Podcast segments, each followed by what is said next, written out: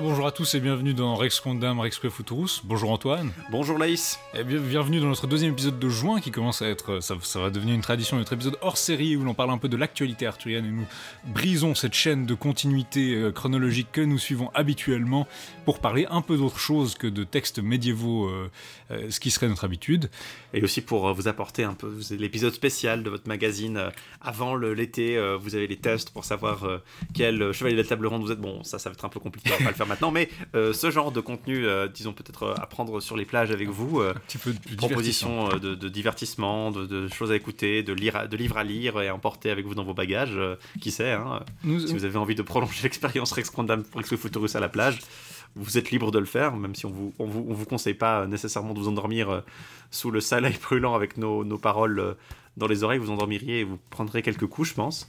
Effectivement, mais nous allons aujourd'hui quand même rester assez studieux, même si nous avons une certaine ambiance de vacances, comme le disent nos deux invités dans cet épisode, qui, se, euh, qui généralement euh, évoluent à peu près dans les mêmes milieux, se connaissent et collaborent de temps en temps ensemble, qui abordent les liens entre l'histoire, euh, la légende arthurienne, pas mal, mais également la culture populaire plus large, les comics, les jeux vidéo, le cinéma, etc. sur la légende arthurienne. Il s'agit de William Blanc et Justine Breton, euh, qui William Blanc a sorti un livre sur le roi Arthur il y a maintenant deux ans, le roi Arthur, un mythe contemporain aux éditions Libertaria. On discutera un peu avec lui de cela. Et Justine Breton, qui évolue un peu dans le même registre de, mettre en évidence les liens entre la légende arthurienne, surtout au cinéma, à l'écran, la fantaisie et euh, l'histoire la pop culture en général. Elle nous parlera un peu du colloque qu'elle a administré avec Florian Besson sur la série Camelot d'Alexandre Astier en mars 2017 à la Sorbonne. Les actes du colloque ont été recueillis dans un volume paru aux éditions Vendemiaire. Camelot, un livre d'histoire. Et c'est de ceci dont on va parler parce que je tiens à dire aux gens qui sont un peu égarés sur Internet tout de suite, euh, l'épisode s'appellera probablement Camelot, un mythe contemporain. Et euh, on va pas parler de Camelot malheureusement, on va parler de gens qui parlent de Camelot, donc on est un niveau au-dessus. On va quand même mentionner un peu la série, on va quand même discuter un peu de, de certains éléments, mais euh, restez avisés qu'il ne s'agit pas d'une discussion en profondeur de Camelot malgré sa longueur. Quand notre épisode sur Camelot sortira et qui fera 8h30, vous serez avertis en temps et en heure. N'hésitez pas à vous abonner pour ne pas le manquer. On va aussi vous parler un peu d'actualité arthurienne euh, plus générale. On va vous parler d'une production arthurienne qui a eu lieu à Genève, à laquelle nous avons pu assister. Alors, euh, malheureusement, on va passer peut-être une heure à vous parler de quelque chose que vous ne pourrez sans doute pas voir, mais vous pouvez, euh, en particulier, euh, donc cette version-là, mais vous pouvez écouter euh, le King Arthur de Purcell, puisque c'est de ça qu'il s'agit, qui a été mis en scène donc au, au Grand Théâtre de Genève, dans son Opéra des Nations, hein, qui est le Grand Théâtre n'est pas dans ses lieux actuels pour l'instant.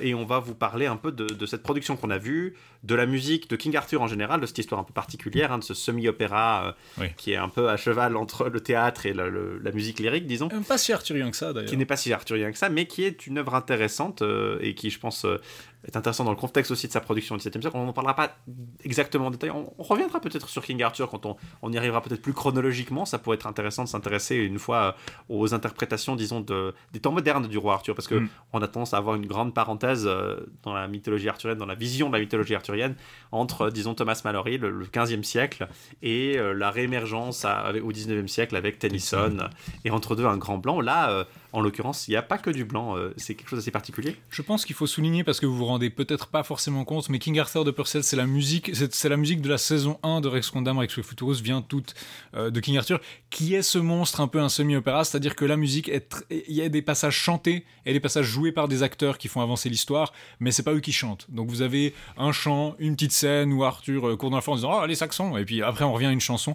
Les chansons sont du coup très déconnectées et je pense que c'est ça qui doit être intéressant, c'est que si vous écoutez que la musique de notre émission, ça doit être assez difficile de se faire un portrait de, l'histoire. Mais on vous parlera de ce King Arthur.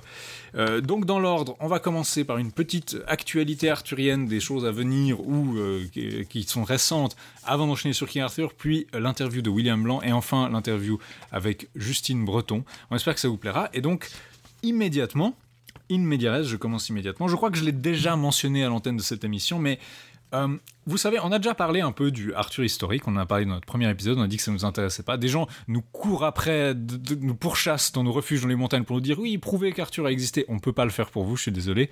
On pense pas qu'il a existé, c'est, il a toutes les marques d'un personnage littéraire. Cependant, on trouvait régulièrement des bouquins euh, par des gens à moitié compétents qui disaient je vais vous prouver que le roi Arthur existe avec différentes méthodes ou en tout cas, je vous prouver qu'il y a une couche d'historicité. Après, voilà, ça dépend de votre fantaisie. Et c'est jamais très euh, rigoureux, jamais accepté, jamais très concluant. Mais là, heureusement, euh, il y a des gens qui ont décidé que ce n'était pas assez d'avoir des mauvaises théories sur le roi Arthur historique, il faut qu'on ait des mauvaises théories sur le roi Arthur fictif. Et du coup, les journaux adorent ça parce que chaque année, ils pouvaient nous ressortir, à chaque fois qu'on trouvait euh, trois, trois, pierres empilées en cornouailles, on pouvait faire Oh, on a retrouvé le roi Arthur, on a retrouvé, prouvé l'existence du roi Arthur. Cette fois-ci, ils peuvent brandir ça du genre un historien prouve que le roi Arthur n'existe pas, on vous a menti toutes ces années. Alors généralement c'est les mêmes journaux qui vous ont menti toutes ces années, mais ils sont très contents de l'exhumer. Il s'agit de Miles Russell, qui est archéologue, euh, qui a écrit un livre Arthur and the Kings of Britain en mars 2017, dont on n'a pas beaucoup parlé, mais quelques mois plus tard il a été repris par pas mal de journaux, pas mal de, de sites qui l'ont interviewé, ce genre de choses, où il pouvait parler du fait qu'il avait fait des une découverte incroyable que Arthur était un personnage fictif, ce que tout le monde savait déjà. Mais lui, il, est, il va très fort. C'est-à-dire que, bon, déjà, il est archéologue, donc c'est un peu. Voilà, son livre, je pensais au départ que ce serait une analyse archéologique des âges sombres de la Grande-Bretagne, quelque chose comme ça, pour dire on n'a pas de preuves. En fait, non, c'est une analyse philologique, une analyse des textes de l'historien Regum Britannier de Geoffrey de Monmouth, sur lequel portait notre troisième épisode. Lui, il a dit je vais l'analyser et je vais vous montrer qu'Arthur, en fait, n'est pas euh, un personnage original et que tous les trucs de la vie d'Arthur, tels que décrites par Geoffrey de Monmouth, sont en fait repris d'autres personnages. Et donc il considère que l'histoire Regum Britannier, c'est ce conglomérat de légendes, au fil du temps des légendes sur des personnages historiques ou semi-historiques qui se sont empilés. Et Jeffrey Monmouth a compilé tous ces mecs qui avaient un rapport avec l'histoire de la Bretagne de loin ou de près. Et Arthur, il l'aurait constitué Arthur comme un super-héros euh, super-héros celtique, c'est lui-même qui le dit, parce que bien sûr, voilà, il faut qu'il y ait une analogie pop culturesque, sinon, bah justement, puisqu'on va, on va beaucoup parler de pop culture, mais un super-héros arthurien. Mais ce que je trouve absolument génial, ce que je trouve franchement ce que je trouve, ce qui est, ce qui est, ah, le, le, geste du chef italien, le geste du chef italien, ah, la, la, la, saveur épicée de cette théorie, c'est que il nous donne l'étiquette de composition du roi Arthur au pourcent près. Alors Ambrosius Aurelianus, qui était mentionné par, voilà, qui était mentionné avant, vous pouvez réécouter notre premier épisode là-dessus, constituerait le roi Arthur à 16%, euh, Arvirargus à 24%, Constantin, Constantin l'empereur romain à 8%, Magnus Maximus, donc l'usurpateur euh, en, Bretagne à 39% parce qu'il s'est battu contre Rome. Et enfin Cassivellonus qui avait fait qui s'était rebellé contre Rome aussi à 12% et enfin le seul truc original d'après lui que Jeffrey aurait inventé c'est l'invasion de l'Islande et de la Norvège euh, qui constitue donc 1% mais à 99% en fait la biographie d'Arthur telle que Jeffrey nous la raconte serait purement un copier-coller de ces personnages là pourquoi? Bah Parce que Arthur est un bon roi, Constantin est un bon roi, euh, Magnus Maximus se bat contre Rome, Arthur se bat contre Rome, hein, voilà.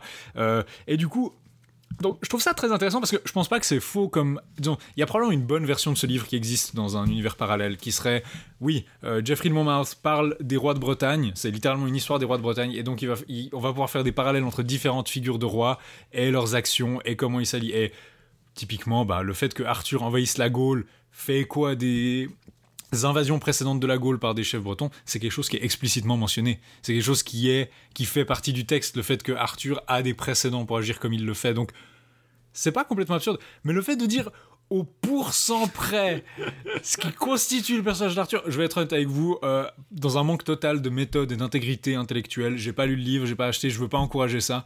Je pense qu'il faut, si vous avez des amis archéologues, calmez-les, dites, empêchez-les d'écrire des livres sur des sujets qu'ils ne maîtrisent pas. Faites-leur lire le bouquin de Guy Halsall, qui est un, historien et archéologue de formation, disons, euh, un professeur d'histoire à l'université de York.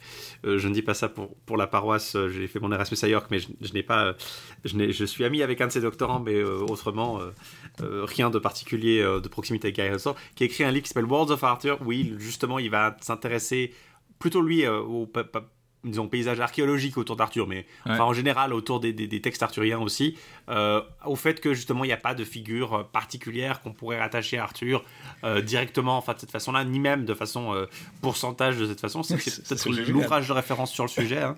World of Arthur, Worlds of Arthur auprès de l'université d'Oxford, donc je vous le recommande, mais autrement évitez peut-être le la prose de ce monsieur. Ouais, on lui fait indifféremment, on lui fait indirectement de la de la pub, finalement. Bah, je pense, le gros problème, c'est que ce genre de. Je pense, on lui fait de la pub parce que l'hypothèse de base que Arthur est une création littéraire, c'est vrai. Le fait d'aller mesurer le pourcentage qui a été piqué à Cassivellonus, bon, est-ce que c'est vraiment constructif? Peut-être ce serait intéressant. Peut-être ce serait intéressant de lire son livre. Qui sait? Parce que c'est pas parce qu'il est archéologue et que c'est pas du tout son domaine d'expertise et qu'il a probablement pas fait les recherches nécessaires pour dire quelque chose. Je sais pas, des actions peuvent se produire. Mais je pense aussi que en fait, c'est une version trop élaborée et alambiquée d'une théorie qui est déjà un peu déprimante, qui est que Arthur n'existe pas. Et genre, ce genre de. Faire ça, ça marche si vous dites, si vous dites je vais vous prouver qu'Arthur existe et que vous faites un peu n'importe quoi, vous allez des gens qui veulent croire aux contes de fées et qui vont, vous allez vous trouver. Si c'est pour leur dire que de toute façon, euh, c'est une création littéraire, bon, les gens vont pas forcément taper les 250 pages, je pense.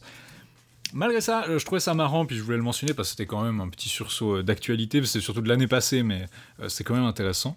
On peut maintenant passer un peu à l'actualité, ou plutôt au futur. nous avons eu le, le, roi une fois, maintenant voyons le roi à l'avenir. le deux adaptations arthuriennes à venir. La suite de King Arthur Legend of the Sword, bien sûr, bah le oui, la, la franchise partagé, planifié à l'époque. notre, notre podcast se passe dans, le, dans la version du multivers où en fait euh, Guy Ritchie a eu un succès commercial et il peut faire 7 films sur le roi Arthur comme il le prévoyait. Non, même pas. Il a, il a même été engagé sur d'autres projets cinématographiques. C'est définitivement mort. Mais il y a deux films qui vont venir dans les prochaines années, un film et une série en fait. En 2019 sortira The Kid Who, Who Would Be King, l'enfant qui serait roi, euh, dirigé, dirigé par Joe Cornish. Euh, c'est une adaptation en fait de ce que je comprends. Euh, pour l'instant, il n'y a pas grand-chose. Il y a quelques photos du tournage et le synopsis du film qui sont sortis, le cast abrégé. Basiquement, un écolier trouve Excalibur, l'épée légendaire d'Arthur, et il se retrouve entraîné dans une espèce de guerre magique contre Morgan, soutenu par Merlin avec ses amis. Donc c'est un écolier de, de l'époque contemporaine. soit il, y a un ami qui est c'est pratique qui s'appelle Lance, puis un ami qui s'appelle Kay, une, une, fille dans sa chez ses potes qui s'appelle Kay, et puis un gars qui s'appelle voilà. ou Bors, euh, un truc comme ça. Et puis, un, côté un peu, oh, la réincarnation arthurienne. C'était quoi Comment ça s'appelait Camelot High, cette, cette, série, cette espèce de film euh, Disney Channel euh... où.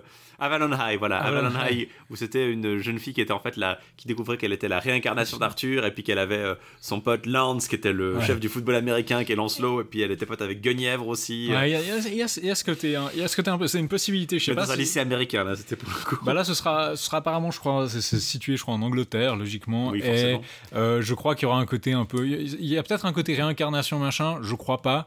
Euh, en tout cas, c'est pas annoncé. Mais Joe euh, Cornish, Joe Cornish, c'est un, bon réalisateur. Hein. Il a fait Attack the Block. Bon, il a un grand succès à son, son actif. Disons pas un grand succès commercial, mais un succès critique en tout cas.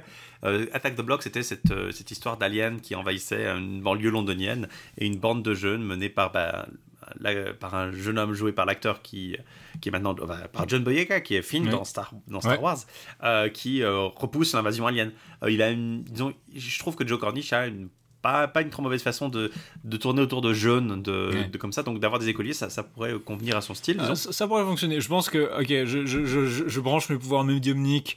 première scène, il est avec son sac à dos trop grand pour lui, et puis il y a des bullies qui viennent le pousser, et qui font ouais, fais mes devoirs, donne-moi ton goûter. Et puis il trouve Excalibur, puis maintenant il veut leur montrer.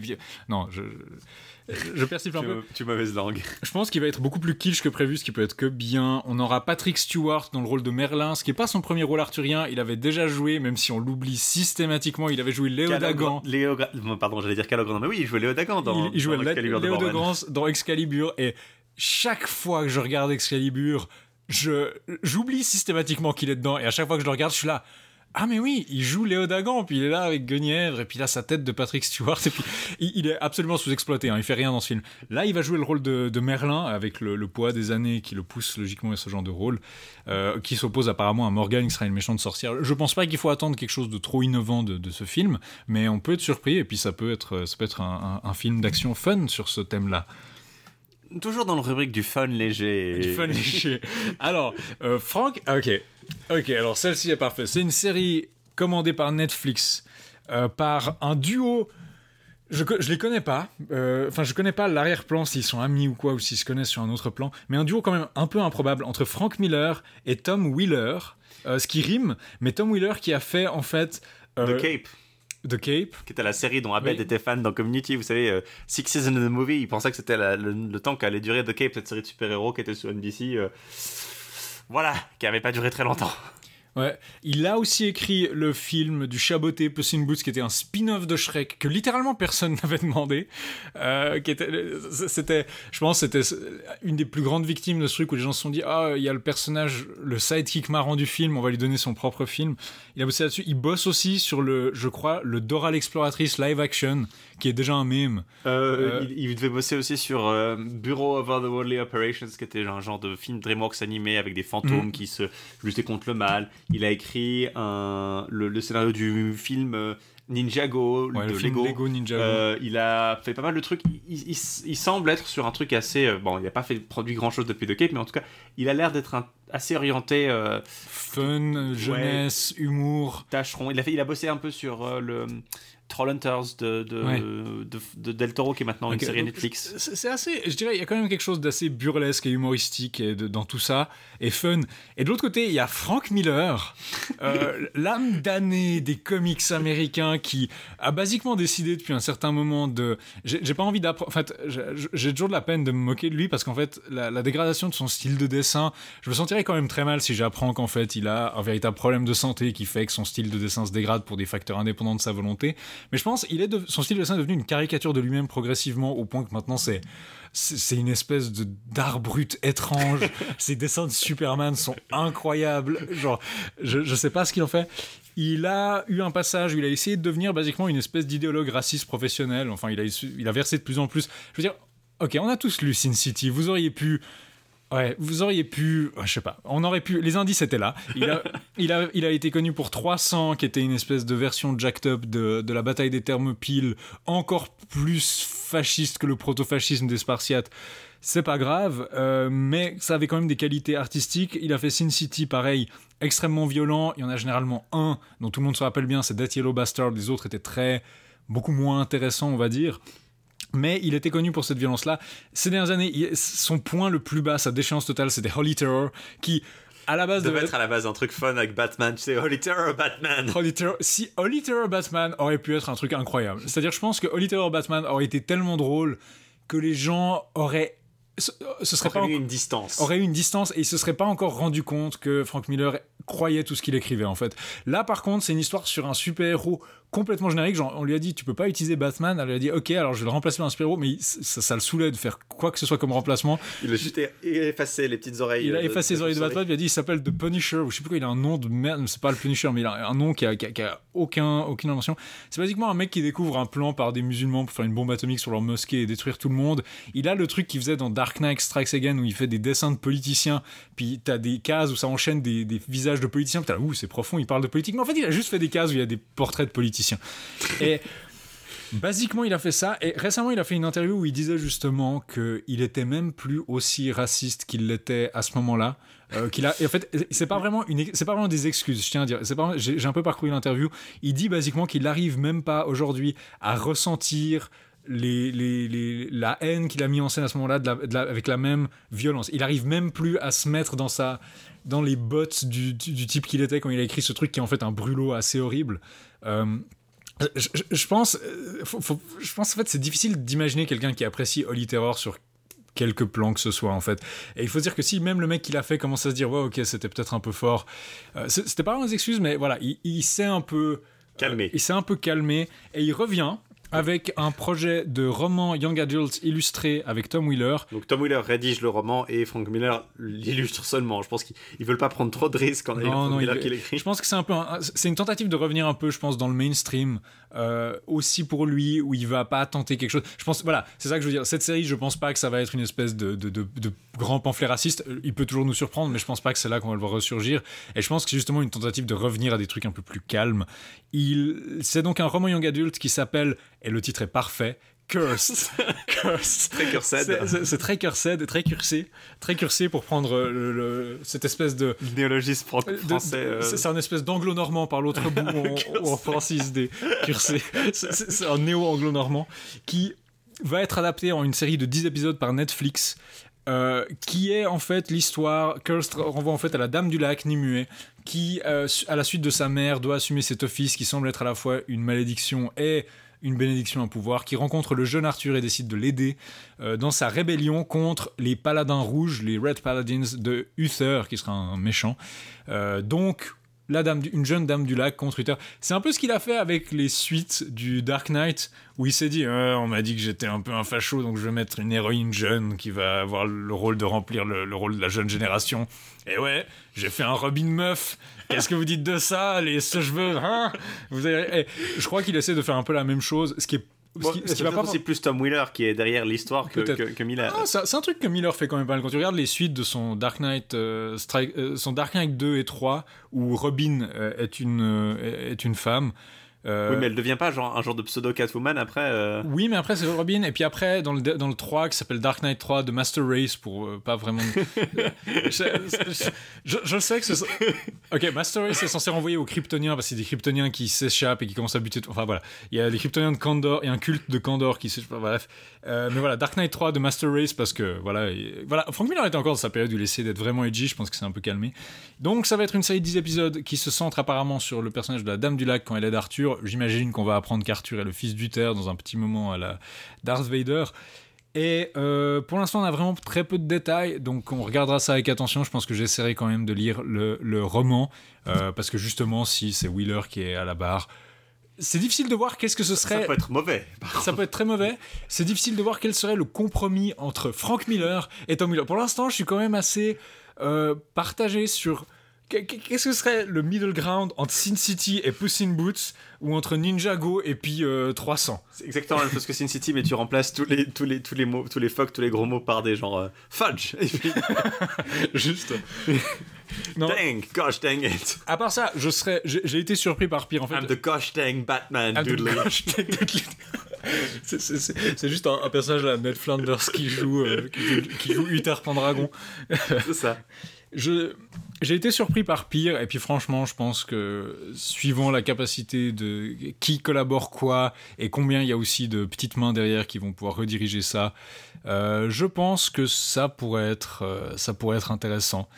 Euh, en tout cas. Beaucoup d'optimistes chez Lice aujourd'hui, hein, je trouve. Je suis très, très optimiste. Franchement, quand j'avais vu Guy Ritchie, c'était un peu pareil. J'étais là, oh, Guy Ritchie pour faire le roi Arthur. Ah non, c'est vrai que sur le papier, moi j'étais, j'étais vendu hein, sur King Arthur. Tu m'as montré les trailers, j'étais ouais, ça a l'air chouette. Ça, a l'air fun. Moi j'étais un peu, j'étais pas très optimiste. Là au contraire, je suis un peu optimiste. Pour l'instant, on n'a rien vu. Hein.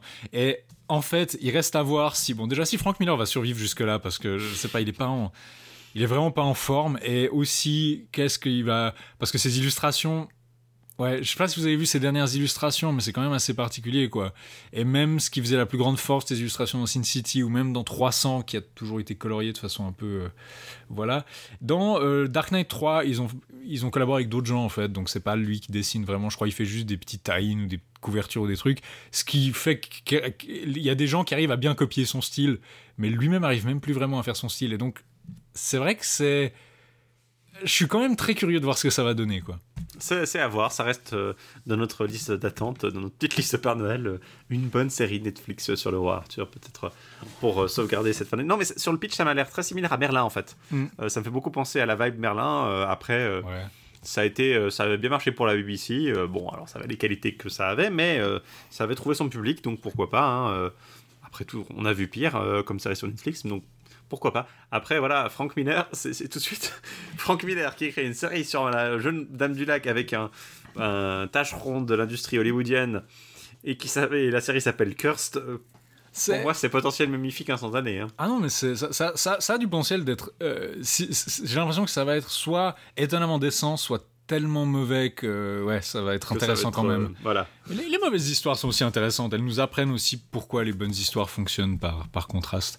Dans l'actualité, le reste de l'actualité, je peux mentionner un truc qui est un peu trivial. Il euh, y a un type qui est comme pseudo King Arthur qui a sorti un album le 8 avril.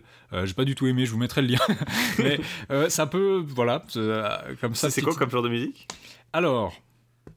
Oula. Je je saurais je j'ai pas envie de montrer mon ignorance de la musique en le disant donc je pense que tout le monde peut aller le, découvrir parce qu'il a choisi un pseudo pas du tout on, vous donnera le lien.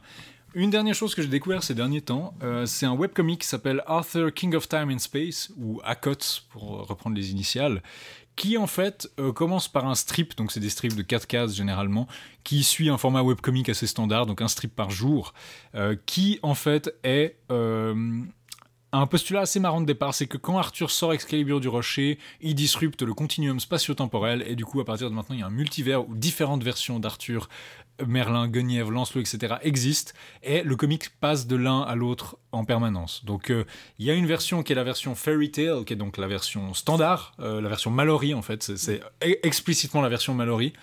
Il y a une timeline, c'est la version dans le futur, où Arthur, en fait, est reconnu par un vaisseau spatial qui s'appelle l'Excalibur, qui reconnaît son ADN et qui reconnaît qu'il est l'héritier du vaisseau.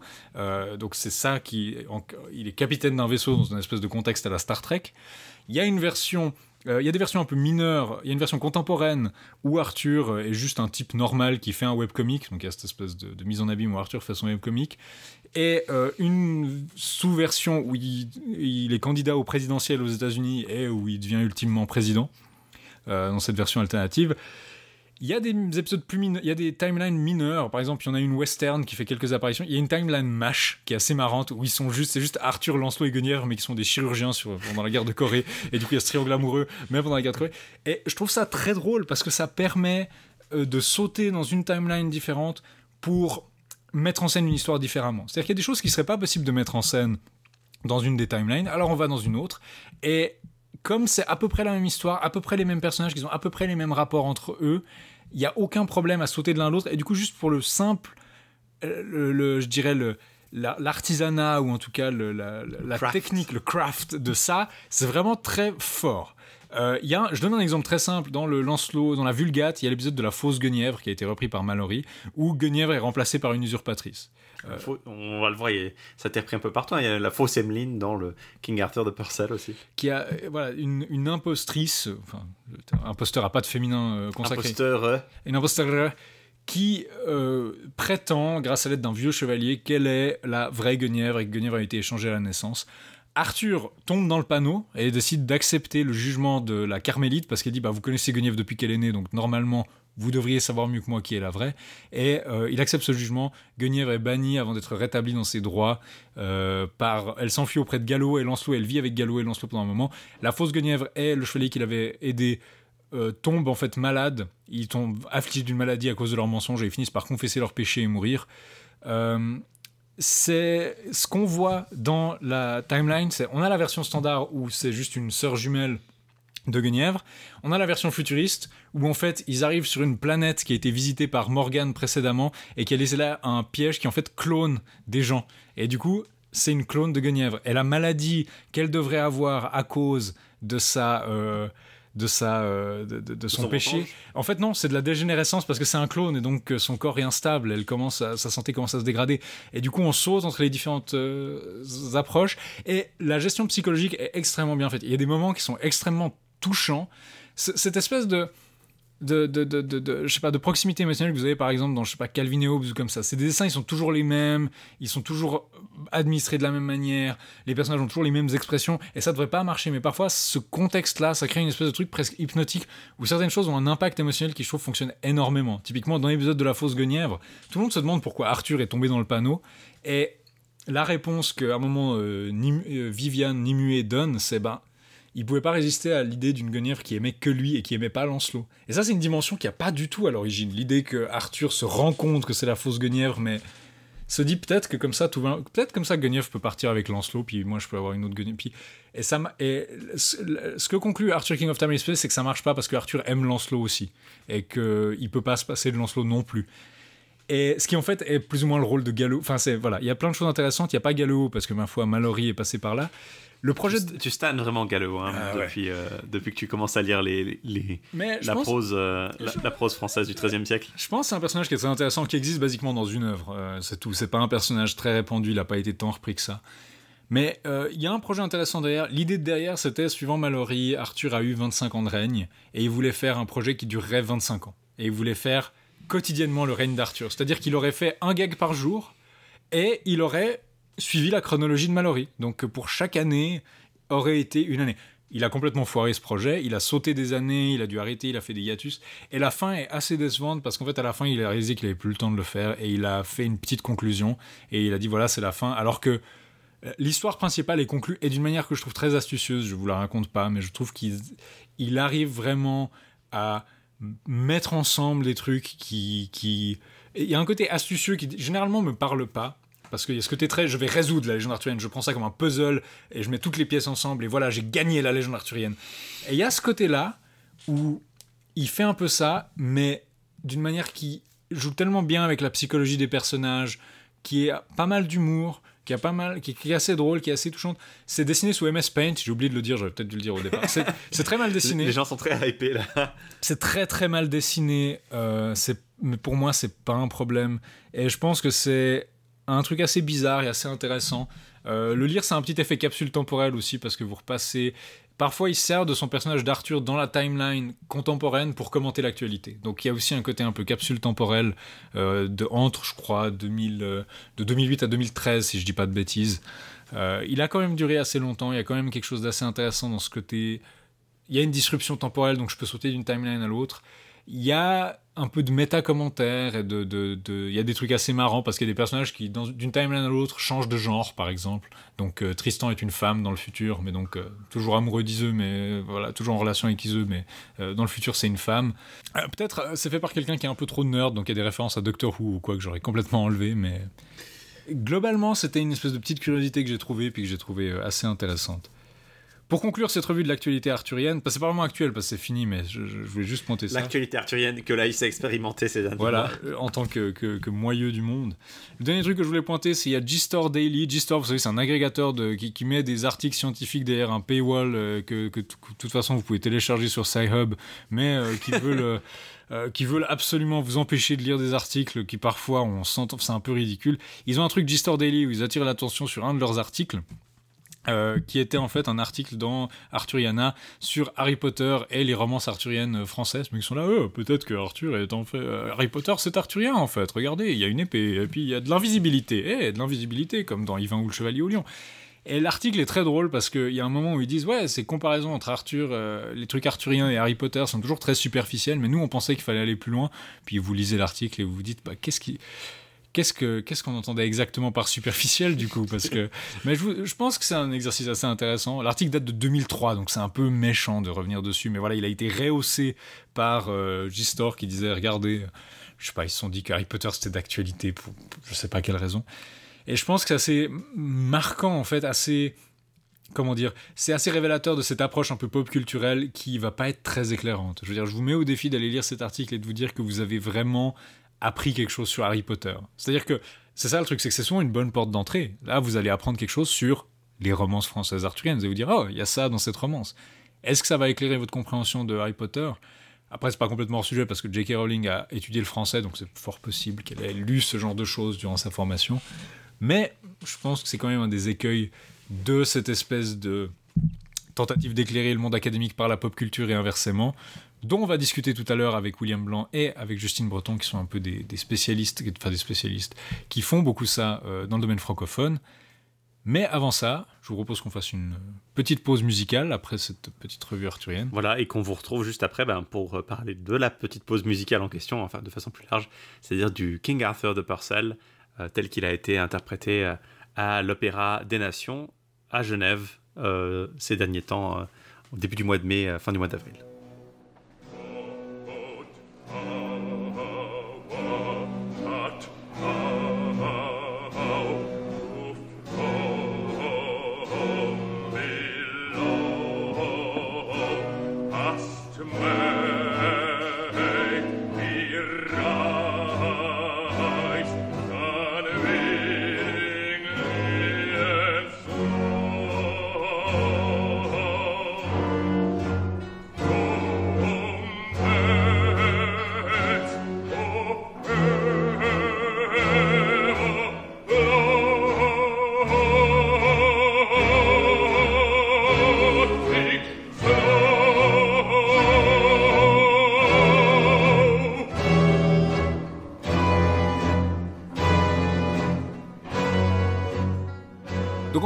Peu d'une excursion musicale de Rex Condam Rex Futurus. Le 6 mai dernier, nous sommes allés voir au Grand Théâtre euh, de Genève, au Théâtre des Nations à Genève, euh, une représentation de King Arthur de Purcell, donc un semi-opéra de la fin du XVIIe euh, siècle. Alors pour notre émission, ça nous intéresse pas tant que ça sur le contenu, disons, de l'histoire, parce qu'elle elle reste très légère et elle a très peu de connexion avec la légende arthurienne en tant que telle.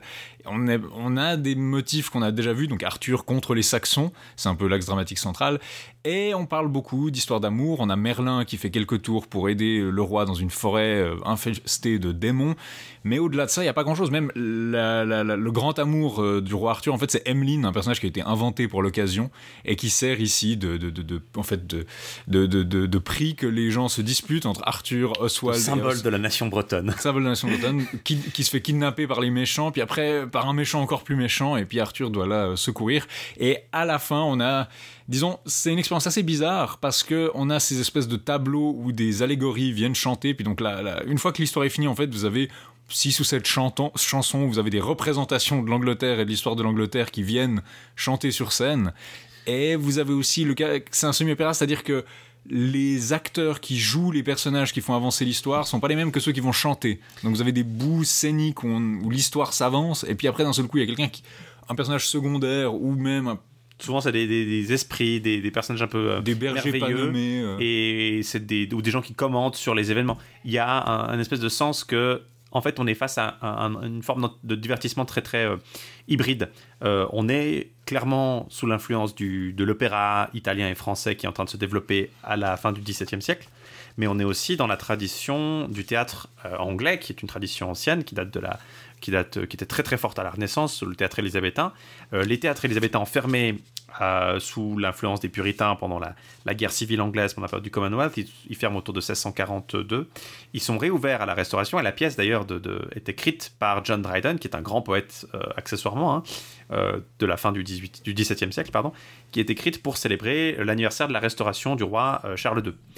Donc là-dedans, il y a tout un, tout un background, effectivement, que le théâtre a beaucoup évolué euh, sur, ces, sur cette, période. Il est devenu un peu. Il commence à se faire rencontrer des formes très différentes, en l'occurrence, les deux formes, le la forme du théâtre, l'influence de l'opéra et surtout le masque, qui est un genre particulier, qui date de la Renaissance lui aussi, mais qui est un peu plus allégorique, justement. Les, masques ont tendance à être joués euh, et dansés. Il y a une grande partie dansée, il y a des costumes très élaborés, et surtout, il n'y a pas d'acteurs professionnels dans les masques. C'est surtout des. Euh, il y a beaucoup de. Enfin, il y a des acteurs qui sont combinés avec en fait le public euh, mm. en, lui-même.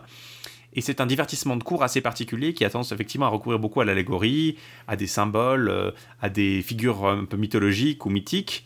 Euh, qui vont illustrer, par exemple, euh, on peut faire un masque pour l'anniversaire, les fiançailles d'un couple mhm. princier, et le masque va être écrit exprès pour ça, et on va pas le rejouer après. Donc il y a une façon très ad hoc de le faire. Et en l'occurrence, c'est comme, euh, c'est un peu comme si le, contenu du, récit, l'action du récit était combiné effectivement avec des interludes qui commentent l'action et qui la font un peu avancer de temps en temps. Il y a quelques événements où mhm. l'action est, est, chantée en fait, euh, mais dans beaucoup d'aspects, en fait, la plupart des chansons n'ont pas vraiment d'influence sur l'histoire. L'histoire du génie du froid, par exemple, le génie du froid est invoqué non pas pour servir la cause de quelqu'un, mais pour montrer, euh, pour faire une démonstration des pouvoirs d'un magicien, de la d'un magicien et du pouvoir de l'amour aussi, euh, qui voilà, les gens. C'est un peu, c'est beaucoup plus symbolique que narratif en fait ces éléments chantés, et ça fait une, expérience assez particulière à regarder. Et on se demande, c'est toujours à se demander vraiment quel, quel est le lien entre les deux, à quel moment les deux doivent être joints. Et c'est quelque chose qui devait paraître naturel pour les spectateurs de l'époque, qui ont de toute façon l'habitude de voir des éléments, même dans les pièces plus standards, même si vous allez regarder chez, euh, euh, chez Shakespeare, il y a des événements un peu, particulièrement dans par exemple Comme il vous plaira dans As You Like It, à la fin, il y a euh, une sorte de comédie de couple où des couples sont formés et déformés, et à la fin il y a Hymen, le dieu du mariage, qui arrive pour marier les couples, et ça fait, ça la forme d'un masque un peu. Donc c'est quelque chose qui arrive dans certaines pièces, mais de façon plus mesurée. Là, c'est vraiment, en grosso modo, moitié-moitié. Vous avez la pièce de théâtre qui est joué, qui raconte donc l'action, effectivement, le, mm. combat d'Arthur contre des Saxons euh, en carton-pâte, essentiellement. Euh, et plus tard, le, le rapt d'Emmeline qui, a, qui est aveugle par des, un, saxon, un sorcier saxon qui a trahi son maître. Euh, son maître saxon. Son maître saxon, c'est assez compliqué. Alors c'est assez, assez brutal. Il y a quelques sacrifices humains, par exemple, bah, des pains. C'est assez, assez particulier comme atmosphère. Hein. Je pense que ça crée une déconnexion qui est assez intéressante parce que toute la saison passée, on a passé la musique ici, puis du coup, j'avais l'habitude d'écouter cette musique. Mais le truc, c'est que justement, le fait de le voir inséré dans cette histoire, c'est une expérience assez particulière parce que la plupart des chansons qui sont connues de euh, ce semi-opéra, en fait, ont pas un grand rapport avec, euh, avec l'histoire. Le, chant du froid, en fait, l'air du froid, où le génie du froid se réveille parce que Cupidon, enfin Eros, l'amour vient éveiller le, génie du froid c'est quelque chose qui, en fait, a pas grand chose, comme tu l'as dit, à voir avec l'histoire. Mais c'est pareil pour beaucoup de chansons. Il y a le début, si, je présente un peu l'histoire, on a le début où Arthur se prépare à la bataille, donc les personnages mettent en place le tableau, etc. On parle, on fait, on dit ah, je, nous allons nous affronter avec les Saxons. Je dis au revoir à ma bien-aimée. Il y a la bataille qui se passe hors champ. Il y a Come If You Dare, qui est donc les armées qui se crient l'une l'autre pour se provoquer. Ça, c'est quand même quelque chose qui a un rapport avec la bataille. La bataille a lieu. Ensuite, les Saxons sont en déroute. On chante la victoire. On arrive aux Saxons qui kidnappent Emmeline, puis ensuite c'est Arthur qui doit aller secourir Emmeline kidnappée par les Saxons. Puis il y a un masque aussi de sacrifice humain de Saxons euh, qui se passe avant aussi en prologue. Juste avant, quand ils préparent leur combat, il y a toute une, c'est euh, toute la scène du sacrifice. En fait, ça, développe un peu la texture de, des Saxons. Genre ils sont méchants, regardez, ils préparent un sacrifice humain, ils font, leur sacrifice à Woden, Thor et puis Freya. Ou euh, comme ils sont, ils sont pas comme nous, puis donc là ils ont choisi de nous mettre des gens avec du cuir un peu BDSM. Et Oui, alors on parlera de la mise en scène et de la, musique un peu après, mais c'est. Du coup, ça crée une expérience où vous pouvez tout à fait, c'est comme ça que je le vivais souvent, écouter la musique sans trop penser à l'histoire. Puis vous dites, ah oui, il doit y avoir une espèce de combat quelque part, etc. Et au final, vous avez une moitié qui fait avancer l'histoire, puis une autre moitié qui développe en fait le thème central de, de, cet opéra, qui est en fait l'amour, je pense. C'est 90% de ce, que, ce qui est discuté ou montré. en tout cas, dans son état actuel, il euh, faut dire que l'opéra a été publié, écrit. La musique elle-même est un peu disparate, je crois. Il n'y a pas tellement de, il y a pas d'édition très claire de l'époque euh, de Purcell. Le texte en lui-même a été publié, en tout cas, il a été pas mal révisé au fil des années euh, par Dryden. Donc il y a des circonstances politiques qui ont un peu évolué, ça a été... Euh, bref, mm. tout, tout, ça pour dire que effectivement, c'est pas... Le truc, c'est que ces masques sont un peu composés et écrits un peu à part, et ils pourraient tout à fait être montés en tant que masque euh, isolément, en fait. C'est ça qui est aussi assez intéressant. Euh, on n'est pas face à une pièce dans laquelle il y a des éléments... C'est pas vraiment comme une comédie musicale non plus. Mm-hmm. c'est pas un Zingspiel dans le sens où l'action n'est pas vraiment avancée par les les paroles ou même les, personnalités des personnages sont pas explosées par les paroles parce que Arthur ne chante jamais, Emeline ne chante jamais, Merlin ne chante pas. Tous ceux qui chantent, ce sont soit des personnages secondaires qui racontent ce qui se passe, typiquement le Comic Feudaire, la bataille est racontée en fait par des personnages qui chantent. En fait, c'est comme si Arthur et les autres personnages voyaient des masques qui leur exposaient un peu ce qui se passait. Mmh. Euh, typiquement, euh, il y a un moment où Arthur est pris dans un masque de naïade et il est essayé de détourner de son chemin. Euh, Emmeline, euh, on lui montre le masque du froid. C'est presque plus des espèces de mise en abîme de la fiction qui se fait là. Mhm. Et pour le coup, je trouve que c'est difficile à rendre effectivement de façon très correcte. Beaucoup de gens, beaucoup de productions font l'impasse simplement sur les parties jouées. Mhm. on a simplement les masques qui sont chantés. c'est surtout le cas pour les productions, disons, qu'on pourrait dire euh, ou, qui se font en concert, les versions de concert par exemple. Mhm. Parce qu'on est là pour la musique, donc on va juste mettre deux trois perruques, deux trois masques et puis on, on, chante et on éventuellement même sans, sans costume. Et il y a les versions justement là la version a essayé de faire vraiment le rendre la chose la plus similaire possible à l'expérience telle qu'elle aurait dû être. Enfin, C'était l'intention du metteur en scène et du, du, du, euh, chef musical, du directeur musical, qui était en l'occurrence euh, Martial Di Fonzobo, qui est donc le, metteur en scène, et Leonardo Garcia Alarcon, avec son ensemble Capella Mediterranea, qui donc dirigeait l'aspect musical, donc deux euh, figures, disons. Euh, surtout Alarcon, qui je trouve qui est assez un de ces, chefs baroques un peu euh, récents qui, un peu, qui peut être un peu clivant. malgré un nom qui permet des jeux de mots très faciles. Oui, alors on, va, lui épargner ça. Mais en l'occurrence, euh, leur intention, leur note d'intention faisait exposer assez clairement que l'idée était d'exposer ce, ça et d'essayer de, faire en sorte que les gens comprennent que c'est un spectacle un peu particulier, mais qu'il est fait pour être un peu, justement, que cette, cette disparité est un peu naturelle et qu'elle devait être assez naturelle. Il y a des efforts qui sont faits dans ce sens et dans d'autres aspects, ça marche pas. Euh, et en l'occurrence, dans la production, si on peut parler un peu de la production de Genève, mm. euh, ça marchait pas pour moi dans certains aspects parce que les acteurs étaient pas. Déjà, c'était traduit, tout était traduit en français. Les, enfin, tout était traduit en français. Les parties des acteurs, les parties jouées étaient en français. La traduction était très fleurie, ce que j'ai trouvé archaïsante pour essayer de donner un, une espèce de saveur à la Molière un peu que j'ai trouvé très très embêtante parce que en fait ça perd tout l'impact. Le, le, texte est très très. Il y avait le texte qui était surtitré dans, dans la version de Dryden justement mhm. pour les, le public anglophone et pour le coup le texte de Dryden est beaucoup plus direct, beaucoup moins euh, fleuri euh, ironiquement. Le, je comprends pas l'idée de pas l'avoir joué en anglais parce que bah, c'est typiquement ce genre de pièce euh, c'est un semi-opéra. Alors, effectivement, j'ai vu des versions de la flûte enchantée qui sont chantées en allemand mais jouées en français. Mais enfin, l'opéra, ça reste quand même un des rares endroits euh, où la forme standard, c'est de le jouer dans la langue. Enfin, de nos jours, en tout cas, c'était pas le cas nécessairement au 19e siècle ou au 20e siècle. On jouait par exemple les opéras italiens de Mozart. Quand on les jouait à Vienne, ils étaient joués en allemand. Euh, vous avez Don Giovanni en allemand, ça, se faisait beaucoup. Maintenant, ça se fait plus. Et la plupart du public qui va à l'opéra s'attend pas nécessairement à, ce que ça se traduise. Il y a des, des surtitres, c'est fait pour ça. Les gens ont la patience de pouvoir regarder regarder pendant 2-3 heures des gens parler en anglais. C'est pas, c'est attendu, disons. et surtout, beaucoup d'opéras ne sont pas du tout, ne subissent pas ce traitement. Un opéra beaucoup plus classique de Purcell, qui est Didon aîné, qui est là vraiment opératique, qui a quelques éléments un peu issus de ses masques, notamment dans Les Sorcières, par exemple. Mais c'est, ça reste très similaire à, à ça par certains aspects, mais ça reste aussi plus proche d'un opéra moderne. Je suis pas sûr que les gens prendraient euh, l'initiative de traduire les parties parlées en français. Euh, et là, ça m'a un peu sorti du truc, d'autant plus que c'était pas les mêmes acteurs qui chantaient et qui jouaient. Mm. du coup, il y avait une déconnexion entre les acteurs qui jouaient en français, certains mieux que d'autres, disons, certains jouaient un peu de façon euh, criarde, j'ai trouvé. Il y avait ça semblait voulu, disons, mais c'était pas très très euh, convaincant. Il y avait beaucoup de cabotinage, j'ai trouvé. Ouais, c'était assez cabotin, d'une façon pas très naturelle. Ça, s'y prête un peu, puis c'est, vrai que c'est quand on voit le texte, on se dit ok, c'est la dérive numéro un qui va arriver. Mais, je pense qu'il y avait un peu trop d'ironie par rapport au texte, justement pour que pour que ce soit vendu. Si, si ça avait été vendu de façon plus, euh, alors évidemment, on ne sait pas non plus comment ces textes étaient interprétés eux-mêmes. On ne sait pas quelle était l'attitude des personnages qui jouaient face aux masques. Est-ce que les masques étaient complètement des interludes différents il y a des références de l'un à l'autre, donc on peut penser qu'effectivement, euh, c'était les mêmes. Euh, c'était, il y avait comme une continuité entre les deux, mais ce qui me semblait un peu curieux là-dedans, c'était que euh, il y avait une certaine ironie dans les parties jouées qui n'était pas vraiment présente dans les parties. pour le coup, la mise en scène des masques m'a bien plu parce qu'elle n'était pas non plus. Alors, elle était même parfois un peu outrancière, on l'a dit, hein, beaucoup de rôles féminins étaient joués par des hommes. Il y avait une un recours au cuir euh, et à l'esthétique BDSM assez permanente. Pour, pour les Saxons, mais pour les Saxons, même, même pour Arthur. Arthur était avec un espèce Alors Arthur avait, avait, ce que j'aime appeler le edgy Hamlet, tu sais, où il est torse nu avec une épée, un pantalon noir et puis une couronne. C'est un peu le, truc de base du personnage royal, tourmenté que tu trouves dans les pièces de théâtre aujourd'hui, j'ai l'impression, si tu vois ce que je veux dire. Oui, il y avait un peu de ça. Euh, C'était pas très... Ouais les acteurs, la partie jouée était franchement pas convaincante et ça m'a. Je trouve que ça. il y avait une distance par rapport à, entre elle et les masques qui était, enfin,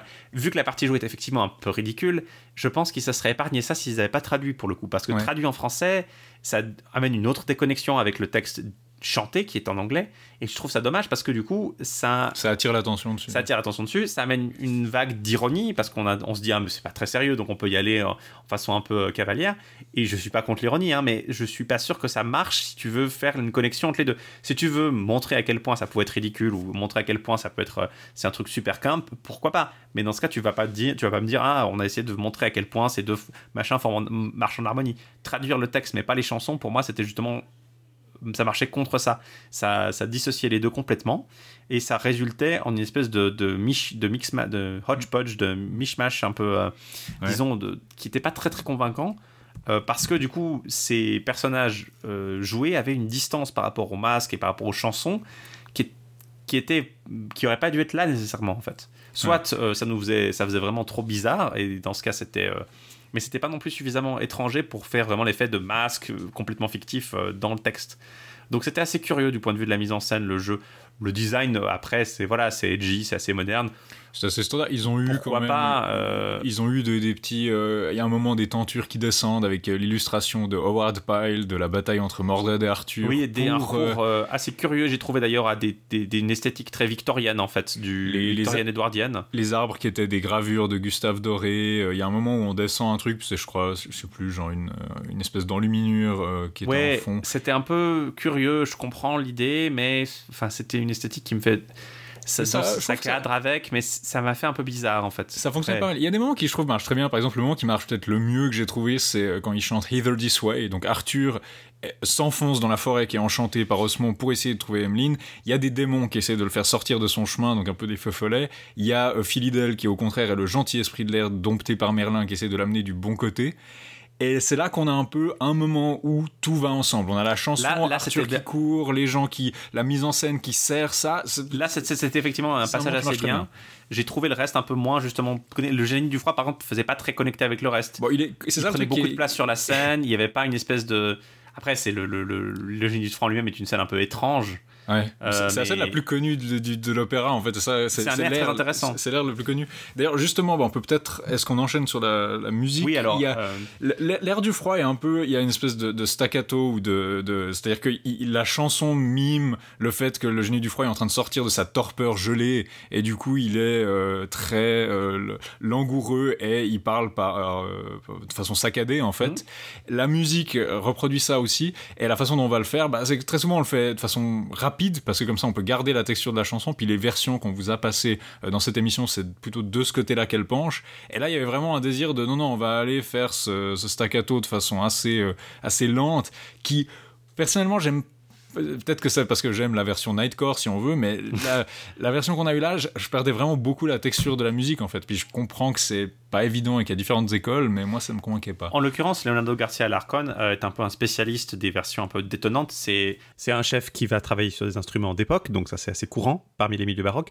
Mais c'est même plus que ça. Vous avez pu entendre la version euh, telle qu'il l'a dirigée à Genève euh, en ouverture donc du podcast, c'était l'ouverture de l'opéra et l'air du génie du froid qu'on vient de vous jouer juste avant. Hein, vous avez entendu les particularités. Et là, pour le coup, Leonardo Garcia Larcon a fait un truc euh, assez. Il a un style un peu particulier, surtout sur les tempi. Euh, vous pouvez l'écouter. Il a fait un concert, il a fait un, CD où il reprend le programme d'un concert donc il s'attaque aussi à Mozart, hein, il fait pas que du baroque. Enfin, Mozart, c'est vraiment à la limite du classique, hein, mais il, s'est intéressé à Mozart, un concert que Mozart a donné à Vienne en 1783. Et dans ce concert, justement, il y a notamment des ouvertures d'opéra de Mozart, euh, la 35e symphonie un peu découpée euh, à plusieurs moments, des, airs un peu différents. C'est très riche, c'est beaucoup, très varié. Mais si vous écoutez ça et que vous avez l'habitude d'écouter Mozart d'habitude, c'est très très différent. C'est un, un tempi beaucoup plus saccadé par moments, beaucoup plus lent par d'autres. Des, disons, pour Purcell, c'est plus facile, disons, c'est plus justifié parce qu'il n'y a pas vraiment de Tempi. On a, les éditions de Purcell sont assez tardives. Je crois qu'il n'y a pas d'édition de, King Arthur avant le 19e siècle. Hmm. C'est plus compliqué euh, que pour Mozart où il y a des éditions assez claires. En l'occurrence, il a tendance à dynamiter à peu près tout en fait. Et c'est un style, euh, ça peut être intéressant, ça amène un angle que je trouve intéressant à Mozart. Donc Mozart, il y a plein de versions de Mozart, on peut le faire à peu près toutes les façons. Euh, c'est pas une version par Alarcon qui va me, me, ruiner Mozart pour le reste. Et c'est pour le coup, c'était pas ça. Mais j'ai perdu la texture, c'est vrai. Euh, dans le cas de King Arthur, ça marchait pas toujours très bien. C'était des certains passages marchaient. Euh, un truc intéressant qu'ils ont fait et que j'ai trouvé assez, pour le coup, assez cool, c'est d'avoir pendant que les acteurs parlaient de la musique de scène que Purcell avait composée, pas pour King Arthur, mais pour d'autres pièces, notamment Abdelazer, euh, le mm. fameux rondo qui avait été repris par après Britton pour son euh, guide de l'orchestre pour les jeunes personnes, qui était le tin, tin, tin, tin, tin, tin, tin, qui était repris pour, comme musique de scène, d'autres d'autres pièces, disons, où Purcell avait composé de la musique instrumentale, où des chansons ont été reprises pendant que les acteurs parlaient. et ça, pour le coup, ça marchait assez bien. Mais vraiment, le style de musique, le style de la musique généralement était assez, était même pas spécialement euh, c'est pas spécialement de la musique, un, style que William Christie fait, fait, aussi un style assez historiquement informé pour le coup, que je trouve beaucoup plus harmonieux. Alors c'est peut-être pour le coup euh, mon côté, euh, j'aime beaucoup les tempos un peu plus, les tempi un peu plus rapides. Chez Alarcon, pour le coup, sur cet opéra-là, j'ai trouvé ça trop lent par moment, effectivement. Mm. Et on perdait la texture, on perdait l'essence même de certains, certains morceaux. Après, il y avait un recours assez intéressant pour le coup à d'autres instruments. Il y avait euh, une instrumentation un peu éclectique, le, un théorbe par exemple, qui n'est pas demandé par la pièce mais qui était utilisé dans les, morceaux euh, de scène, qui étaient joués pendant que les personnages parlaient donc. Euh, il y avait un recours à des instruments un peu variés. On n'avait pas seulement. Il avait des violoncelles, mais il avait aussi des viols d'épaule. Il avait aussi une, une viole de, gambe. Il avait une, une vieille contrebasse aussi. Enfin, et deux clavecinistes aussi. Donc c'était assez intéressant comme texture musicale, mais c'était pas exactement ce à quoi je m'attendais dans King Arthur. c'était pour, pour, certains airs, je dirais toute la première moitié, moi j'ai eu aucun problème. La vraiment moitié était plus. Con, Enfin, faut qu'on précise quand même que la direction musicale n'était pas euh, de. Euh, Leonardo Garcia Alarcon, mais de euh, Monica Pustilnik, qui était la chef d'orchestre donc pendant qu'on a, quand on a regardé le, dimanche le 6 mai. Et je pense pas que ça ait une grande influence hein, sur les tempi parce que c'était ceux qu'Alarcon euh, utilise euh, et c'est le style en fait. C'était son style assez, assez nettement. C'est une école. Euh, donc c'était. disons, j'ai bien aimé hein, la, la, musique, mais c'est vrai que c'était pour moi un manque de texture vraiment. On perdait des détails. Ça faisait surgir de nouvelles possibilités musicales, effectivement, mais ça. Par moments, c'était juste frustrant parce que Peut-être aussi parce que j'avais beaucoup écouté notamment la version de Christie. Mhm. Mais c'était pour moi un peu frustrant parce qu'il y avait une perte de, résolution un peu. Il y avait deux trois sons intéressants, mais ça, ça, compensait pas pour moi la perte de ces textures assez assez riches, notamment dans l'ère du génie du froid où j'ai pas vraiment eu l'effet euh, de euh, non, aussi aussi nettement. Les airs suivants aussi, euh, ceux du génie du froid étaient notamment le celui où les, où il y a des esprits qui, donc claquent des dents. On décrit le, froid vraiment de façon qui n'était pas aussi évocateur du coup. C'est un peu un problème, je pense. J'avoue que l'air du froid, je trouve que c'est quelque chose qui est. Je pense aussi que c'est un peu un truc de nerd musical parce qu'il est très dur à faire, il a un style très particulier, il est un peu à part. Plein de gens essayent de le faire. D'ailleurs, il y a une il y a une version de Sting euh, sur son album de chansons d'hiver où il chante The Cold Song, l'air du froid, qui est tellement mauvaise que j'ai compris, j'ai cet album depuis, genre, je pense bientôt 10 ans, mais c'est qu'il y a une semaine que j'ai compris que c'était censé être ça, en fait. C'est qu'il y a une semaine que j'ai compris, ah, mais c'est pour ça qu'il chante super mal, parce qu'il essaye de faire cette espèce de truc saccadé, et oh, j'ai eu cette réalisation en essayant de chercher des versions, j'ai vu quelqu'un qui disait que Sting en a fait une, puis j'étais là, mais je, je savais pas, mais j'écoute cet album depuis longtemps, puis je saute tout le temps cette chanson. Donc tout le monde s'y essaye. Euh, je peux conseiller peut-être pour nos auditeurs, il y a France Musique, je crois, qui a fait une émission. La tribune des critiques de disques, le, grand classique où tous les dimanches, ils, ils sélectionnent euh, une version euh, en, avec une écoute à l'aveugle. Enfin, à l'aveugle sans, savoir, disons, la, version euh, qu'ils écoutent et ils choisissent leur version de référence. Celle qu'ils préfèrent, puis ils ont fait ça pour King Arthur, donc si vous voulez que la, la musique, ce qui est peut-être généralement la manière dont on consomme cette option veut, ils ont conclu que c'était The English Concert and Choir, par, euh, dirigé par euh, Trevor Pinnock de 1991. Euh, ils discutent bien sûr les, les, les pour, les contre. Ils parlent notamment de certaines que vous pouvez aussi trouver en ligne. Il y a la version du, du concert spirituel dirigé par Hervé Niquet, qui en fait, la musique est vraiment, pas mal pour celle-ci. Il y a vraiment des trucs qui sont il y a beaucoup de bien qu'on peut dire, mais en fait c'est une version très burlesque et un peu comique et ridicule, où euh, le comme bah, ce sera les chevaliers avec des panos, euh, avec des serpillères qui sont en train de passer sur la scène, euh, l'air du froid, le réveil du génie du froid, ce sera une infirmière qui aura une seringue, puis qui foncera pour la planter sur le génie du froid, qui sort d'un frigo, il y a un Père Noël qui passe sur la scène, c'est très, très ridicule, puis il y a même un contraste assez intéressant justement entre la musique qui est une production professionnelle de qualité de cette... cette... Bah, Hervé c'est un, un autre chef Baroque, lui, formé à l'école, enfin, comme à peu près tout le monde formé à l'école Christie, hein, il était, euh, c'est un, grand nom aussi de la musique baroque, euh, en tout cas française. Et entre ça, et puis après sur scène, vous avez des, femmes avec des fausses barbes, euh, déguisées en chevaliers, qui, font des, qui font des petits sketchs, ou des, des moines avec des fausses calvities qui chantent et qui font des grimaces. Et c'est vraiment une drôle d'expérience, mais ils ont quelques extraits sur leur chaîne qu'on peut vous lier.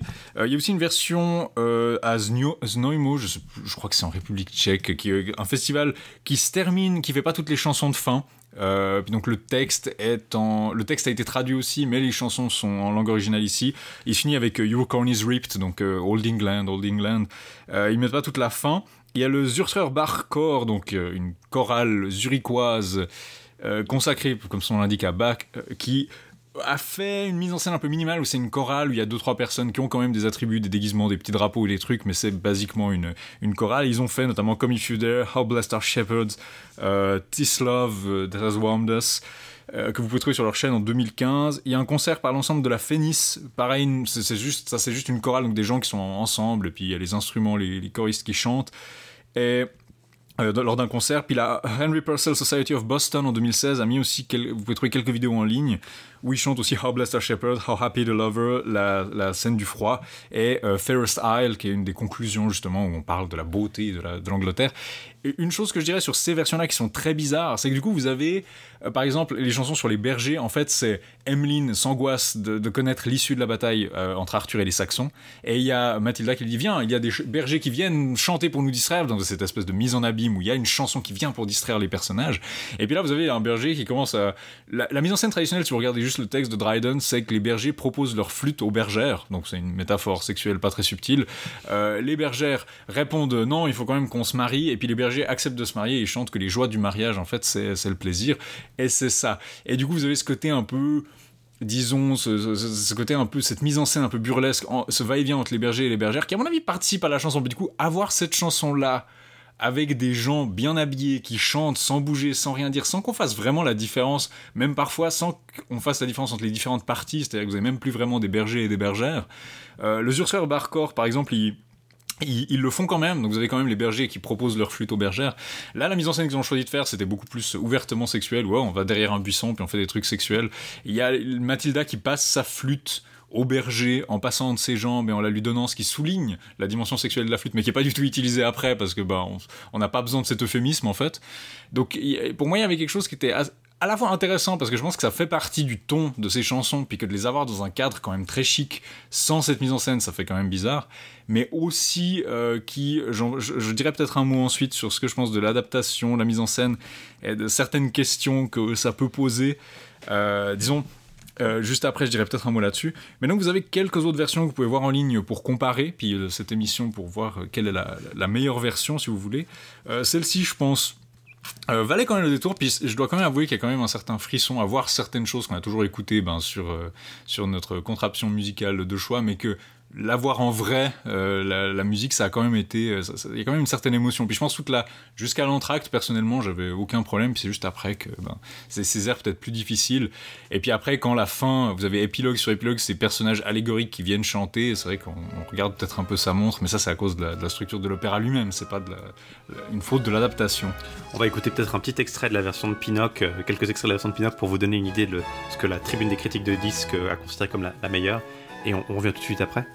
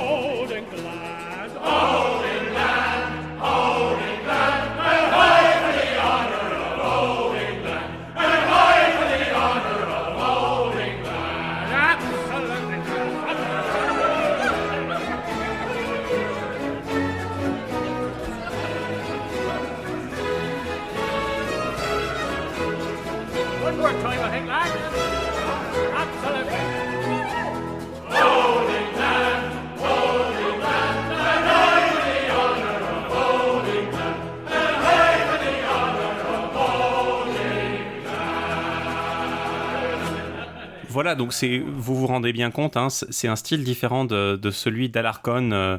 Bon, alors on reste sur de l'instrument d'époque, les méthodes restent globalement similaires, mais j'y vois quand même une grosse différence effectivement avec Alarcon. qui est assez, euh, je pense, beaucoup plus syncopé, beaucoup plus. Euh, un son beaucoup plus. presque rustique, plus. Euh, j'ai pas envie de dire crin-crin, mais c'est un peu l'effet que ça fait parfois. Le, c'est un son plus riche qui me plaît beaucoup, mais c'est pas forcément voilà, toujours exactement ce, qui correspond, en tout cas dans le rythme, à ce, ce, à quoi on s'attendrait. J'étais en tout cas assez charmé par la, musique, hein, l'atmosphère qui se dégageait, et l'entrain de la, de la production quoi qu'on puisse dire de des qualités individuelles des, des, performants, était très très bon en fait. C'était surtout ça qui, fait que, qui faisait que le spectacle marchait quand même bien, malgré tous les défauts qu'on a pu lui trouver au cours de cette dernière demi-heure. Mhm. C'était que, euh, que ce soit du point de vue de la musique, du point de vue des chanteurs, du point de vue des acteurs, il y avait un entrain, il y avait un.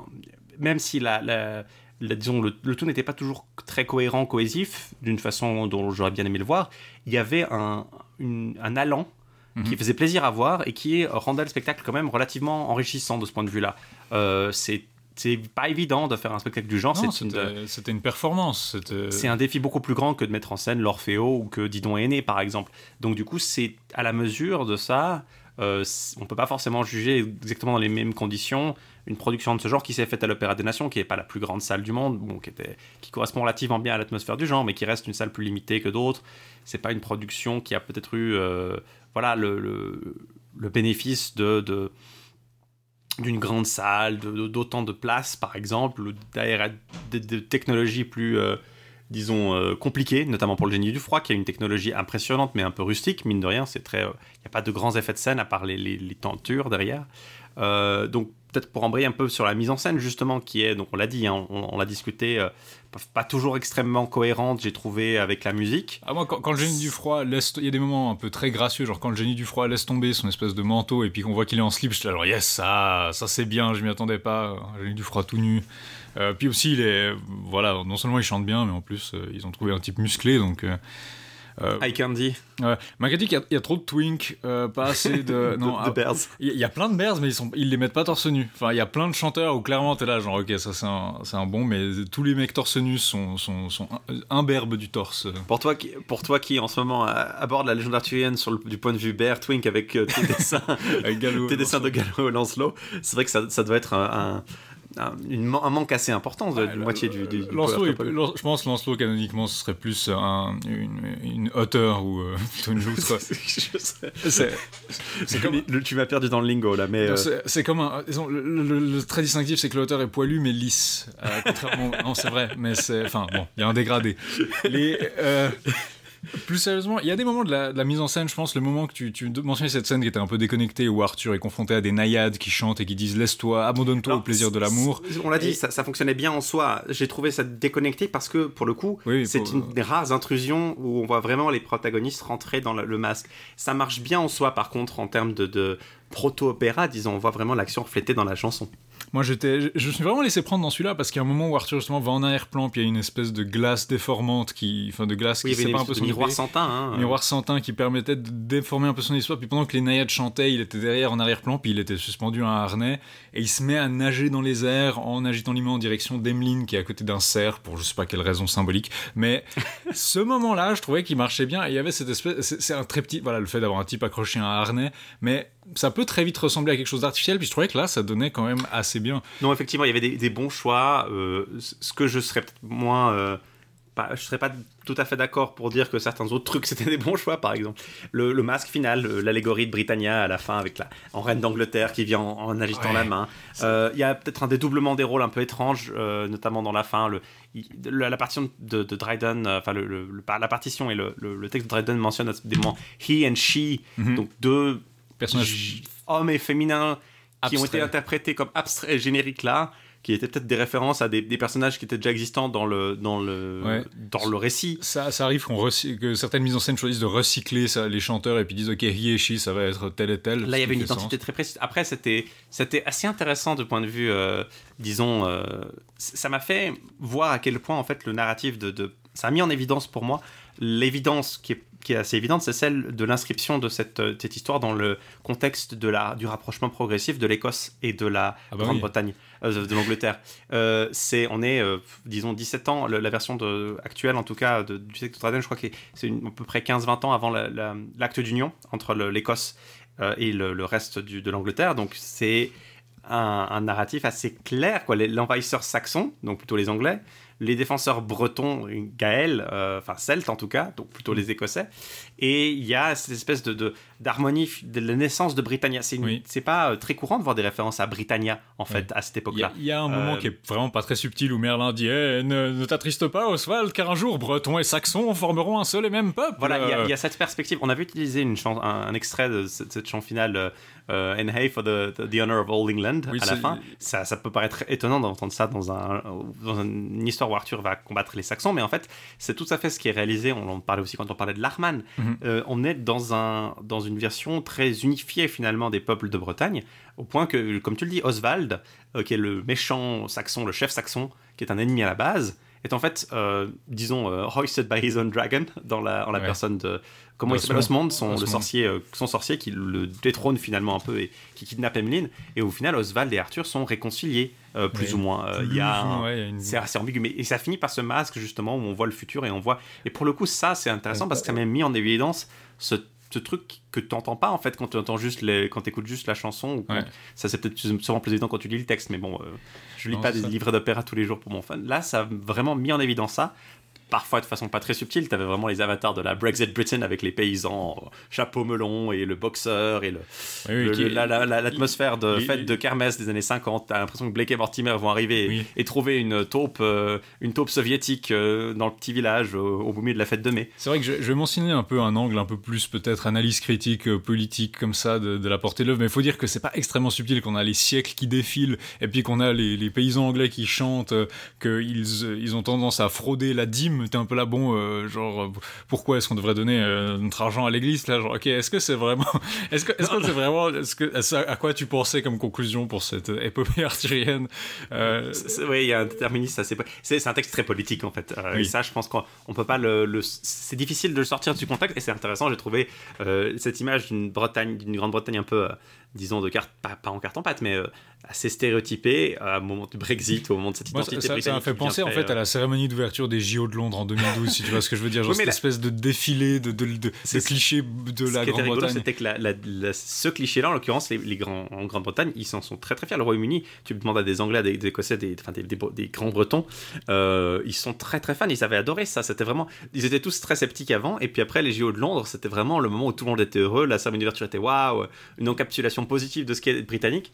Euh, là, bon, ça joue plus sur des clichés, forcément. Euh, le public, malgré la, quantité d'expats probablement présente dans le Grand Théâtre à Genève, dans l'Opéra des Nations, euh, ce sera quand même majorité des Suisses. Donc, il y a inévitablement un, aspect qui est peut-être un peu plus caricaturé. Mais c'était assez intéressant comme piste. Après, vraiment, ce que j'ai trouvé plus disons, je savais pas trop en faire, c'est cette mise en scène très. alors, je comprends l'idée, un peu guerre des gangs, un peu.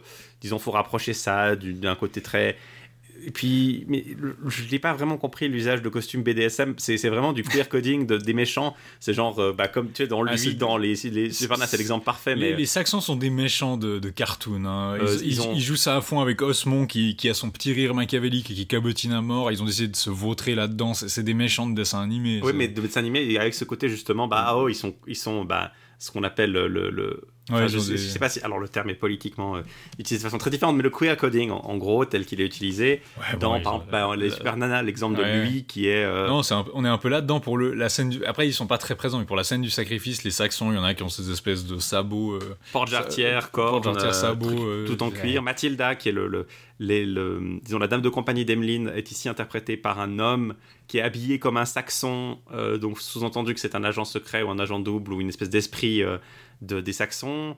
Il y a, il y a... je sais pas trop quoi en faire, mais... C'était ça, voilà, je sais. C'était pas très clair, l'intention derrière. Après, euh, je pense que le réflexe était, ouh, ils sont bizarres. Mais après, il y a peut-être... Tu peux peut-être éventuellement sauver ça en te disant, oui, mais à la fin, ils sont quand même unis. Puis Arthur était pas non plus extrêmement... Euh, il y avait quand même un peu de cuir et de, et de, de, côte de maille... Euh, enfin de, de, mèche dans les, du côté arthurien aussi.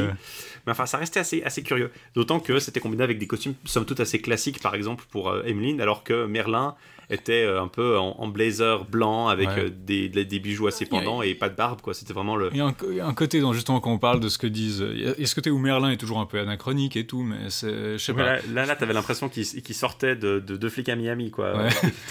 c'est un peu. Puisqu'on parle d'attention, j'ai un, un, petit laïus si tu me permets de le faire. Oui, justement, la, la mise, la mise en scène, l'intention, l'actualité, un peu. Je vais revenir juste là-dessus sur en fait un truc qu'on peut pas maîtriser qu'on fait ce genre de mise en scène parce qu'on commence à le mettre en scène des mois ou des années avant que ça soit pertinent. C'est l'actualité en fait. Ça arrive très souvent qu'une œuvre sorte un peu comme un cheveu sur la soupe parce que ah, euh, d'un seul coup, à cause de, de l'actualité, il y a un thème ou un sujet qui devient d'un seul coup beaucoup plus euh, chaud et beaucoup plus difficile à traiter. Euh, bien sûr, on peut pas on peut pas impliquer ça, on peut pas mettre ça comme faute au, tableau des metteurs scène, mais je pense qu'il faut le garder, garder en tête. pour un exemple un peu extrême, si tu prends par exemple bah, les attentats du 11 septembre 2001, il y a eu, il y a Lindsay Ellis qui a fait une rétrospective, je mettrai un lien sur euh, ce que ça, le 11 septembre 2001 a changé immédiatement et comment il a été représenté. Mais il y a eu des changements immédiats dans beaucoup d'œuvres où tout simplement, euh, un exemple qui est assez connu, c'est la fin de Lilo et Stitch. À la fin de Lilo et Stitch, normalement, il y a le vaisseau spatial qui devait s'écraser dans la ville. Et donc vous aviez cette scène où le vaisseau spatial fonçait dans des immeubles, se prenait dans des étages, les rangées de vitres qui éclatent c'est assez standard comme, comme, disons, comme motif de film d'action. Mais sauf que là, immédiatement après le 11 septembre, on s'est dit, bon, c'est quand même peut-être de mauvais goût, puis ça a été changé. Euh, du coup, il s'écrase entre deux montagnes mal faites en images de synthèse, un peu comme ça. Il y a eu un truc pareil qui a été fait pour Spider-Man, où voilà, il y avait une pub où Spider-Man attrapait un, hélicoptère entre les deux tours. Donc là, c'était vraiment pas de bol. Et il y, a il y a eu plein de modifications comme ça. Puis je pense que c'est un exemple extrême où justement l'actualité va changer la façon dont on reçoit une œuvre. Et Là, j'ai eu un peu ça sur la question, disons, euh, comme je disais, quand on écoute la musique, on se rend pas forcément compte de l'histoire qui va avec parce que c'est très déconnecté. Et je là, il y a quand même beaucoup de thèmes d'agression sexuelle et de kidnapping et de viol euh, dans cette histoire. Et on est dans une époque où justement on parle beaucoup de ces sujets-là et de la dénonciation des agressions sexuelles et de ce genre de choses. Et c'est, euh, je pense pas que c'est forcé d'y voir un rapprochement parce que fait, c'est un des thèmes centraux de la pièce. C'est assez explicitement Oswald et Osmond qui veulent kidnapper et violer, euh, violer ou pas violer Emmeline, mais en tout cas euh, la prendre à Arthur qui lui l'aime de façon libre. Et c'est un peu l'opposition entre les deux, entre le gentil et le méchant qui veut violer la, compagne du gentil. Enfin, c'est un, motif qui est, classique au possible, hein, le, méchant qui kidnappe la femme du héros euh, et qui la menace sexuellement. Mais disons dans le contexte, je trouve qu'il y a plein de choses qui sonnaient beaucoup plus sordides que ça aurait été usuellement. Et c'est pas forcément une mauvaise chose parce que c'est, disons, c'est le sujet central, c'est le, ressort dramatique central de cette, euh, de cette pièce. Et donc le fait que on voit ce que ça pour ce que c'est comme quelque chose de sordide plutôt que comme juste un motif de film d'action qui montre qui est le méchant et qui est le gentil, c'est pas forcément mauvais. Mais euh, c'est un des thèmes de la pièce. Euh, Arthur reproche à Oswald, après qu'il ait enlevé Emmeline, que l'amour doit être donné librement et non de force. Il dit, tu t'as kidnappé. Oswald dit, oui, mais si elle me refuse la clé de son corps, je devrais briser le cabine. Enfin, mais en gros, Oswald, c'est celui qui est vaguement honorable. Genre, quand il kidnappe Emmeline, elle et Mathilda crient au viol. Donc, dans le livret original, elle crie Help, help, a rape, a rape. Euh, ce qui est intéressant parce que j'ai trouvé des œuvres de Dryden où la mention du viol était, enlevée en fait. Ils ont juste laissé help, help. Ils ont enlevé la mention de viol, même si la réplique d'Oswald qui dit non mais vous me prenez pour qui? Je vais préserver votre honneur laisse quand même sous-entendre que c'est ce qui était entendu. Et quand Osmond se retourne contre Oswald et dit Ah ah, Oswald t'avait kidnappé, Emeline, mais il était honorable. Moi, je t'ai kidnappé, mais je vais pas me gêner pour être déshonorable, je vais te violer. Ah, et assez explicitement. Oui, il avait des petits haha à la Mickey en fait. C'était très, très perturbant dans le, dans le contexte. Mais disons, il a aucun. C'est assez explicite que voilà, Osmond va, va la violer, il la violente, il la pousse par terre, elle se débat. Donc ils ont mis ça en scène de façon violente. Et quand Oswald kidnappe Emeline, il la plaque au sol, puis il la prend sur son dos et il se barre avec elle.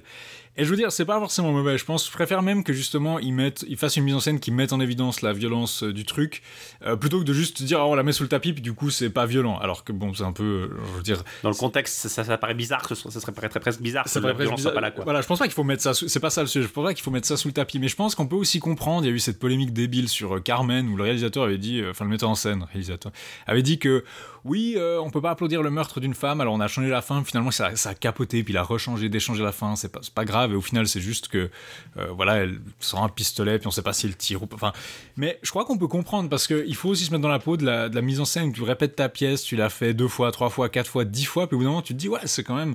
Tu te rends compte parce que pour l'histoire de Carmen, je pense que c'est ça aussi le problème. L'histoire de Carmen, elle est un peu dégueulasse que ce soit l'opéra ou l'histoire de Mérimée d'ailleurs, et ça se limite. et ça c'est assez typique de Mérimée finalement. Hein. Ça se limite pas du tout à la scène finale. Et c'est clair que si ton truc c'est j'ai changé la scène finale, voilà, c'est il y a aucun problème. Je pense pas que c'est, je pense pas que c'est un problème de, justement de choisir de montrer cette violence ou de la, mais que tu puisses te poser la question de comment la mettre en perspective et de aussi se poser la question de mais est-ce que dans le contexte où on est aujourd'hui, les gens vont pas le voir différemment? Est-ce qu'ils peuvent vraiment apprécier ça sans ironie, sans distance, etc., vu que c'est devenu un sujet chaud Et je pense que ça vaut la peine de se poser la question.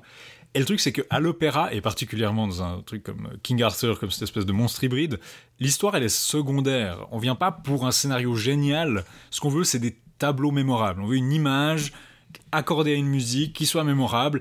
L'histoire, c'est juste cette espèce de moutarde dans la vinaigrette qui permet de connecter logiquement les différents tableaux. Je serais pas si sûr pour tout.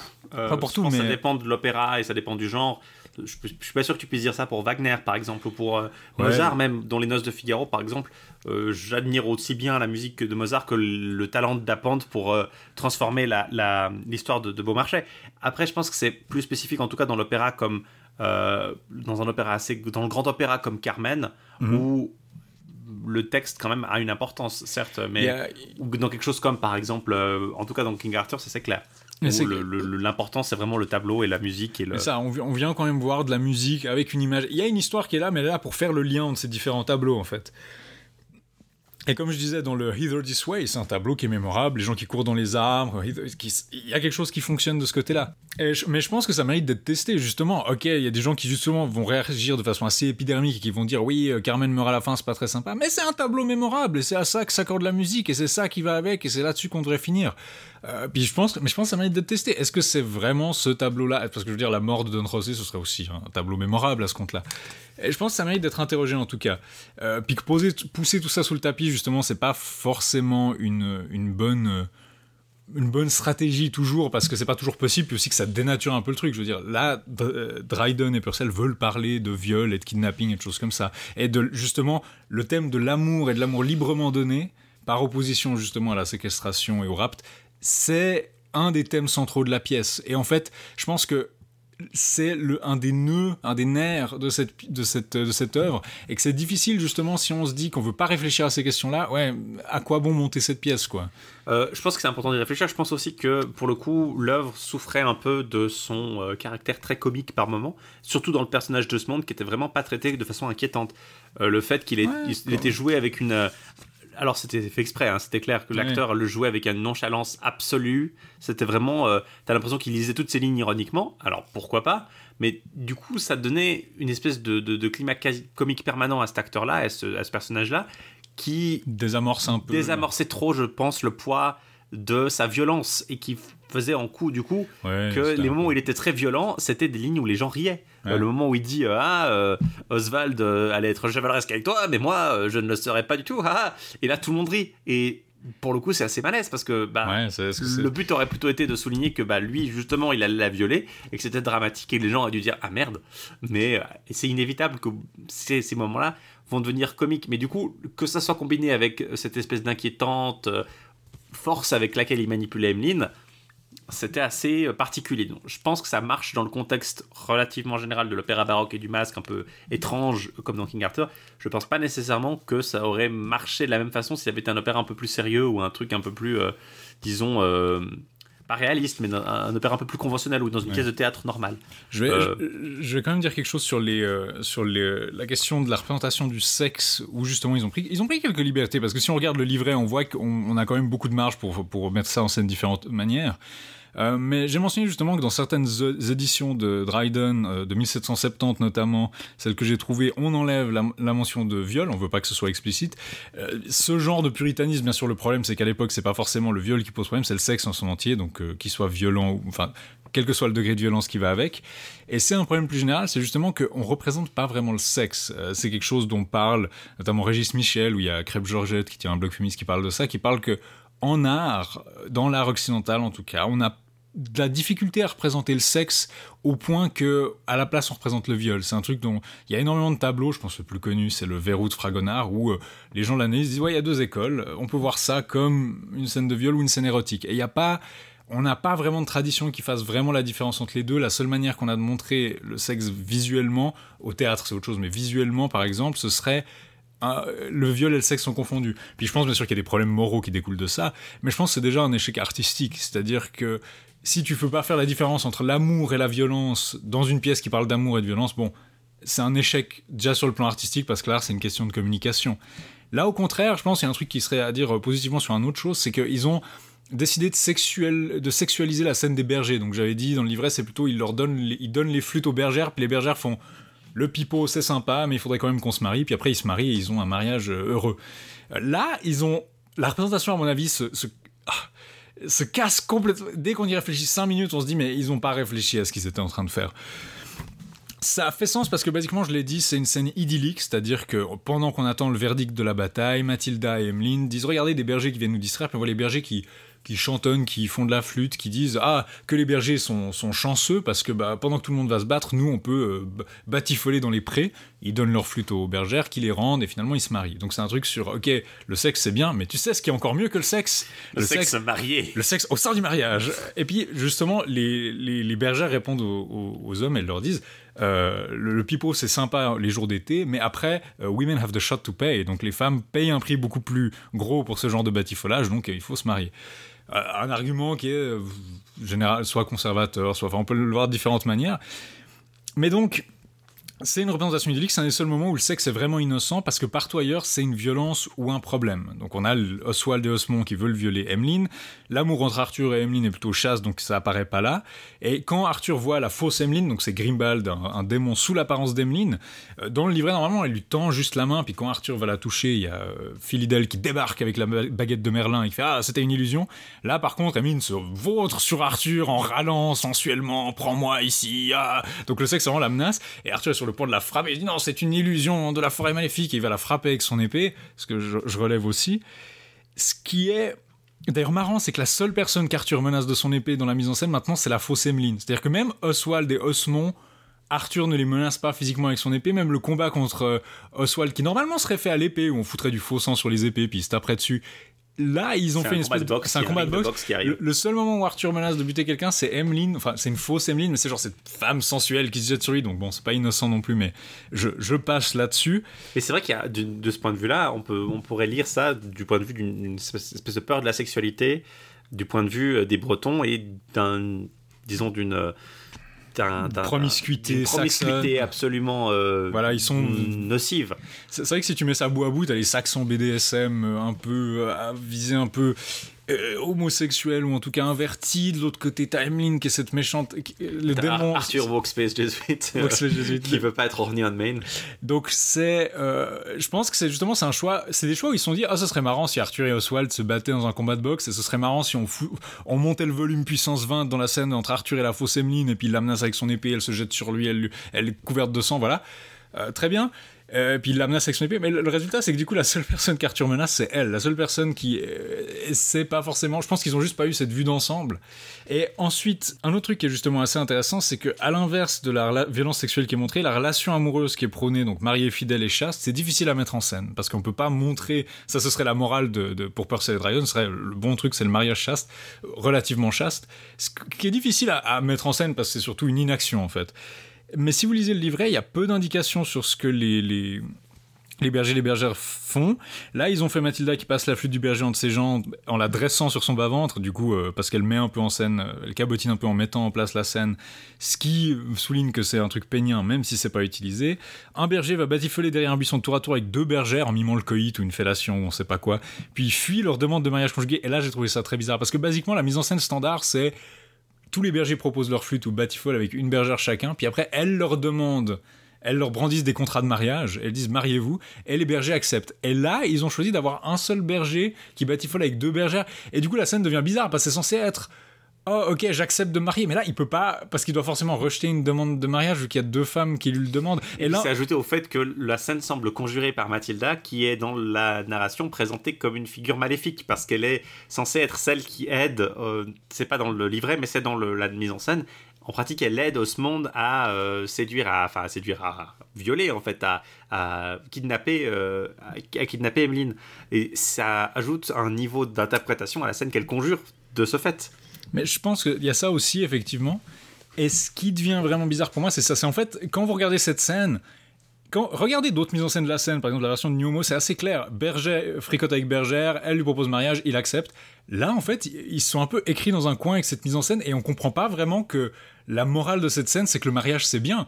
On a cette image du mec qui batifole puis qui après se retrouve coincé par plusieurs demandes de mariage, qui comiquement marche mieux, mais qui est pas du tout ce qui est censé être le message de la scène et qui, à mon avis, marche pas du tout parce qu'en fait, l'infidélité, c'est pas du tout un des messages. C'est une pièce qui parle beaucoup d'amour et qui parle de la constance en amour, mais l'infidélité, c'est pas quelque chose qui est mis en scène dans l'histoire. Arthur et Emeline sont parfaitement fidèles, et même Osmond et Oswald qui veulent violer Emeline n'ont pas d'autres visées. La question d'aimer plusieurs personnes n'est pas vraiment quelque chose qui entre en compte. Donc pour moi, ça, j'ai j'ai même pas compris. C'est vraiment en écoutant les paroles et en regardant les paroles que j'ai compris. Ah, en fait, le berger accepte le mariage. La mise en scène là me le rendait pas clair du tout. Et donc là, on est vraiment dans du mélange de pinceaux qui me semble un peu. Euh, ouais. Ce qui n'est pas aidé par la traduction euh, en, français, j'imagine aussi. Euh. Il y, a ça. Puis aussi, bah, il y a des scènes où le berger met des mains aux fesses des deux bergères qui font ce sursaut vaudevillesque que je déteste de mise en scène. Genre, oh, il a mis une main au cul. Puis là, genre, ouais. Puis là, moi, ça rejoint un peu ce que je disais sur mon, mon, mon puritanisme islamo-calviniste où je dirais ok c'est tout ça, ça ça passe à la trappe mais je dirais plus sérieusement le fait de penser à ce genre de choses sur les agressions sexuelles, la représentation du viol, etc., surtout dans une pièce où c'est un sujet littéralement central et peut-être même euh, le, ressort dramatique central, c'est pas un moyen de dire ah il faut censurer puis tout foutre sur le tapis. C'est aussi un moyen de réfléchir à justement l'unité de tout ça, parce que ce genre de scène, où on se retrouve avec le fait que Arthur est plus violent envers une fausse Emmeline que envers Oswald qui est le méchant de la pièce, c'est un problème pour la mise en scène. Le fait que la, la scène des bergers s'effondre complètement logiquement, genre elle a plus du tout le même sens qu'elle devrait avoir, et on lui donne même plus un nouveau sens qui est, cohérent, ça pose quand même problème, surtout quand c'est le seul moment où justement on montre la sexualité de façon un peu neutre. Dans le même genre, alors que l'histoire est finie, et que les chansons finales se passent plus ou moins hors du récit, donc cette version bizarre, Britannia, le, défilement des siècles des paysans britanniques, alors qu'une dizaine d'allégories viennent chanter la gloire de l'Angleterre, on voit Osmond cabotiner et il déshabille Chi. Genre, il enlève la robe de Chi, pour, sa robe à homard, pour révéler le vêtement qu'elle a dessous lors du duel final entre Et je comprends pas pourquoi je suis là. On est hors du récit. Le grand méchant a été, le grand méchant maléfique a été jeté hors du cachot. Et puis là, le mec, il est en train de cabotiner sur scène à lui arracher ses vêtements alors qu'il a été. Pourquoi est-ce que c'était une bonne idée de mettre le méchant en train d'arracher les vêtements d'une abstraction de femme alors que c'est censé être un violeur. Enfin, je comprends pas, tu vois. Et je me dis, ce genre de choses-là, où le cabotinage, tout ça, c'est des problèmes qui sont artistiques, mais je pense que s'ils s'étaient posés puis qu'ils avaient réfléchi à ça, ils seraient rendus compte, ils auraient une vision un peu panoramique et ils seraient rendus compte que tous ces nœuds-là qui posent problème, en fait, ils auraient pu être unifiés. Et dans. Ça aurait pu être recadré en s'interrogeant sur le message central de la pièce, le fil rouge des relations des relations amoureuses, et avec souci en tête, peut-être vivifié par l'actualité, parce que je pense justement que ça aurait que ça donne une force nouvelle à ce que. On pense pas la même chose que Purcell ou Dryden là-dessus, mais c'est des sujets auxquels on pense encore, et ça pourrait et c'est ça qui donnerait une force à cette pièce. Elle fait d'y réfléchir, ça aurait pu, à mon avis, donner une unité qui manque cruellement dans une pièce comme King Arthur en fait. C'est aussi, je pense, le fait de ne pas avoir voulu considérer ou de ne pas avoir réussi à considérer tous ces aspects de l'œuvre qui sont particulièrement disparates. C'est le point sur lequel ils insistent beaucoup dans le, dans le, programme euh, dans leur note d'intention, c'était l'idée d'avoir vraiment, d'essayer de, de, de, donner une cohérence à quelque chose qui n'apparaît pas cohérent. Mais le problème, c'est que ça n'apparaît clairement pas cohérent pour eux non plus. Donc, ils essaient de donner une cohérence de façade, mais qui ne marche pas parce que pour eux, ils comprennent la chose comme incohérente. Mm. Or, pour Dryden et pour euh, les spectateurs, pour, pour Porcel, pour les spectateurs de l'époque, il y a une cohérence. Et je mm-hmm. pense que c'est l'échec de rechercher cette cohérence euh, qui fait que on empile un peu les métaphores séparées oui, et qu'on espère que ça marche ensemble. On, ajoute, disons, peut-être un, peu d'harmonie.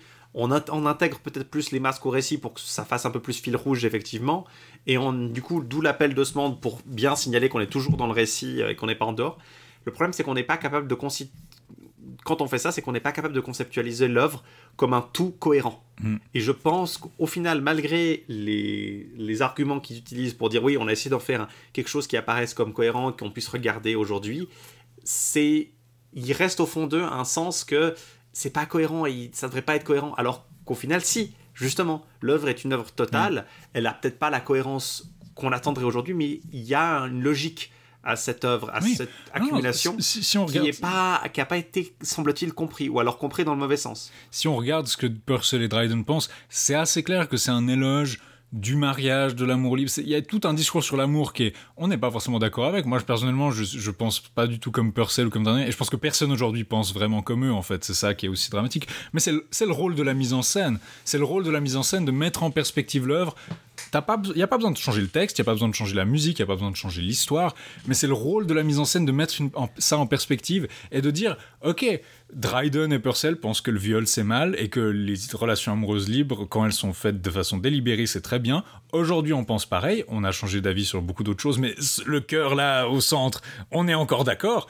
C'est l'occasion de, justement de mettre ça en perspective et de dire parce qu'à chaque fois que j'ai été sorti et que je me suis dit mais qu'est-ce que ça à chaque fois que j'étais sorti de la pièce vraiment c'était ces moments où je me disais ça a pas de sens et en réfléchissant ils étaient tous liés de par le sujet de la pièce, ils étaient tous liés à ça. Et peut-être que réfléchir là-dessus, ça aurait été, à mon avis, une manière de vraiment parachever ça et d'en faire quelque chose qui soit vraiment, peut-être pas exceptionnel, mais en tout cas qui ait une unité qui, nous, qui, dépasse ça.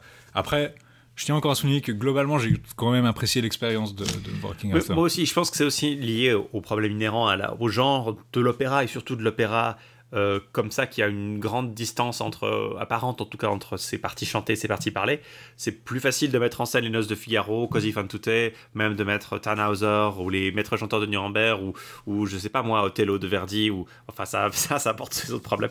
Euh, disons la, la Gazalatra ah, euh, la, la, somnambule de Bellini c'est plus facile de mettre en scène je sais pas moi la, la, veuve joyeuse, c'est plus facile de mettre en veuve Offenbach. C'est beaucoup plus facile de mettre en, scène quelque chose de plus, d'apparemment plus cohérent. C'est plus facile aussi, même dans le cas des pièces de Shakespeare, de mettre en scène ne serait-ce que quelque chose comme Roméo et Juliette, qui a pourtant des, un, whiplash tonal assez important, des scènes de danse particulières, un espèce de discours de la, la reine Mab dans la, bouche. Il y, y, a des bouts particuliers dans Hamlet. Shakespeare, pourtant, est bien mieux mis en scène que ça, en général. Et je pense que ça parle au fait que le, médium particulier de, ce semi-opéra, un peu entre deux, un peu hybride, un peu curieux dans, dans, ce genre, euh, rend une, amène une grande difficulté à, faire une mise en scène cohérente, euh, qui est possible, mais qui nécessiterait, je pense, de se mettre beaucoup plus à la place du spectateur ou de l'auteur du XVIIe siècle et qui est beaucoup plus difficile à mettre en place si on veut rendre l'expérience. Je pense que, mine de rien, c'est difficile d'essayer d'avoir cette vue d'ensemble et de satisfaire le public maintenant, parce que ça impliquerait de considérer que ces grandes disparités entre les deux parties de l'œuvre sont normales. Or, mm. pour le public d'aujourd'hui, si tu traitais ça sur le point de vue normal, strict, il y aurait une espèce de, de, coup de retour de fouet désagréable ou particulier ou étrange, et le spectateur aurait peut-être l'impression de mais qu'on se fout de sa gueule en fait mm. si tu veux qu'on aurait l'impression que mais pourquoi ils essaient de me vendre ce truc qui ne va clairement pas ensemble?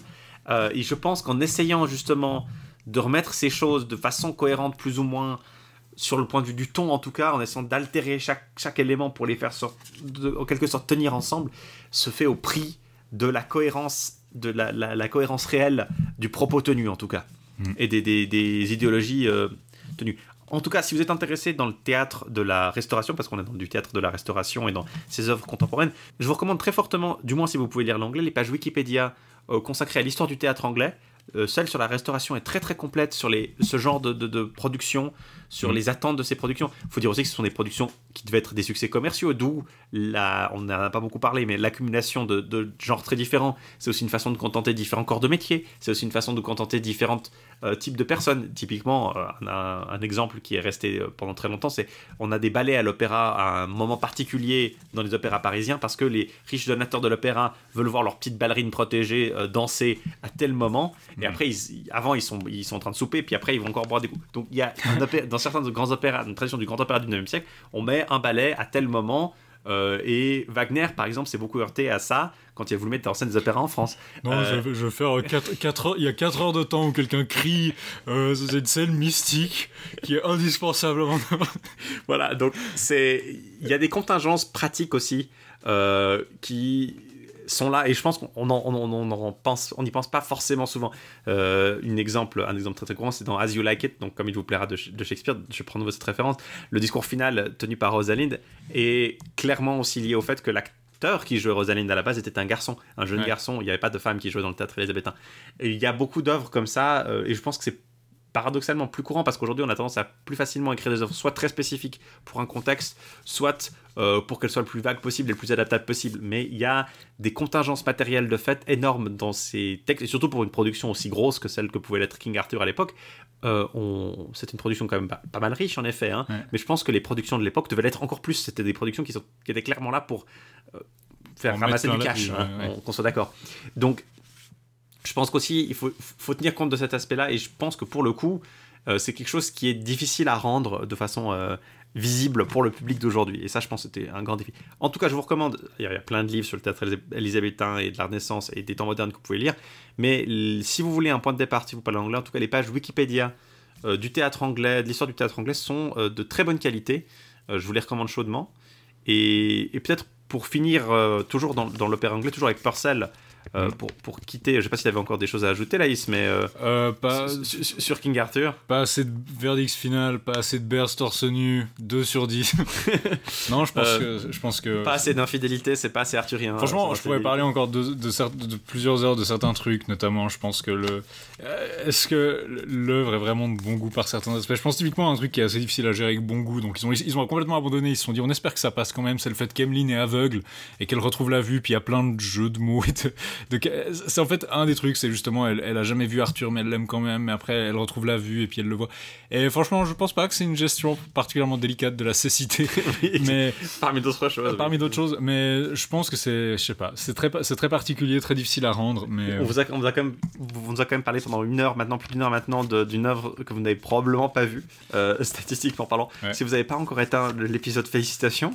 Euh, je vous encourage à, chercher des productions de King Arthur à regarder. On a beaucoup parlé du style musical d'Alarcon, de, on vous en a pas beaucoup fait entendre.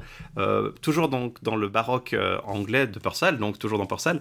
Son ouverture, sa version de l'ouverture de, Didon et Aîné, peut-être pour conclure, c'est pas très arthurien, mais ça vous donnera peut-être une idée de son style assez particulier, encore que là, on est il y a quelques années, c'est pas encore tout à fait le, le style formé qu'il a aujourd'hui. En tout cas, euh, ça vous donnera peut-être un aperçu de son style et ça vous donnera peut-être envie de découvrir euh, sa musique qui est, euh, je pense, très enrichissante, très intéressante, même si c'est pas forcément ma cam quand on parle de musique baroque. et on vous retrouve tout de suite après pour une interview que Laïs a faite de William Blanc, l'auteur du livre Le roi Arthur, un mythe contemporain.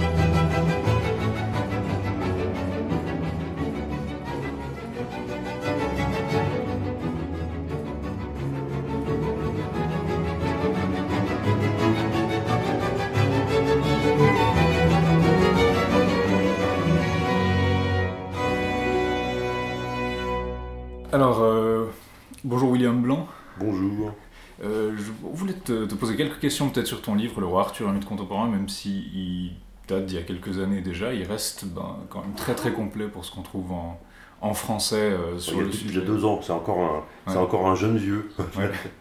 Euh, une des choses qui m'a assez marqué dans ta, dans ta conclusion, c'est quand tu parlais du fait que quand tu avais vu euh, Lancelot First Night de Zucker, tu avais. Tu étais là, il a gâché la légende arthurienne. quand j'étais ado, ouais, Mais la réaction assez épidémique. Puis souvent, j'ai l'impression que c'est ça, c'est-à-dire qu'on commence par découvrir ça, on a une version dont on mm. pense que c'est la, la, bonne version. Généralement, c'est Mallory ou ça dépend de Mallory aujourd'hui. Et puis quand on voit quelque chose qui s'en détache un peu, on a une révulsion, on se dit c'est pas la bonne version. Puis par contre, quand, au fil du temps, on commence à découvrir plein d'histoires, on se rend compte qu'on se prive de quelque chose. Donc, euh. Bah, alors c'est marrant parce que de toute façon, ça fait, c'est, un peu, tu vois, ça fait penser un peu à ce que disait, à ce que disait euh, Socrate en fait. Hein. plus on sait, plus on s'aperçoit qu'on sait, enfin, plus on sait, plus on s'aperçoit qu'on est ignorant, en fin de compte. Hein. donc, euh, et plus on étudie mythe arthurien, plus ça rend humble en fait hein, par rapport à l'immense richesse de mythe. Et c'est marrant parce qu'à l'époque, quand j'ai vu euh, The Cure, c'était en 94, si j'ai bonne souvenance. Euh, voilà, donc euh, j'étais jeune, frais, beau à l'époque. et en fait, le truc, c'est que ce qui est assez marrant, c'est qu'à l'époque, je jouais au jeu de rôle, hein, notamment je jouais au jeu de rôle Pendragon. Et mmh. tu vois, déjà, nous-mêmes, dans ce jeu de rôle, on crée notre propre version du mythe parce qu'on inventait des personnages, on passait. Donc, euh, et à l'époque, j'ai pas fait, j'ai pas fait le parallèle, tu vois, j'ai, pas fait, j'ai pas, j'ai pas connecté. Et aujourd'hui, je me rends compte qu'en effet, ce qui fait la richesse de ce mythe et ce qui fait sa popularité, c'est sa pluralité, sa multiplicité, euh, qui, est, qui, est quasiment infinie. Moi, je, depuis, ça, on en parlera après, mais depuis que j'ai fini ce bouquin, il y a le nombre de trucs que j'ai pu découvrir encore, même maintenant des gens qui m'envoient des mails en disant ouais, en fait, t'as vu, il y a ça et tout. Enfin, mm. c'est juste sans fin, quoi. Parce que donc tu, tu es vraiment parmi ces chercheurs qui sont un peu à la confluence entre l'histoire, la pop culture, comment est-ce que le reste de la culture utilise l'histoire, quels usages politiques de l'histoire est-ce qu'on peut faire. Et euh, je me demandais un peu si tu avais, parce que j'ai toujours été très sceptique par rapport à mmh. cette approche un peu pop culturelle, euh, d'une part parce que ça peut aboutir à des choses assez superficielles où on trouve des parallèles un peu. Genre encore récemment, j'ai vu que G-Store a ressorti un article de 2003 sur leur site G-Store Daily où il parle de euh, Harry Potter en comparaison avec les romances arthuriennes françaises.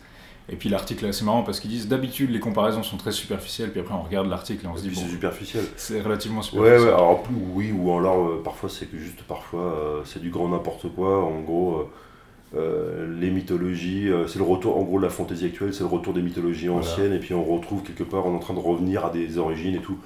Bon, ça c'est évidemment, alors là en plus, ce genre d'analyse, c'est juste, euh, juste débile, quoi, ça veut rien dire. Surtout qu'en plus, ça oublie le contexte. Hmm. Ça oublie le contexte. En fait, le, tout, toute la difficulté, quand tu étudies la, pop culture, enfin ce qu'on appelle la pop culture, hein, donc. toute la difficulté, c'est de considérer ça avec la même érudition qu'un texte médiéval. Hmm. Parce que, en fait, en fin de compte, les auteurs, par exemple, les auteurs, moi j'aime beaucoup les auteurs de comics, hein, moi c'est, euh, je fais un chapitre complet sur les, super-héros, les mythes arthuriens, c'est par hasard, c'est parce que j'aime bien ça. Euh, et en fait, le truc, c'est que, et c'est en plus très important, je pense, par rapport aux évolutions récentes du mythe arthurien, mais en plus, il faut comprendre que ces auteurs-là, il faut les, considérer comme chrétiens de Troyes, en fin de compte. Ils ont des choses à dire.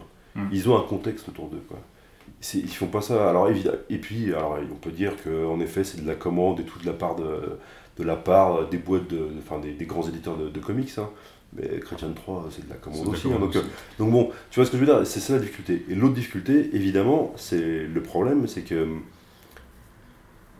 c'est que les auteurs, souvent, moi je prends, je prends l'exemple de Michael, enfin, je le cite d'ailleurs, hein, Michael Moorcock, je le cite en note, hein, donc euh, Eric le Nécromancien, qui est un grand cycle de fantasy, moi, j'ai eu la chance d'interviewer Moorcock et puis euh, et je lui dis, mais en fait, euh, Elric le Nécromancien, avec son épée démon euh, Stormwinger, on dirait une inversion du mythe arthurien. Et Moorcock, il me regarde, il était super gentil, il me fait Ah ouais, vous avez peut-être raison. Et tu vois, c'est-à-dire que le problème, le problème c'est que c'est, il me dit, mais c'est, ça se trouve, c'était inconscient, tu vois. Et lui, il me dit, c'était inconscient. Donc, et en plus, c'est quelqu'un, c'est, quelqu'un qui a beaucoup réfléchi par rapport à son, à son, à son art et son écriture. Donc, tu vois, c'est, assez marrant. Et c'est, là toute la difficulté. C'est que on est toujours un peu sur le, fil du rasoir, tu vois. On dit, voilà, nous on interprète, on est tenté de faire des parallèles. Le problème, c'est qu'il faut que les acteurs, euh, on aime bien, on a parfois le point de vue des acteurs, Et parfois, même les acteurs vont dire parfois des inverses, de l'inverse de nos analyses, mais il faut qu'on soit, tu vois, il faut, il faut avoir un peu de, confiance dans ces analyses. Mais c'est toujours compliqué. Hein. Donc, euh, euh, moi, je vois par exemple pour les auteurs de comics, c'est très compliqué parce que jusqu'à une date récente, jusqu'en gros dans les années 80, pour simplifier, hein, on leur donnait pas la parole. Hmm. C'était des tâcherons en fait. Ils étaient considérés hein, comme des tâcherons. Donc c'est pas des gens qu'on a interviewés, interviewé, euh, dans des journaux. Hein. Ou alors qu'aujourd'hui, il n'y a aucun problème. Donc c'est mine de rien, c'est vachement, euh, c'est vachement compliqué. Quoi. Donc euh, quand tu tombes sur un comics des années 40, comme le Shining Knight, hein, qui est donc un super-héros arthurien, un des premiers super-héros arthuriens des comics, qui a été créé, en fait, voilà, qui a été créé par des types qui sont enfin, complètement oubliés, ou en grande partie oubliés aujourd'hui c'est très compliqué d'avoir le point de vue de l'acteur. Donc on est, on est, on est obligé de se baser là, sur la source pure. Mais en même temps, on a un peu un rapport médiéval aussi, tu vois. Parce qu'en fin de compte, tu vois, Chrétien de Troyes n'a pas donné d'interview, hein. ou alors je suis pas au courant. Ouais, c'est le... Voilà. Donc, pour, euh, pour, reprendre un peu ce que tu, parlais un peu de, dans le livre, tu parles un peu de Tolkien, puis pour reprendre une, disons une, une ligne de Tolkien, je dirais, il faut, faut peut-être éviter de confondre ce qui est applicable comme comparaison et puis ce qui est pertinent. C'est-à-dire, c'est oui, Harry Potter qui, qui, prend une épée, le fait que l'épée le désigne comme quelque chose, on peut voir un parallèle là-dedans où l'épée désigne le porteur, ah, mais est-ce que c'est. mais après, J.K. Rowling, par contre, elle a vraiment dit, hein, texto, que en gros, elle s'était inspirée de T.H. White. Hein, donc, euh, donc, euh, et, euh, T.H. White, bon, bah voilà, enfin, elle a, dit que ça s'était inspiré pour créer la relation Harry-Dumbledore.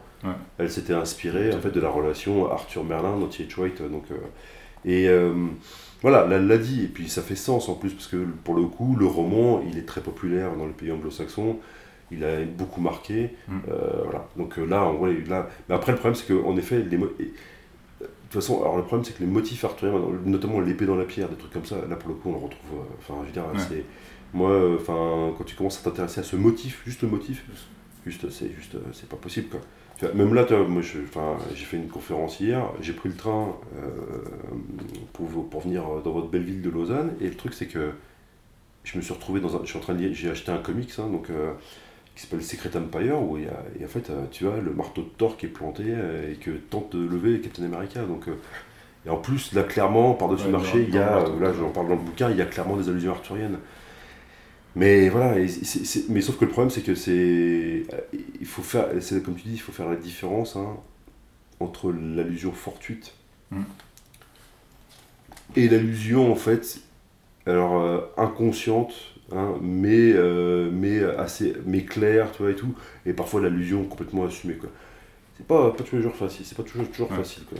Euh, je, je, rebondis un peu là-dessus, tu parles d'avoir le point de vue des acteurs. je fais peut-être un peu le, alors je suis pas un littéraire du tout, mais je suis peut-être un peu le littéraire postmoderne, mais est-ce que c'est pas un peu justement un problème de reposer sur le, le fait qu'on a besoin de l'auteur? Surtout, bah, tu as mentionné J.K. Rowling, qui est quelqu'un qui déclenche une polémique à chaque interview euh, vis-à-vis de ses fans sur comment interpréter son œuvre, pratiquement. Est-ce que est-ce que c'est pas un petit un, problème justement que, la pop culture d'avoir accès à ça en fait? Est-ce que ça biaise pas aussi notre... Non, mais ouais, alors le truc, tout le truc c'est que c'est je sais pas si ça, sais pas si ça gâche. Ça, ça, ça, nous, ça, nous, ça, nous, ça nous aide et ça, ça provoque des analyses différentes. Parce que là, aujourd'hui, on peut à la fois faire une étude de la production, hmm. mais aussi de la réception. Et tu vois, et c'est là où ça devient fascinant, c'est qu'en fait, on peut aussi avoir le point de vue du public. Donc c'est une, une, source d'information en voilà. plus. Alors tout le problème, c'est que maintenant, c'est des sources à traiter en plus. Tu vois, mm. Donc, euh, c'est, mais, mais par contre, je pense qu'il faut faire vraiment, vraiment le distinguo, en fait. Hein, distinguer bien la production et la réception, qui sont parfois complètement différentes. Hein. Moi, je donne un exemple, par exemple, enfin, je pense à un exemple tout bête. Euh, moi, j'étais très content de, de, trouver ça, parce que aux États-Unis, euh, quand le, le mythe arthurien revient, enfin, il commence à être développé au 19e et tout, hein, c'est assez nettement un mythe, même s'il est démocratisé, c'est un mythe en direction des populations blanches, hein, tout bêtement. Mm. Enfin, voilà. Il n'y a aucun auteur qui dit on va, voilà, on va inclure euh, les Afro-Américains là-dedans. Mais moi j'ai trouvé deux, un, cas où tu as un, un, esclave libéré qui a, des enfants, qui a nommé ses enfants euh, Lancelot Jones hein, et King Arthur Jones en fait. Hein, mm. Donc euh, c'était en Floride et tout, et d'ailleurs Lancelot a, Jones a participé à la création d'un parc national. C'est comme ça d'ailleurs en regardant le documentaire sur les parcs nationaux, j'ai vu ça. Donc, tu vois, et tu vois, mais ça c'est intéressant parce que ça veut dire que le problème, c'est que leur père, on n'aura jamais une interview de lui parce qu'il est mort au début du XXe siècle. hein. Mais c'est fascinant, c'est-à-dire que lui a eu accès à des récits arthuriens américains. Enfin, des- Bon, alors évidemment, parce que clairement en plus, les, les planteurs euh, du Sud, ils aimaient bien euh, tout ce qui est médiévalisme et tout. Mais comment, comment, c'est, comment ça arrive à lui? Ça, c'est une question c'est une question auquel on certainement jamais réponse. quoi. Mais tu vois, ça, c'est intéressant. Mm. C'est-à-dire que normalement, c'était pas un mythe, c'était pas un mythe pour lui, mais il se l'est approprié quand même. Voilà. Donc ça, je trouve ça, je trouve ça assez fascinant. Quoi. Et puis, un, un des problèmes que j'aurais avec cette approche un peu pop culturelle, c'est que ça, euh, à l'université de Lausanne récemment, enfin récemment, il y a quelques années maintenant, ils avaient fait un colloque sur euh, Game of Thrones, et ça avait, enfin un colloque une journée, puis ça avait plutôt bien marché, Mm. Euh, grand succès, plein de gens qui viennent. Et j'ai peur qu'il y ait un peu aussi cette dimension où c'est, hé les jeunes, venez voir, euh, le Moyen Âge, c'est comme votre, euh, c'est comme Game of Thrones, c'est comme Star Wars, c'est comme où on essaye de rendre ça un peu, est-ce qu'il n'y a pas le risque où on essaie de rendre ça un peu palpitant? Ouais. et puis on arrive justement dans ce côté un peu, oh, Luke Skywalker, c'est comme Perceval, qui est comme... Ou alors, ouais, par, par- exemple, tu vois, il y avait un article dans le, bah, dans, dans le point, hein, donc, euh, qui faisait la comparaison entre Luke Skywalker et Perceval en s'appuyant sur Campbell. Mhm. Euh, c'était du, alors c'était du, grand n'importe quoi. Comme d'habitude avec Campbell. ouais. Puis comme de- on a, merci beaucoup. Comme d'habitude avec Campbell. Voilà. Tous ceux qui m'entendent arrêter pitié de dire Campbell, vous appuyez dessus, c'est une catastrophe. Bon, surtout que la plupart des gens ils le lisent pas, hein. ils regardent voilà, la ouais, page genre, Wikipédia. oui, puis- ils le mettent dans leur bibliothèque, genre, vous avez vu, euh, j'ai le bouquin de Campbell. Vas-y, enfin bon, c'est bon. Et euh, donc, bref, quoi qu'il en soit, et le, le problème, euh, et je pense qu'il y a plusieurs problèmes. Le premier problème, c'est que c'est de prendre, euh, de prendre ça. euh, alors, c'est peut-être une super porte d'entrée, hein, de toute façon. Mm. Moi, je trouve que Bon, ça ça, peut être utile. Mais après, le truc, c'est qu'en effet, il faut. Moi, moi, moi j'aime bien montrer justement les différences. hein. Mm. Pas pour dire, pas pour dire, vous avez vu, les films d'actuels, euh, c'est c'est n'importe quoi et tout. Mais c'est juste expliquer encore une fois que les contextes de production sont différents et qu'un film euh, qui traite, qui même qui, qui va affirmer qu'ils ont fait plein de recherches et tout, ce film-là, il va toujours plus apprendre sur son moment de production, de conception, que sur le Moyen-Âge. Mm. C'est évident, quand on l'étudie sérieusement. Ouais. Attention. hein. Euh, et donc, encore une fois, le problème, c'est aussi. euh, le problème, c'est que. euh, Il faut pas penser que euh, ce titre, ce, étudier le médiévalisme, y compris dans les séries télé, on peut faire ça à l'arrache. Mm. Ça nécessite, euh, encore une fois, euh, de la recherche, qui est une recherche parfois un peu ingrate, hein, parce que c'est un travail d'érudition, hein, en fin de Mm. compte. hein. Euh, même si on n'est pas en train de, de, de gratter dans les archives et à faire de la paléographie, voilà, donc euh, ça c'est euh, c'est un plus, hein, parce que euh, je pense qu'on a, on est, on est beaucoup à avoir souffert là-dessus. mais bon, mais tu vois, ça c'est, mine de rien, c'est, important. Après, l'autre problème, je pense, c'est que. euh, après, moi, c'est une inquiétude. C'est que, je dis pas que c'est le cas actuellement, hein, donc euh, c'est que euh, ça devienne une vraie mode. Et euh, je vois d'ailleurs, en l'espace de.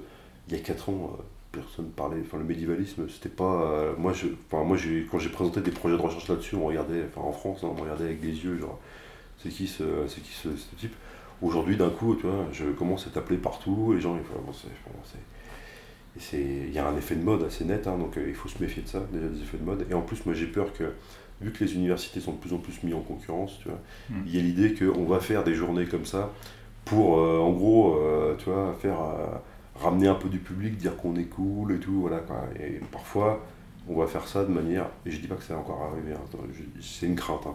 J'ai peur qu'on fasse ça un peu, à, on fasse ça un peu à la, à l'arrache, comme tu dis, au grand n'importe quoi, et que des, des gens qui sont des chercheurs très bons sur leur sujet se mettent à étudier ça, je veux dire, entre, entre la poire et le fromage, Ouais. en disant voilà, bon, euh, oh, je vais faire ça vite fait parce que c'est pas, voilà, et puis qui disent vraiment ouvertement n'importe quoi.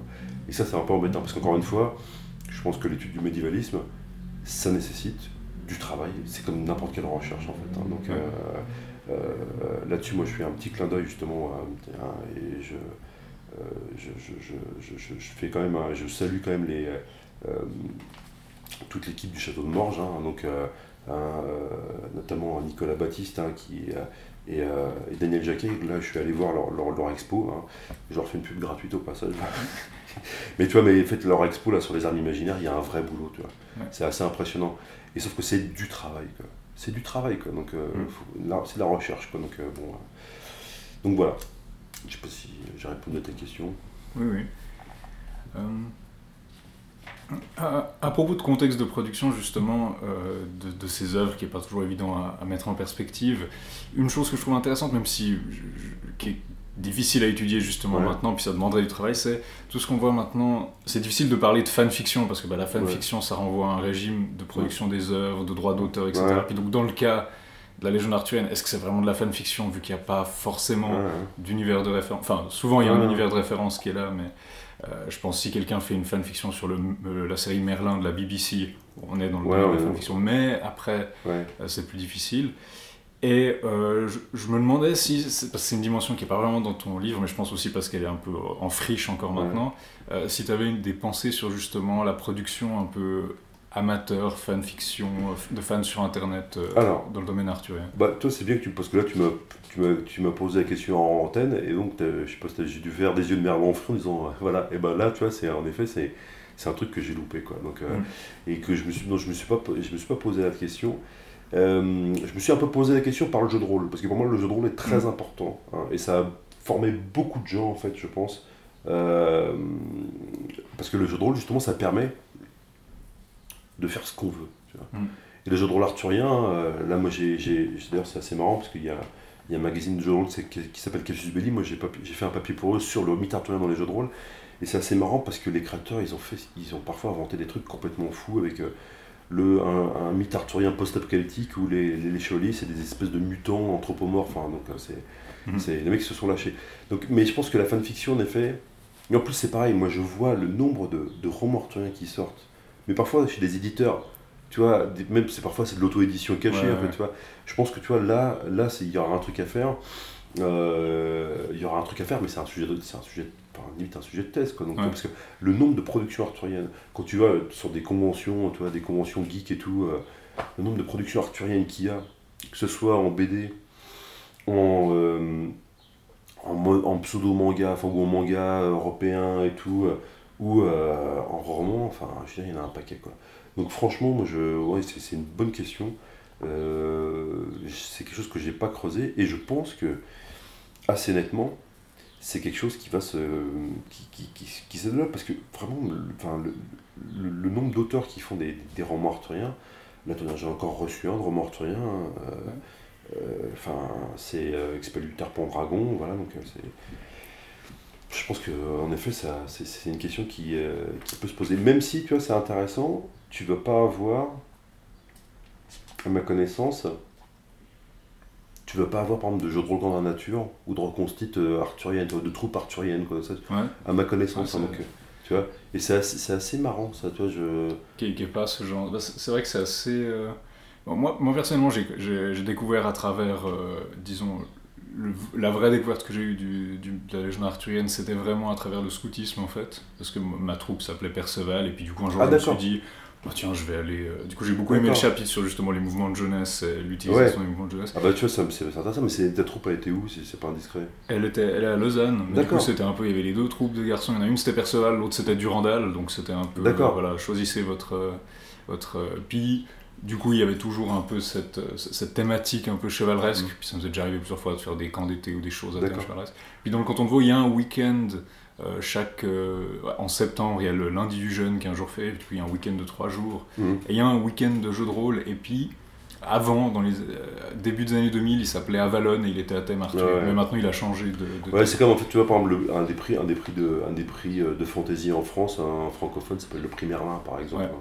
Je sais même plus s'il est encore en activité, je crois que si, en fait, mais tu vois, donc c'est- tout ça, c'est, c'est, c'est- évidemment, hein, là, là, Mm. euh, c'est, c'est- on est clairement dans, le- dans, dans l'allusion arthurienne, quoi, mais c'est, ça, c'est intéressant parce que toi, c'est des trucs, euh, je pense que les, les, euh, si tu interviews même les gens qui ont créé, par exemple, le prix Merlin et tout, ils vont dire, bah, parce qu'on aime bien le mythe arthurien, puis voilà.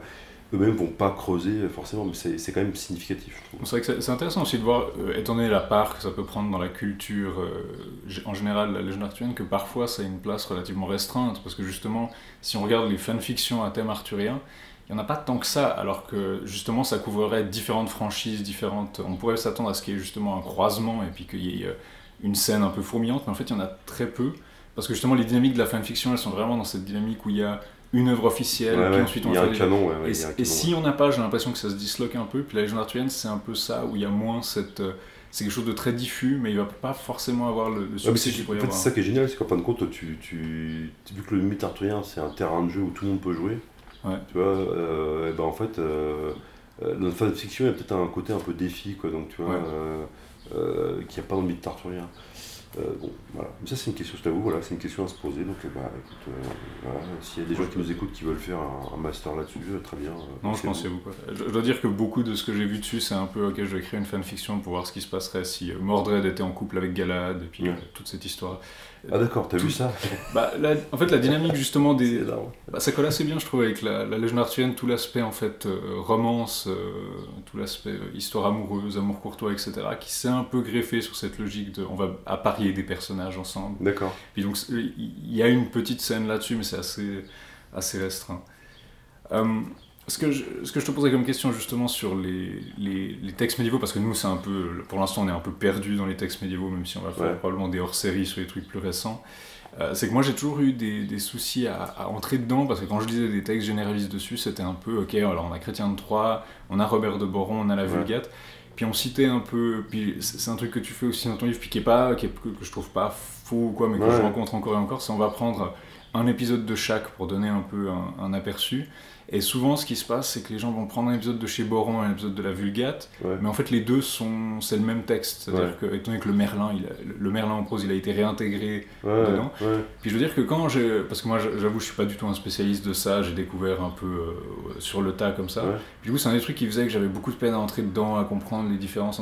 Et donc, je me demandais si tu avais une idée sur qu'est-ce qui pourrait euh, être fait, à ton avis, pour améliorer l'accessibilité de ces choses ou les rendre plus. Si tu avais eu des. c'est- une question qui est compliquée parce qu'en Ouais. plus euh, ça nécessite, euh, même pour un- quelqu'un qui s'y intéresse, ça nécessite en fait de rentrer dans la, dans la comment dans, dans, dans la dans les- la mentalité médiévale euh, et dans la pratique médiévale de, de- de conception des textes en fait. hein. Mhm. Où là pour le coup t'as pas de fanfiction, t'as pas de canon, voilà. Donc Ouais. c'est euh, même si après t'as pas de canon, mais tu vas avoir des autorités. hein. Ouais. donc voilà, les autorités, il faut les citer et tout.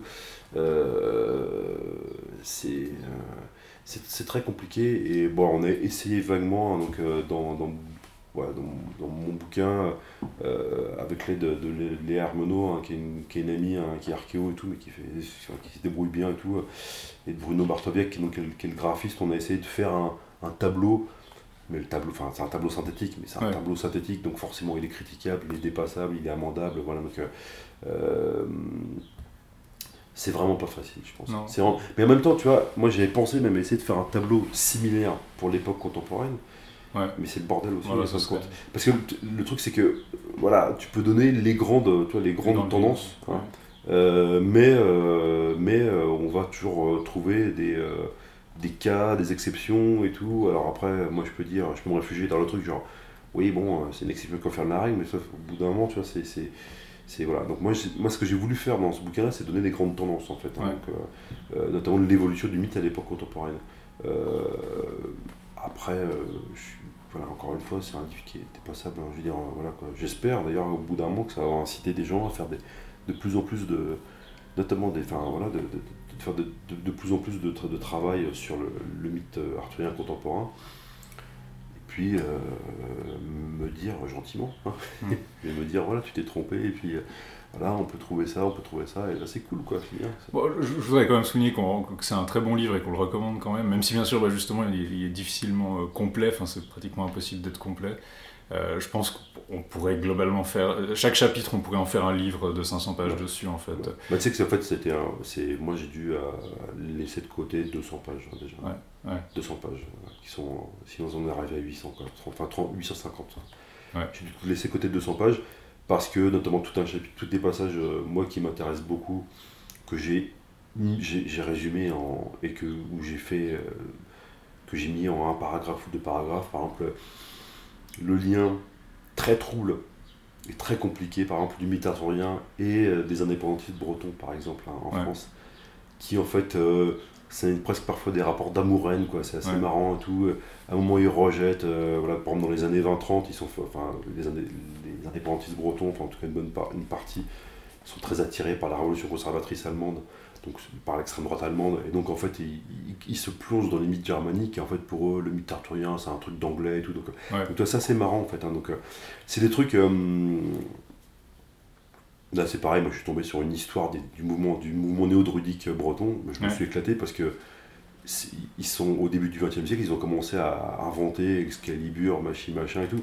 Mais, euh, mais c'est un truc qui a fait flop hein, concrètement. ça a duré 10 ans, puis euh, voilà quoi, c'était. Mais c'est amusant, tu vois, c'est espèce de, tu vois, de d'espèces d'archipel arthurienne comme ça. Bon, mais en fait, voilà. Bon, c'est des trucs que j'ai fait des, des pages et des pages d'écriture, puis de notes et tout. Mais bon, bah voilà, t'es es obligé au bout d'un moment de faire des choix dans un bouquin. Puis en plus, tu vois, ça reste quand même un peu marginal, quoi, donc euh, quand même, mine de rien. Hmm. Euh, J'aurais encore deux petites questions. Alors, la, la, première, ce serait un peu je pense qu'on va appeler cet épisode quelque chose comme euh, Camelot, un mythe contemporain ou quelque chose comme ça, puisqu'on va aussi parler dedans du livre sur Camelot. Donc il y a de grandes chances que la moitié des gens qui vont atterrir dessus sont des gens qui veulent entendre parler de Camelot, ce qu'on va pas vraiment faire? Mais est-ce que tu as quelque chose à dire? Tu parles un petit peu de Camelot dedans, euh, d'ailleurs de façon assez critique. Est-ce que tu aurais quelque chose à dire? Parce qu'il faut dire que c'est probablement l'œuvre, en tout cas francophone, c'est l'œuvre arthurienne la plus mm. importante euh, des, dernières. Euh, je sais pas si j'ai pas l'impression d'avoir été très critique, mais ce qui est intéressant, c'est de voir en fait les. Euh, moi, je pense qu'au contraire, je pense que c'est c'est Camelot. Moi, j'aime beaucoup. Mm. D'ailleurs, je participe au bouquin, voilà, donc au bouquin collectif qui est sorti, quoi. Donc où D'ailleurs, mon article, ça se base sur des notes que j'avais déjà laissées tu vois, sur la bouffe dans Camelot parce que c'est un truc que je trouve hyper important. Et, euh, et en fait, euh, et, ouais, enfin, mais ce qui est amusant dans, dans Camelot, c'est que, en fin de compte, ça n'a rien d'une redécouverte du mythe euh, médiéval. Mm c'est une réinterprétation avec des, des, angoisses complètement contemporaines du 21e siècle. Euh, l'idée, euh, bon, déjà, c'est très influencé par la culture populaire américaine, là, c'est quand même, enfin, le nombre d'allusions au jeu de rôle, à la science-fiction, à la fantasy dedans, c'est quand même hallucinant. Et aussi, moi, je pense qu'on est dans une idée, justement, de presque, tu parlais de littérature, de conception de littérature postmoderne. Si tu regardes bien Camelot, moi, je pense que le thème central, c'est ça. C'est mm. qu'en fin de compte, c'est pas le héros ou les actes du héros qui comptent, c'est comment c'est raconté. Hmm. Tu vois?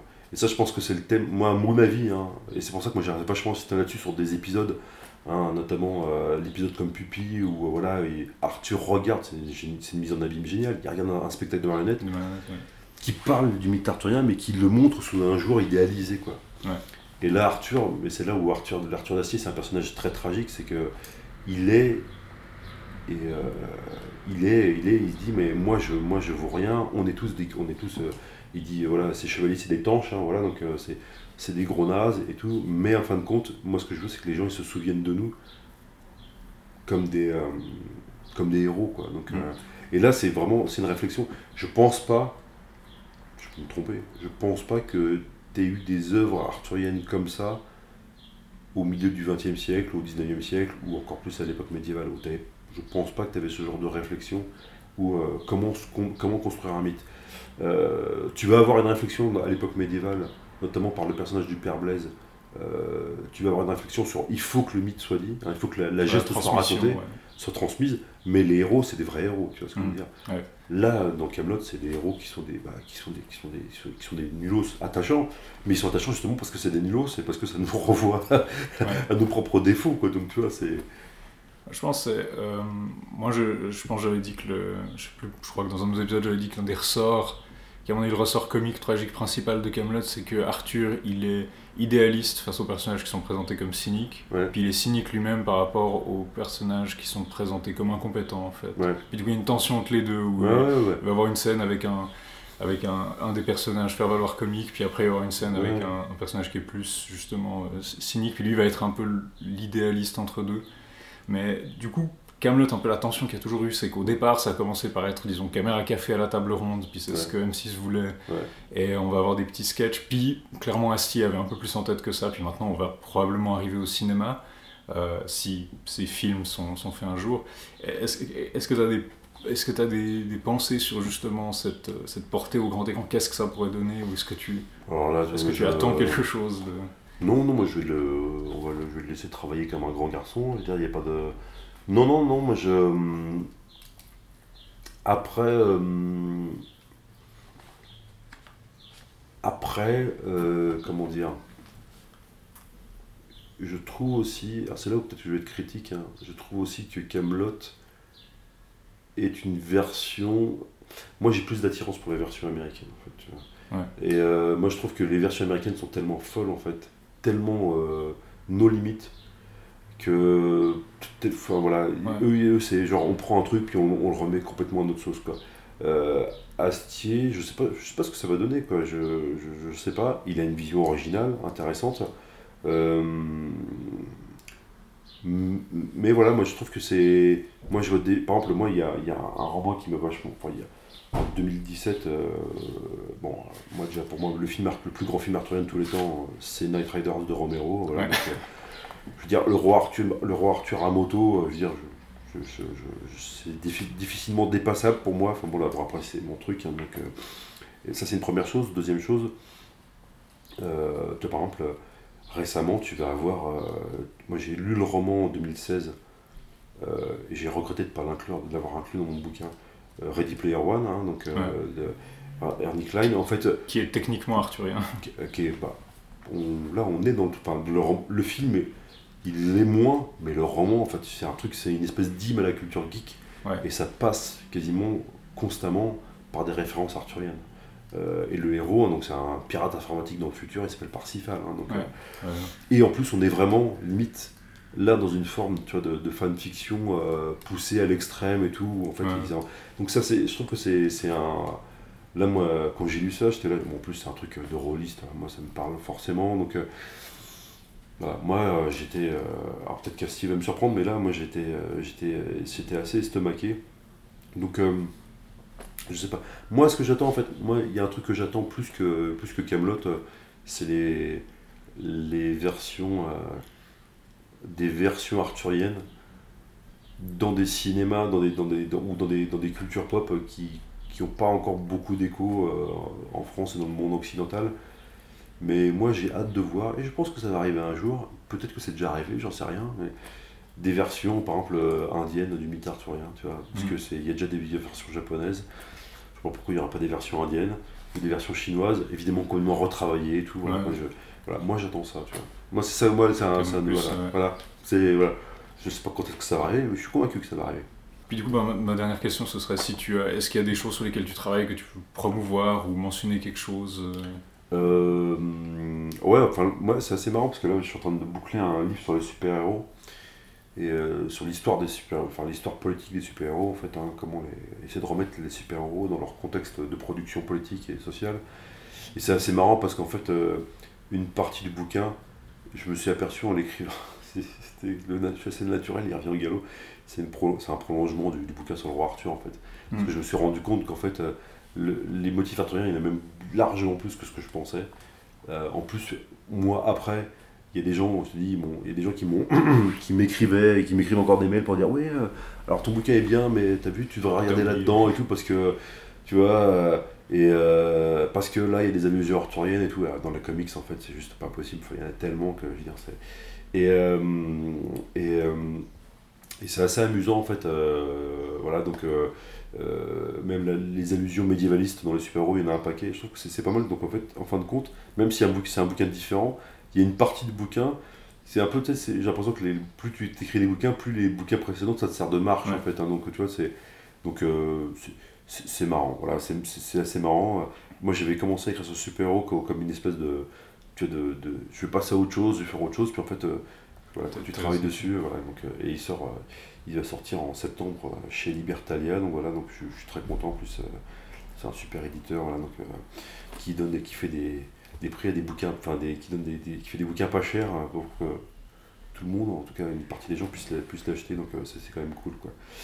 Donc voilà, voilà. Donc, euh, bah, si, si, nos auditeurs auront probablement apprécié ton livre sur le roi Arthur, je pense qu'ils pourront aussi apprécier ton livre sur les super-héros. super bien. Continuation de certains thèmes. bah, merci de nous avoir accordé cette bah, interview. Merci, merci à toi, merci, et puis bah, à, la prochaine, à la prochaine quête du Graal.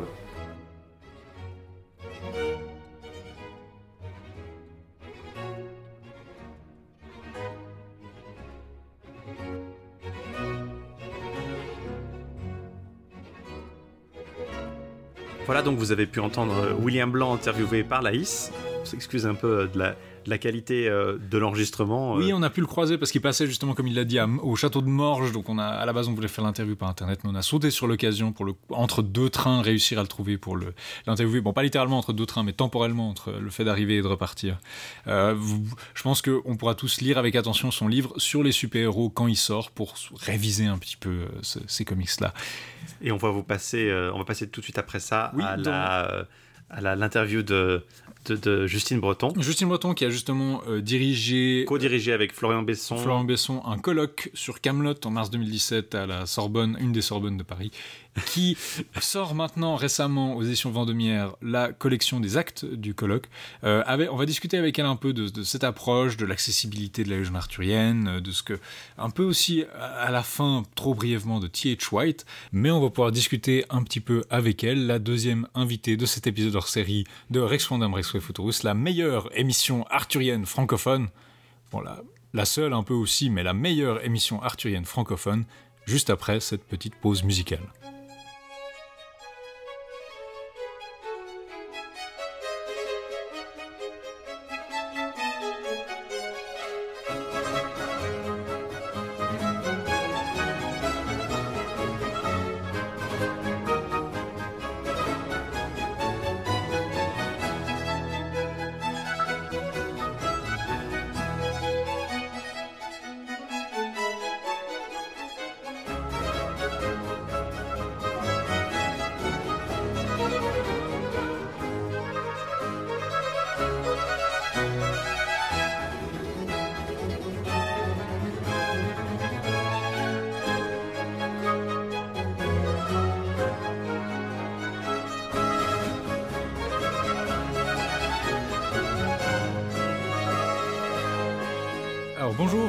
Breton, bienvenue dans Rex Condam Rex Futurus. Bonjour, merci de m'accueillir.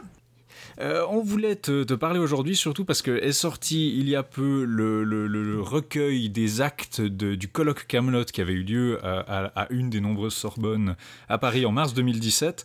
Et euh, donc Camelot, un livre d'histoire aux éditions Vendemiaire. Et on se demandait, puisque ben, c'est un peu le, sujet de notre émission et que là c'est quand même Camelot, une des séries, probablement la série en tout cas francophone la plus importante sur euh, la Légion arthurienne récente, qu'est-ce que tous ces universitaires spécialistes de différentes branches avaient pu dire dessus, et on se demandait si tu voulais nous parler un peu de ce que ça avait été d'organiser ce colloque, puis ensuite d'en faire un livre. Mais oui, tout à fait. Euh, c'est vrai que ce, colloque a été une, une aventure qu'on a montée avec Florian Besson, donc qui lui est docteur en, histoire médiévale. Euh, on, se croisait très régulièrement, on avait déjà des projets euh, un peu en commun puisqu'on travaille tous les deux à la fois sur le Moyen Âge et sur euh, le médiévalisme, donc toutes ces résurgences euh, du Moyen Âge dans, dans les sociétés plus tardives et notamment dans notre société contemporaine. Et, et on est tous les deux aussi de grands fans de, de la série Camelot, donc voilà, en, en, discutant, on s'est rendu compte que on avait eu ou certains avaient fait des, des travaux euh, assez ponctuels, des articles par-ci par-là sur euh, sur Camelot, nous deux y compris, mais que on n'avait jamais eu encore l'occasion de, de travailler, voilà, vraiment d'approfondir et euh, de faire un, voilà, une recherche de fond sur sur le sujet. Euh, donc on s'est voilà, on s'est un petit peu lancé là-dedans. On a lancé un, un appel à communication assez large pour euh, voir un peu si on pouvait s'adresser non seulement aux historiens et aux littéraires spécialistes du Moyen Âge, mais aussi à voilà à d'autres d'autres branches de, de l'université, puisque on s'est vite rendu compte en fait avec les retours qu'on a eu que Camelot, euh, bon bien sûr on savait hein, que Camelot était apprécié de d'un grand grand nombre de, de, fans, mais que la série pouvait aussi être abordée dans son rapport à l'histoire de plusieurs perspectives différentes. On a eu une approche sur euh, euh, la musique, sur la nourriture, sur euh, différents aspects de la société. Enfin, on a pu avoir quelque chose, alors d'assez complet. Je pense qu'on a on n'a pas tout dit forcément en, deux jours de colloque, mais ça avait été l'occasion donc en, mars 2017 à la Sorbonne euh, de, de pouvoir commencer à, à creuser ce sujet-là et de pouvoir bah, étudier de façon sérieuse euh, un sujet qui lui n'est pas véritablement sérieux hein, quand même, mm. euh, avec une équipe, euh, une équipe assez assez motivée. En fait, c'était assez intéressant de pouvoir travailler là-dessus. Et on a remarqué que pendant le colloque, on avait une une assez belle complicité entre les, communicants qui étaient donc on avait des jeunes chercheurs euh, et on avait aussi des, professeurs d'universités euh, euh, extrêmement respectables qui travaillaient aussi sur sur Camelot. Mais tous ces intervenants issus du milieu universitaire avait une certaine harmonie avec euh, avec le public de fans qui était présent et on a remarqué qu'on a pu avoir des, des échanges assez euh, assez constructifs. Donc euh, on a essayé de retrouver ça ensuite dans la publication et de nourrir euh, le, volume qu'on a voulu faire paraître, de le nourrir non seulement des communications, des conférences en fait qu'on avait pu donner, mais aussi de ces entretiens qu'on a pu avoir et de ces échanges qu'on a pu avoir avec le public, puisque voilà c'est un sujet qui, inspire beaucoup en fait hein, l'histoire dans dans Camelot. C'était assez intéressant à traiter. C'est ça que j'ai trouvé intéressant en fait, c'est la publication d'un éditeur qui n'est pas un éditeur académique disons euh, classique dans le sens euh, traditionnel. Effectivement, c'est pas des presses universitaires. Ça se traduit par un volume qui est aussi euh, d'un prix accessible parce que les actes de colloque, c'est souvent des choses qui se destinent à des bibliothèques eh universitaires euh, et, pas au grand public. Donc, c'était, c'est ce que c'est vous, l'équipe, qui avez cherché un éditeur qui corresponde ou est-ce que c'est un éditeur qui vous a posé la question Est-ce que vous cherchiez quelqu'un Est-ce que vous avez cherché ça en amont du colloque ou après le colloque? Alors en fait, on a, on a été contacté assez rapidement par plusieurs éditeurs qui ont voilà qui ont été intéressés par euh, par le projet. Euh, Florian Besson et moi-même, on, avait déjà travaillé pour d'autres choses avec avec Vendémiaire, notamment sur un, projet de dictionnaire de la fantaisie, du genre mhm. de la fantaisie qui est en cours actuellement.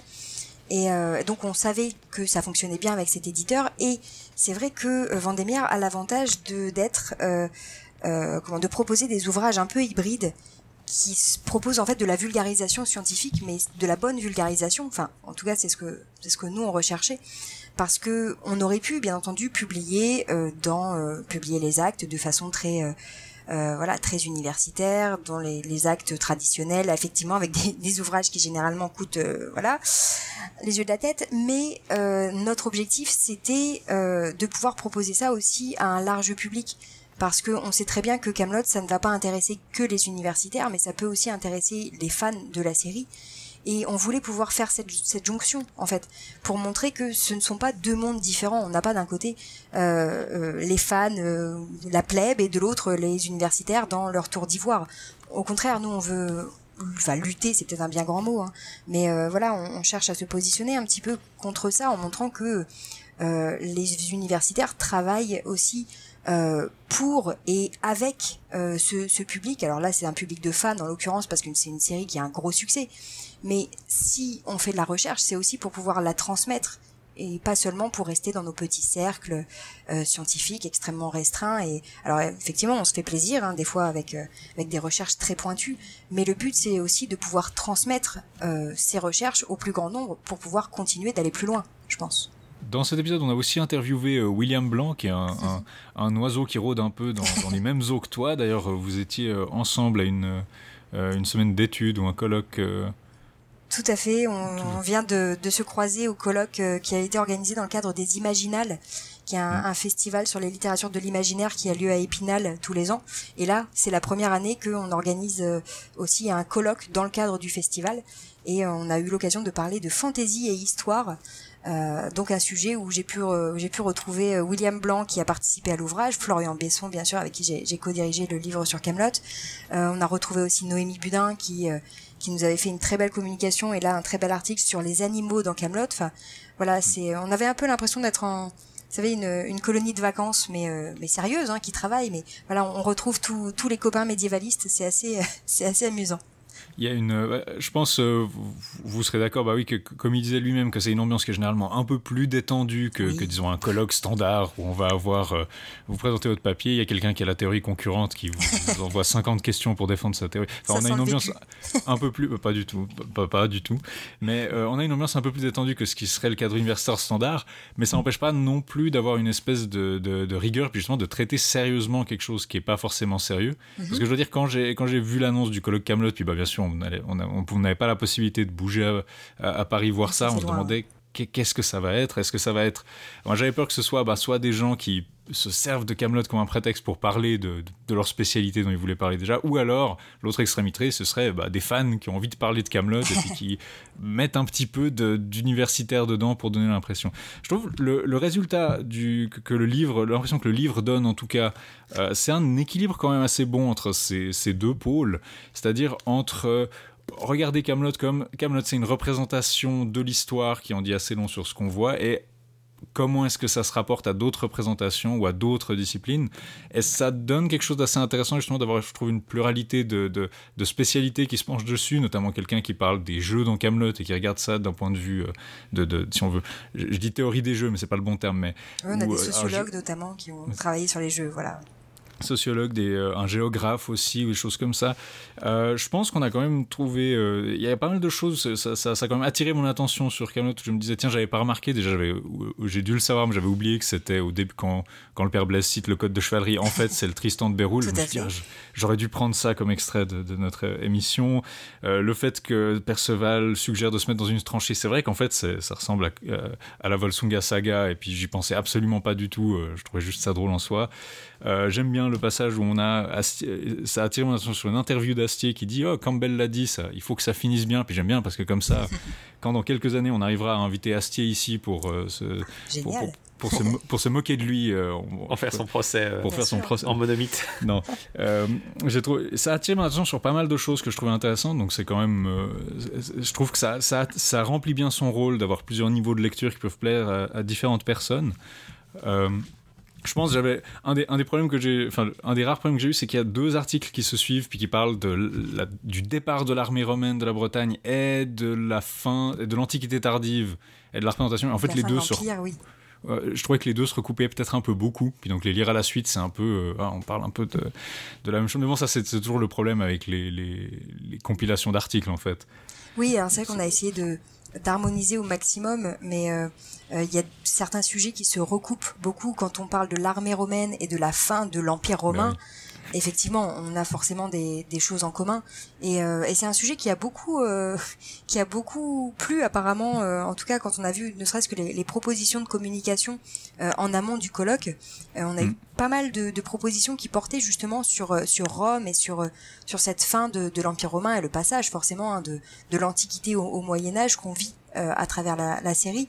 il avait fallu en choisir quelques-uns parce qu'on ne pouvait pas non plus faire un colloque uniquement sur Rome. Je pense qu'il y aurait de la matière effectivement, euh, mais voilà, on a essayé de d'harmoniser un petit peu tout ça. Alors effectivement, quand on lit les deux articles à la suite, euh, y a des choses qui se qui se recoupent un peu, et mais ça reprend bien en même temps ce qu'on a pu dire pendant le colloque, puisqu'on s'est rendu compte euh, sur les, deux jours qu'ont duré ces communications qu'on avait euh, des points communs, que ce soit à travers une approche de euh, de spécialistes de sciences politiques ou euh, une approche de géographe ou une approche d'historien ou de littéraire, euh, ça permettait d'avoir des éléments complémentaires. Il y a des sujets comme ça qui sont revenus et la place de Rome est vraiment essentielle. Ce qui est assez paradoxal d'ailleurs, je trouve, mmh. dans, dans Camelot, puisque alors Rome, on en parle beaucoup finalement, mais on ne le voit cette cité romaine que dans la toute dernière saison, dans le livre 6. Euh, et c'est assez étonnant de voir le, la place que peut prendre Rome dans dans les discussions qu'on a eues sur, euh, sur Camelot, alors que paradoxalement, on ne voit euh, Rome que dans un sixième de la série. Et encore un peu moins d'ailleurs en termes de représentation. Euh, ce que j'ai trouvé assez intéressant aussi, c'est il y a quelqu'un en passant qui notait euh, que la représentation de Camelot était un peu et qui notait des incohérences dans la série parce que bah, l'un des problèmes de Camelot, c'est que ça a commencé comme étant, euh, comme je, le dis déjà, William lancé. Ok, on va faire caméra café à la table ronde. M6 adore ça, c'est super, c'est court, on peut mettre plein de pubs. Alexandre Astier a clairement une vision un peu plus, une idée un peu plus grande de ce qu'il veut essayer de faire avec cette série. Et là, il veut essayer de le porter au cinéma. On va voir ce que ça donne. Euh, mais du coup, il y a eu cette tension où Camelot a pas toujours été quelque chose de très cohérent et revenu en arrière. Et je trouve, il euh, y, a, y, a, un ou deux articles qui, pointent un peu cette dimension-là. Et je pense que c'est bon, un peu dommage, mais c'est quelque chose que j'aurais aimé voir plus. Enfin, j'ai aimé le voir, mais je me dis qu'il y aurait quand même beaucoup matière à creuser. C'est ça, c'est pour ça qu'en fait, on s'est euh, on s'est mis d'accord en fait un peu dès le dès le début du colloque en disant que euh, on n'était pas là pour euh, pointer du doigt euh, systématiquement tous les anachronismes, notamment parce que c'est vrai que oh dès qu'on travaille sur l'histoire dans Camelot, c'est tentant aussi, mais qu'il fallait vraiment s'attacher à ceux qui avaient de l'importance ou qui pouvaient, voilà, qui pouvaient être exploités du point de vue de, de, de la recherche et de ce qu'on souhaitait montrer. mais effectivement, quand on voit l'évolution de la série, ne serait-ce que, je cite souvent ça, mais dans les costumes de Camelot, quand on voit la différence entre le livre on va prendre les, les, deux extrêmes au niveau des ambiances, mais entre le livre 1 et le livre 5, euh, voilà, on a des univers tout à fait différents, des costumes euh, qui, qui, changent complètement. On passe des armures de plate à euh, des costumes beaucoup plus proches euh, du 5e siècle et aussi on passe de couleurs extrêmement extrêmement vives. Hein, quand on regarde Perceval et Caradoc par exemple hein, dans le, le, premier livre, tous les personnages sont associés à une couleur dominante. Euh, voilà, euh, Perceval va être en bleu ciel, Caradoc en rouge, comme ça on les identifie bien.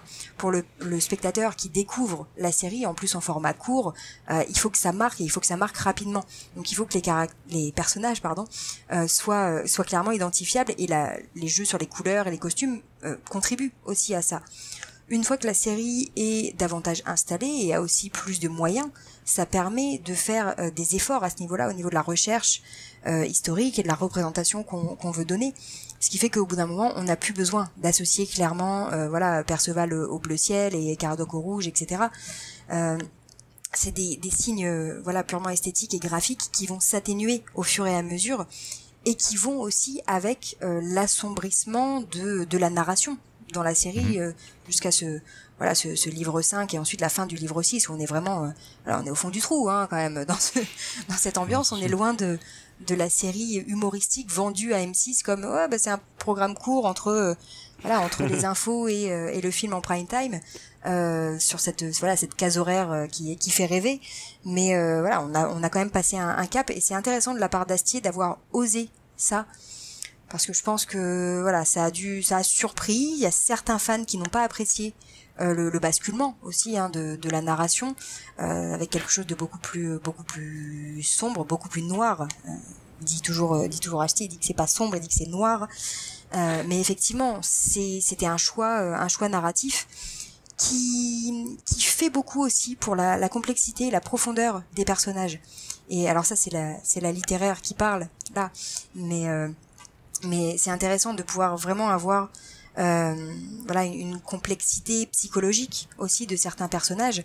Euh, même le personnage de, de Lancelot qu'on a tendance à, à voir Lancelot c'est un puriste hein. il est soit tout blanc enfin le, le, chevalier euh, beau trouvé comme on le surnomme soit il passe complètement du côté obscur sous euh, sous l'influence de de Méléagan cette figure un peu de de seigneur Sith hein, qui vient le euh, l'accaparer mais mais le personnage de Lancelot a aussi une une psychologie qui est développée et, euh, et qui je pense aurait été extrêmement difficile à développer euh, dans les épisodes virgule de 3 minutes 30 euh, où là je pense qu'il faut quand même s'accrocher pour donner, une véritable profondeur à ces héros. Quelque chose que j'ai trouvé intéressant, moi-même étant d'un background littéraire, disons, il y a beaucoup de, chercheurs et de, disons, d'académiques, je parle en, en, version très anglophone, hein, c'est mon, mon, background qui veut ça exactement, mais le, il y a beaucoup de chercheurs, de, de médiévistes qui sont des, des littéraires dans l'équipe qui, oui. qui, a participé au colloque, euh, donc tout compris. Il y a, j'ai trouvé ça intéressant que le livre final soit vraiment un livre plus d'histoire. Euh, il y a relativement euh, peu d'analyses que ce soit d'un point de vue, disons, d'une forme littéraire, de la série en tant que forme littéraire, si ce n'est au travers justement de cette, euh, cette lentille historique, et relativement peu d'approches des textes médiévaux sur Arthur. Il y a des, des évocations assez nettes, mais par exemple, je trouvais intéressant que pour parler de la, de la mort de la, disons, de la chasse au dragon, euh, le texte utilisé en référence soit clairement Beowulf, par exemple. Oui. Euh, c'est assez intéressant, j'ai trouvé cette, cette, cette, disons, cette approche plutôt historicisante, mm -hmm. plutôt que vraiment d'étudier la série en soi en tant qu'objet littéraire, ce qui n'était pas, il me semble, le but euh, primaire.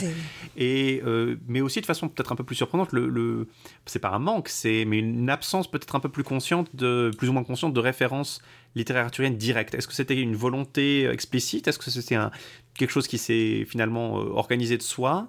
Ou est-ce que c'était peut-être pour éviter les parallèles trop directs du, du genre ah bah voilà Astier euh, fait utilise cette trope qui se retrouve exactement dans telle continuation de Perceval ou de euh, il y a une partie de ça qui est présente hein, clairement mais c'est beaucoup moins que ce à quoi on pourrait s'attendre euh, oui. dans ce genre euh, disons de d'ouvrage. Oui tout à fait. Mais c'est vrai que euh, en fait on a assez naturellement euh, alors je vais pas te dire évincer la littérature parce que c'est pas ça mais c'est vrai qu'on s'est moins intéressée à cette approche. Euh, d'abord parce que je disais qu'il y avait quelques articles qui avaient déjà été faits sur sur Camelot et justement les articles qui avaient été faits pour le moment adoptaient une approche littéraire. là, on retrouve un petit peu cette cette idée, notamment quand on étudie le personnage de Perceval. C'est au tout début de, du mhm. livre où on, s'appuie là davantage sur sur Chrétien de Troyes et aussi forcément sur la poétique d'Aristote parce que voilà oui, Camelot en fait deux doubles épisodes mais euh, on a moins cherché. Alors après, c'est aussi parce qu'on a eu moins de propositions de communication sur ça. Euh, peut-être que les, littéraires, euh, les médiévistes littéraires, je sais pas, sont peut-être un peu moins friands de, cette étude, mais en tout cas, c'est quelque chose qui avait déjà été fait ponctuellement dans dans des articles de de Claire Jardier, de bah, de moi aussi accessoirement. C'est vrai que j'ai travaillé là-dessus, mais c'est vrai que euh, là, on avait davantage euh, une lecture historique parce que bon aussi c'était le thème du colloque. Hein.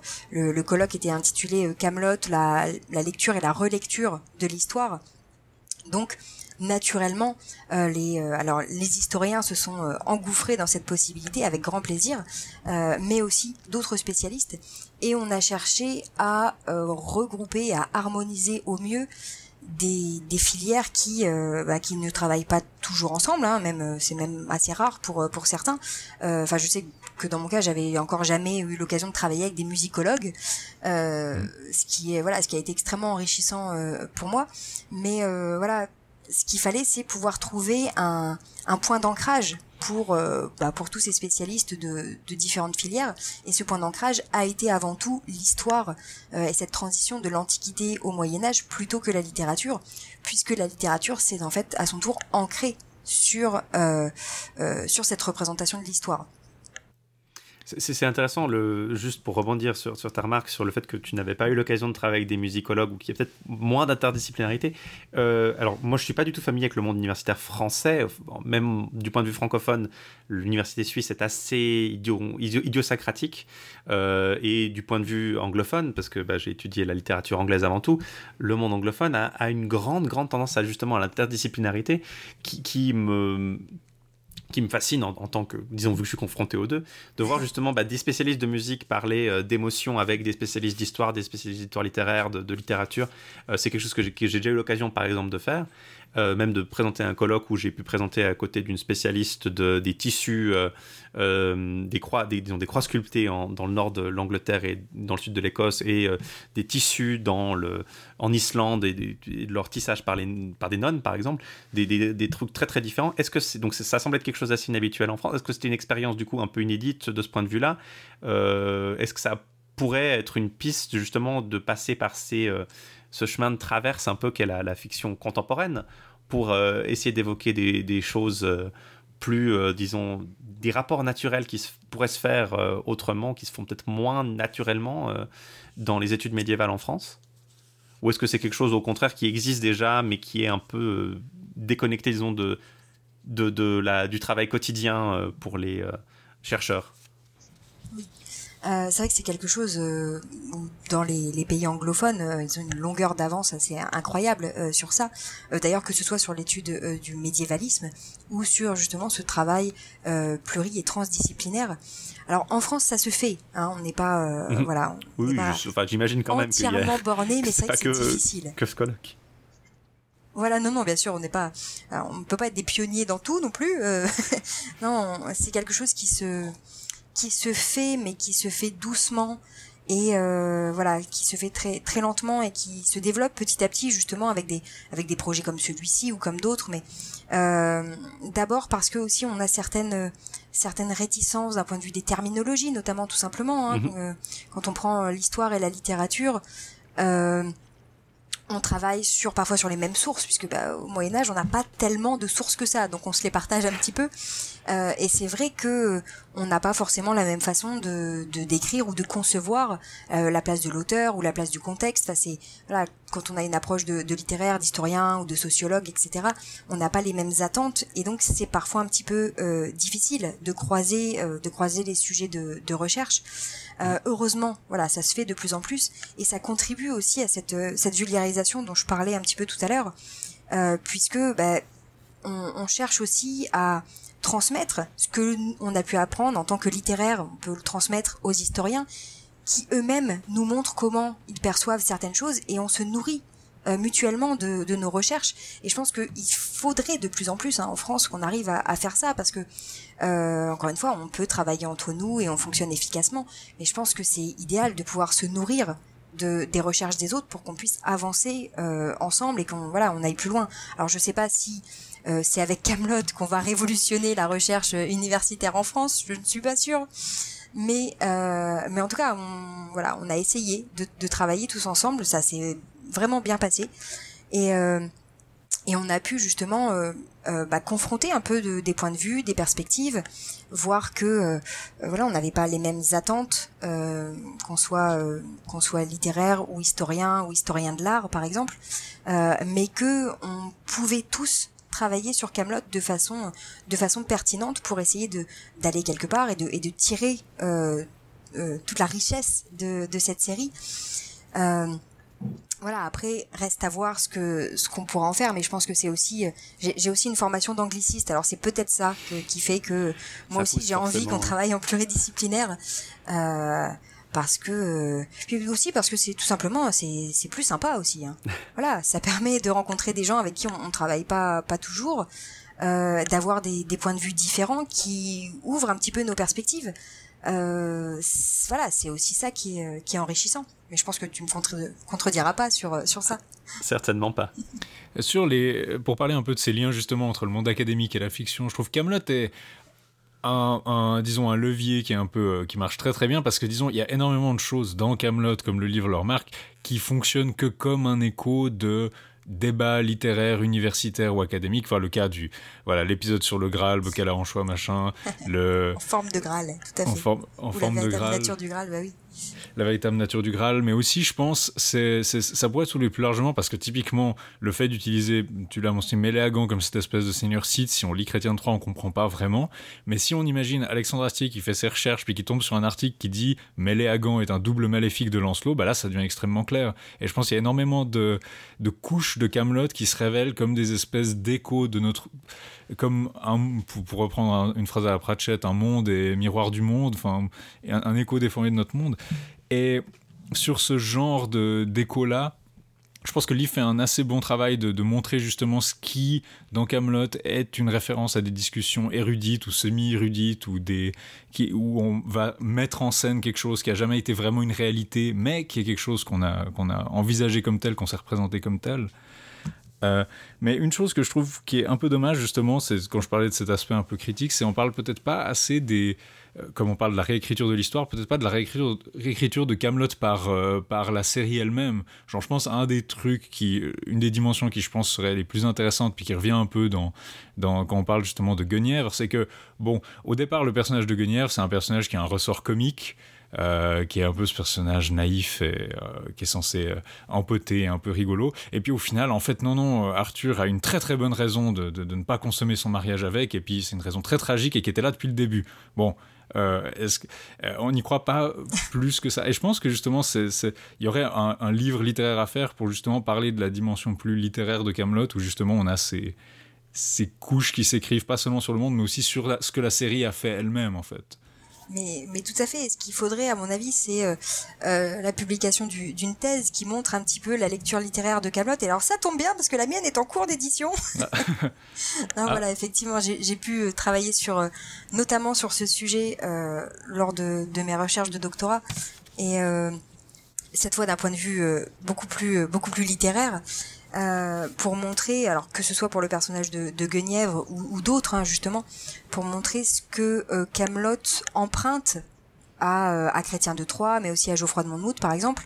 Euh, est-ce que Camelot réécrit? Est-ce que euh, ce que Camelot tord ou corrompt un petit peu par, par moment de façon de façon assez amusante? Alors il y a des choses assez assez évidentes comme le personnage de Perceval, mmh. qui chez Chrétien de Troyes à qui on on essaye de d'inculquer les bonnes manières en fait tout simplement et à qui on dit non mais faut arrêter de poser des questions comme ça euh, à tort et à travers.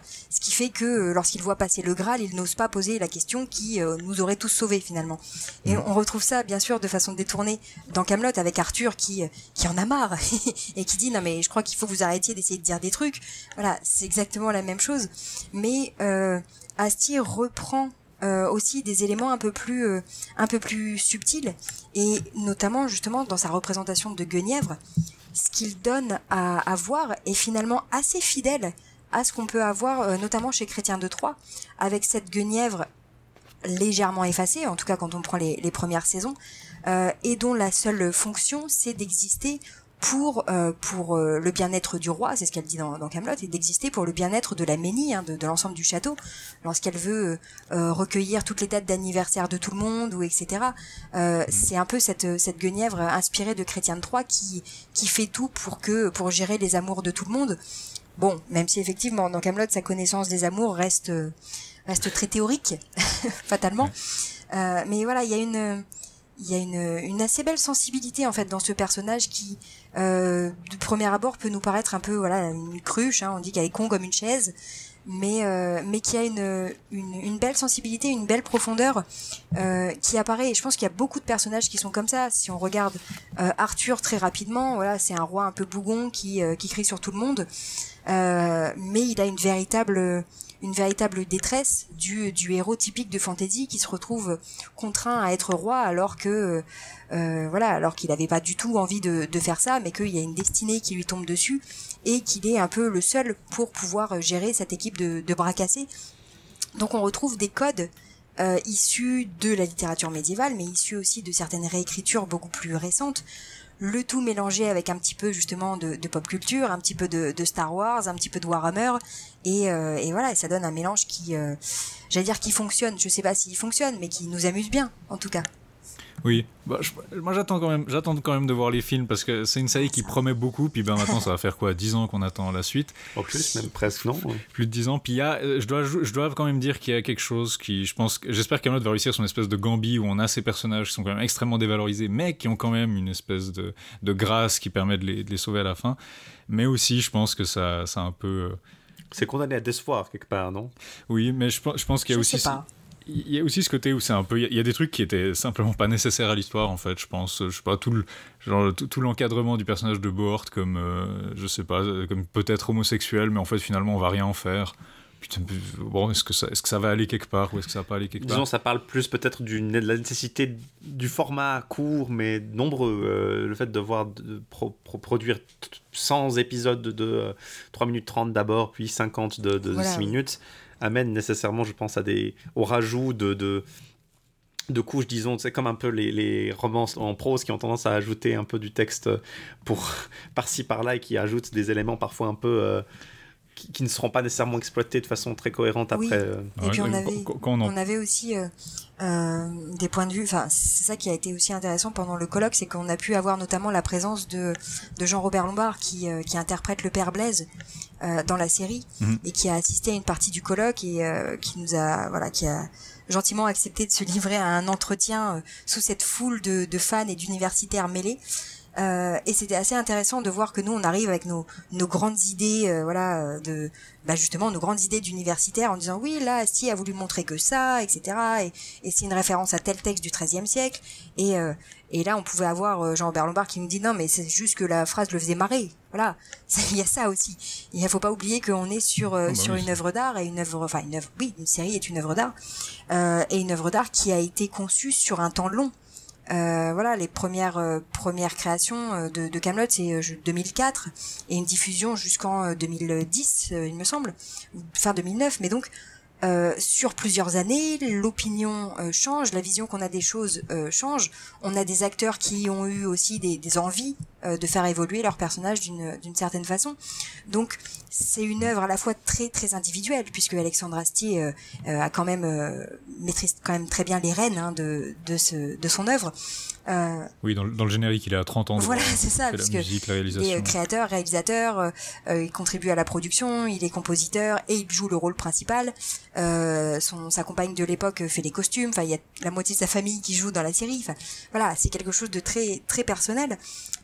Euh, très féodal.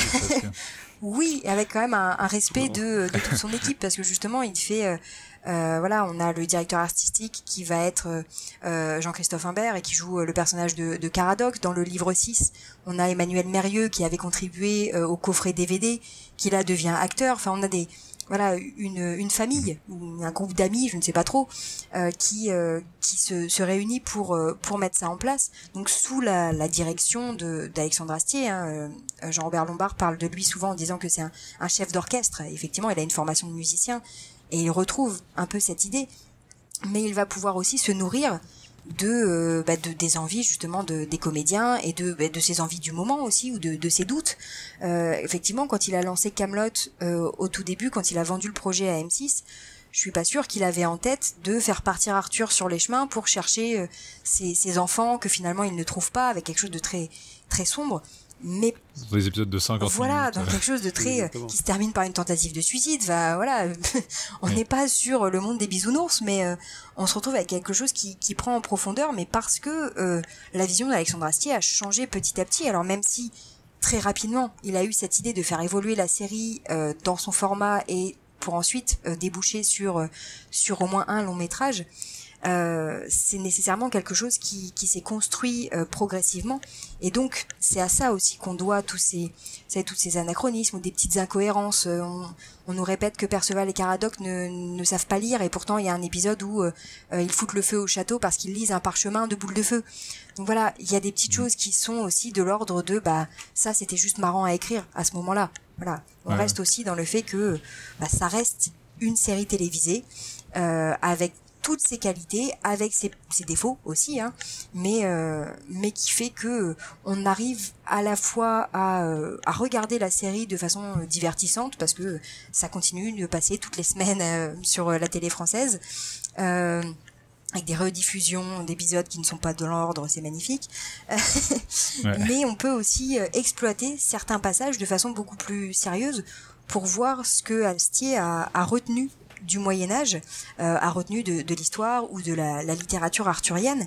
Euh, et pourquoi il a retenu ces éléments-là, pourquoi il en a modifié d'autres? Et cette cette comment vision des choses ça nous indique à la ça nous donne à la fois des éléments sur l'Antiquité, le Moyen Âge, et aussi et surtout sur notre société contemporaine. Et c'est ça tout le j'ai envie, de, dire tout le charme du médiévalisme, c'est de pouvoir avoir un regard à la fois sur le Moyen Âge et sur ce qu'on entend aujourd'hui par Moyen Âge. Hmm, sur cette perspective. Il y a une euh, phrase d'Alexandre Astier qui est d'une interview qui est citée dedans, je sais plus par qui maintenant, mais que je trouve assez jolie, où il dit que la légende arthurienne c'est comme une table qui est couverte de mouchoirs, un peu comme ça, et qu'on peut. Qui parle de ça dans son. son... Alors c'est le dernier article, si je me souviens bien, euh, sur les mondes de fantasy. Oui où il, dit justement il y a des choses qu'on peut soulever, on peut creuser, mais aussi on peut juste euh, laisser là et puis pas trop les, les amener. Puis il y a des choses qui sont aussi, je trouve, un peu peut-être pas gratuites, mais un truc que j'ai toujours trouvé marrant dans Camelot, c'est que Yvain soit le frère de Guenièvre, et je sais pas du tout d'où ça vient, mais je crois que ça a juste été fait pour compresser un peu l'arbre généalogique euh, comme ça, puis qui en fait sert juste la, mise en scène, puis ça je crois que c'est une des originalités de Camelot. Oui, euh. alors c'est aussi une question de c'est aussi une question de contrainte de production en fait, euh, puisque euh, quand, quand Astier a lancé le, le, projet, on lui a dit oui, bah c'est, enfin voilà, euh, on accepte, mais vous savez, quand on lance un projet, il y a toujours des petites modifications euh, à faire pour correspondre véritablement à, à ce qu'attend la boîte de prod. Et, mhm. et parmi les demandes, la, les boîtes de production ont demandé à ce qu'on ait davantage de présence féminine pour plaire à un public féminin et qu'on ait aussi euh, davantage de personnages jeunes pour attirer un public plus jeune. C'est comme ça que Astier a décidé d'intégrer les personnages des maîtresses d'Arthur, puisque sinon jamais on a de on a des maîtresses officielles comme ça d'Arthur dans euh, dans les textes, euh, et que Astier a décidé aussi de de créer ou en tout cas d'amplifier le rôle euh, attribué à Yvain et à Gauvin. Euh, pour pouvoir avoir euh, voilà des personnages plus jeunes et qui sont présents un peu plus souvent. Donc Gauvin, neveu d'Arthur, ça c'est c'est admis depuis le XIIe siècle, mais effectivement si on veut que Yvain soit là de façon presque constante dans les premières saisons ou en tout cas très fréquemment, il faut quand même une justification. Il peut pas se pointer à la table du roi comme ça juste pour le pour le plaisir. Donc si on l'intègre à la famille, ça permet de voilà de donner un petit un petit atout narratif en faisant que voilà on peut avoir un personnage jeune qui va être ce, cette, euh, cet ado euh, attardé, extrêmement bougon et euh, qui veut pas faire les trucs parce que c'est vraiment trop nul, ou au contraire qui choisit un surnom qu'elle ne comprend rien parce que ça fait vraiment trop classe. Voilà, on a une caricature de l'ado, mais qui est intégrée avant tout en fait pour des contraintes de, de production et que Astier intègre petit à petit à, à sa narration. C'est intéressant. Je prends peut-être un virage un peu sec pour là revenir un peu dans ce qui est notre marque de fabrique, qui est de, parler de textes médiévaux pendant trois heures.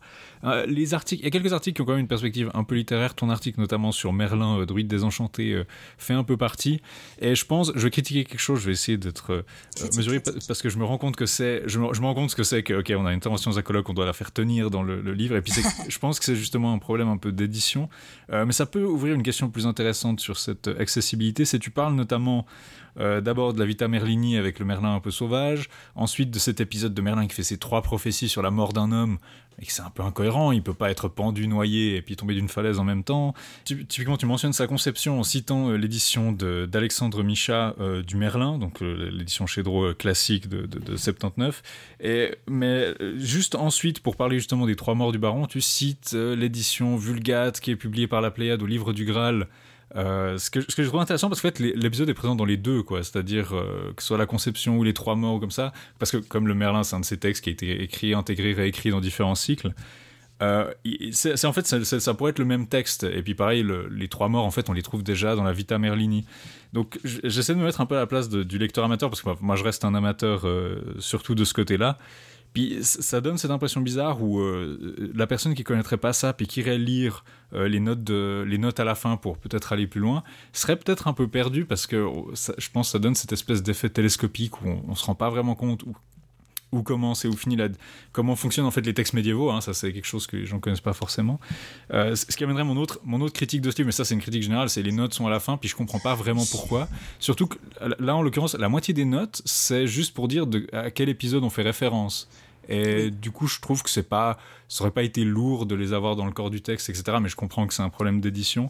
Oui, là c'est euh, c'est la, la norme euh, la norme de l'éditeur, donc là mhm. c'est euh, voilà, on n'a pas le choix sur sur la question c'est l'harmonie de l'éditeur. Je, sais que c'est des impératifs un peu externes, mais du coup, ce qui m'a un peu fait relever, c'est que je regardais parce qu'en plus on est en train de préparer une série sur le, sur le Lancelot Graal et mhm. que en plus ailleurs dans un autre article, il y a la quête du Saint Graal qui est mentionnée, le Lancelot en prose et puis quelque part ailleurs, je crois aussi la mort Arthur.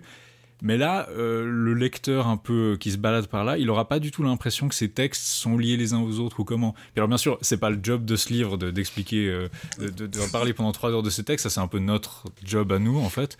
Euh, mais du coup, je me posais la question, vu que tu as, tu, vois un peu ces deux perspectives là et que tu, que as clairement cette vision littéraire médiévale, qu'est-ce que tu verrais pour rendre ça plus accessible aux gens qui s'y connaissent pas forcément en fait si, si, si dans ton expérience Pour rendre les, les textes euh, médiévaux, notamment 12e, 13e siècle, plus accessibles, c'est ça? Pour, euh, pour, voilà, pour faire. Euh, pour, sans forcément en parler de manière très longue, mais pour transmettre un peu la compréhension de comment ces textes fonctionnent, ce qui est pas forcément comment ils s'imbriquent les uns avec les autres. Tu parce que Je, comment ils s'imbriquent les uns avec les autres, quels liens ils ont. Parce que je me mets un peu dans la place. Je pense qu'il y a beaucoup de gens qui vont acheter ce livre parce qu'ils se disent oh c'est Camelot, je vais l'offrir pour l'anniversaire de tel et tel parce qu'il aime bien Camelot.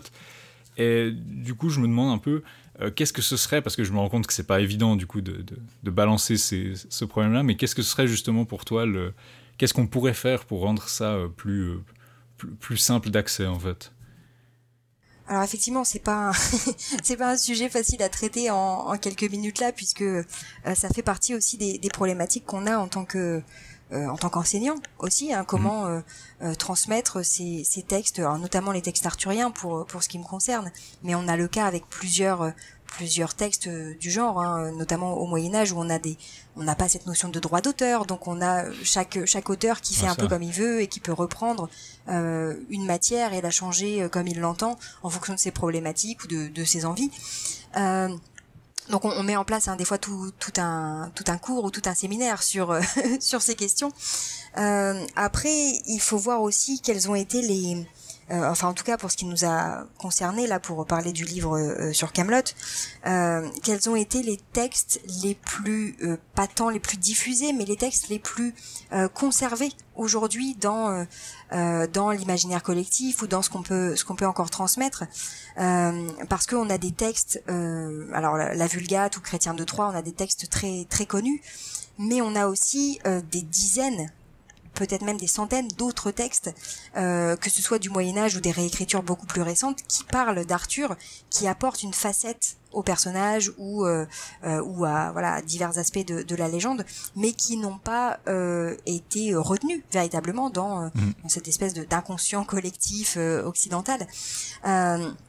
donc moi, ce que j'essaye de faire avec mes, mes étudiants, c'est de voir les grands jalons de, de cette légende euh, pour voir un petit peu comment euh, euh, Geoffroy de Monmouth a euh, influencé euh, Vasse, qui eux-mêmes ont influencé Chrétien, qui ensuite, enfin voilà, comment on a une suite de, de réécritures, mais mm. qui se construisent à la fois à partir des réécritures précédentes et qui apportent aussi donc des nouvelles choses, mais qui apportent aussi souvent un nouveau contexte. Et c'est ça qui est aussi assez ce qui est à la fois assez difficile et en fait euh, aussi intéressant dans la légende arthurienne, c'est qu'on adapte la matière au contexte de l'époque.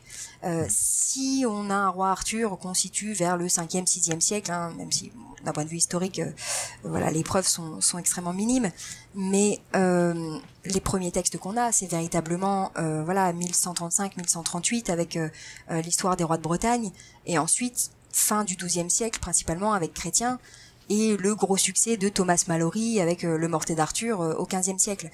Là, on est quand même assez éloigné d'une d'une source euh, historique qui daterait de peut-être voilà mille ans avant, ce qui fait que on va représenter Arthur euh, avec euh, le contexte de l'époque. Hein. Chrétien III le décrit comme un souverain du XIIe siècle. Hmm. Donc c'est, euh, j'essaye toujours de travailler sur sur ça avec avec mes étudiants. la perspective.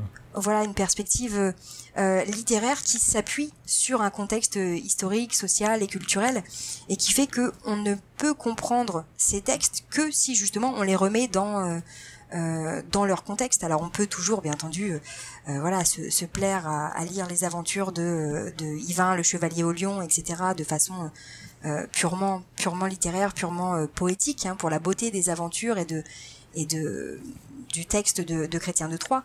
Mais quand on veut les analyser, il faudrait, si possible, les mettre euh, dans cette perspective. Alors après, on a tellement de textes arthuriens que c'est extrêmement difficile de les lire tous euh, à moins mm. justement d'être d'être spécialiste et de passer ses journées à faire ça. Mais euh, alors on le fait, hein, et nous ça nous ça nous plaît. Mais mais c'est vrai que euh, quelqu'un qui se dirait, bah voilà, j'aime beaucoup Camelot et bah, je vais aller lire les textes du Moyen Âge qui qui ont inspiré Camelot. Il y a beaucoup de choses. Euh, il y a beaucoup de choses à traiter et on a essayé dans euh, dans les notes justement de renvoyer aux textes principaux euh, qui permettent déjà une première approche. Là, on est justement, tu le disais, hein, dans dans la vulgarisation. donc, on n'a pas cherché à, à, creuser, notamment parce qu'on voilà, tu tu le sais, hein, on a des questions parfois de d'édition, différents manuscrits. On a essayé de simplifier tout ça, alors le plus possible, pour que ça reste relativement accessible à quelqu'un qui voudrait aller découvrir euh, euh, le Merlin de, Robert de Boron ou, euh, ou la Vita Merlini par exemple. Je pense qu'il y a.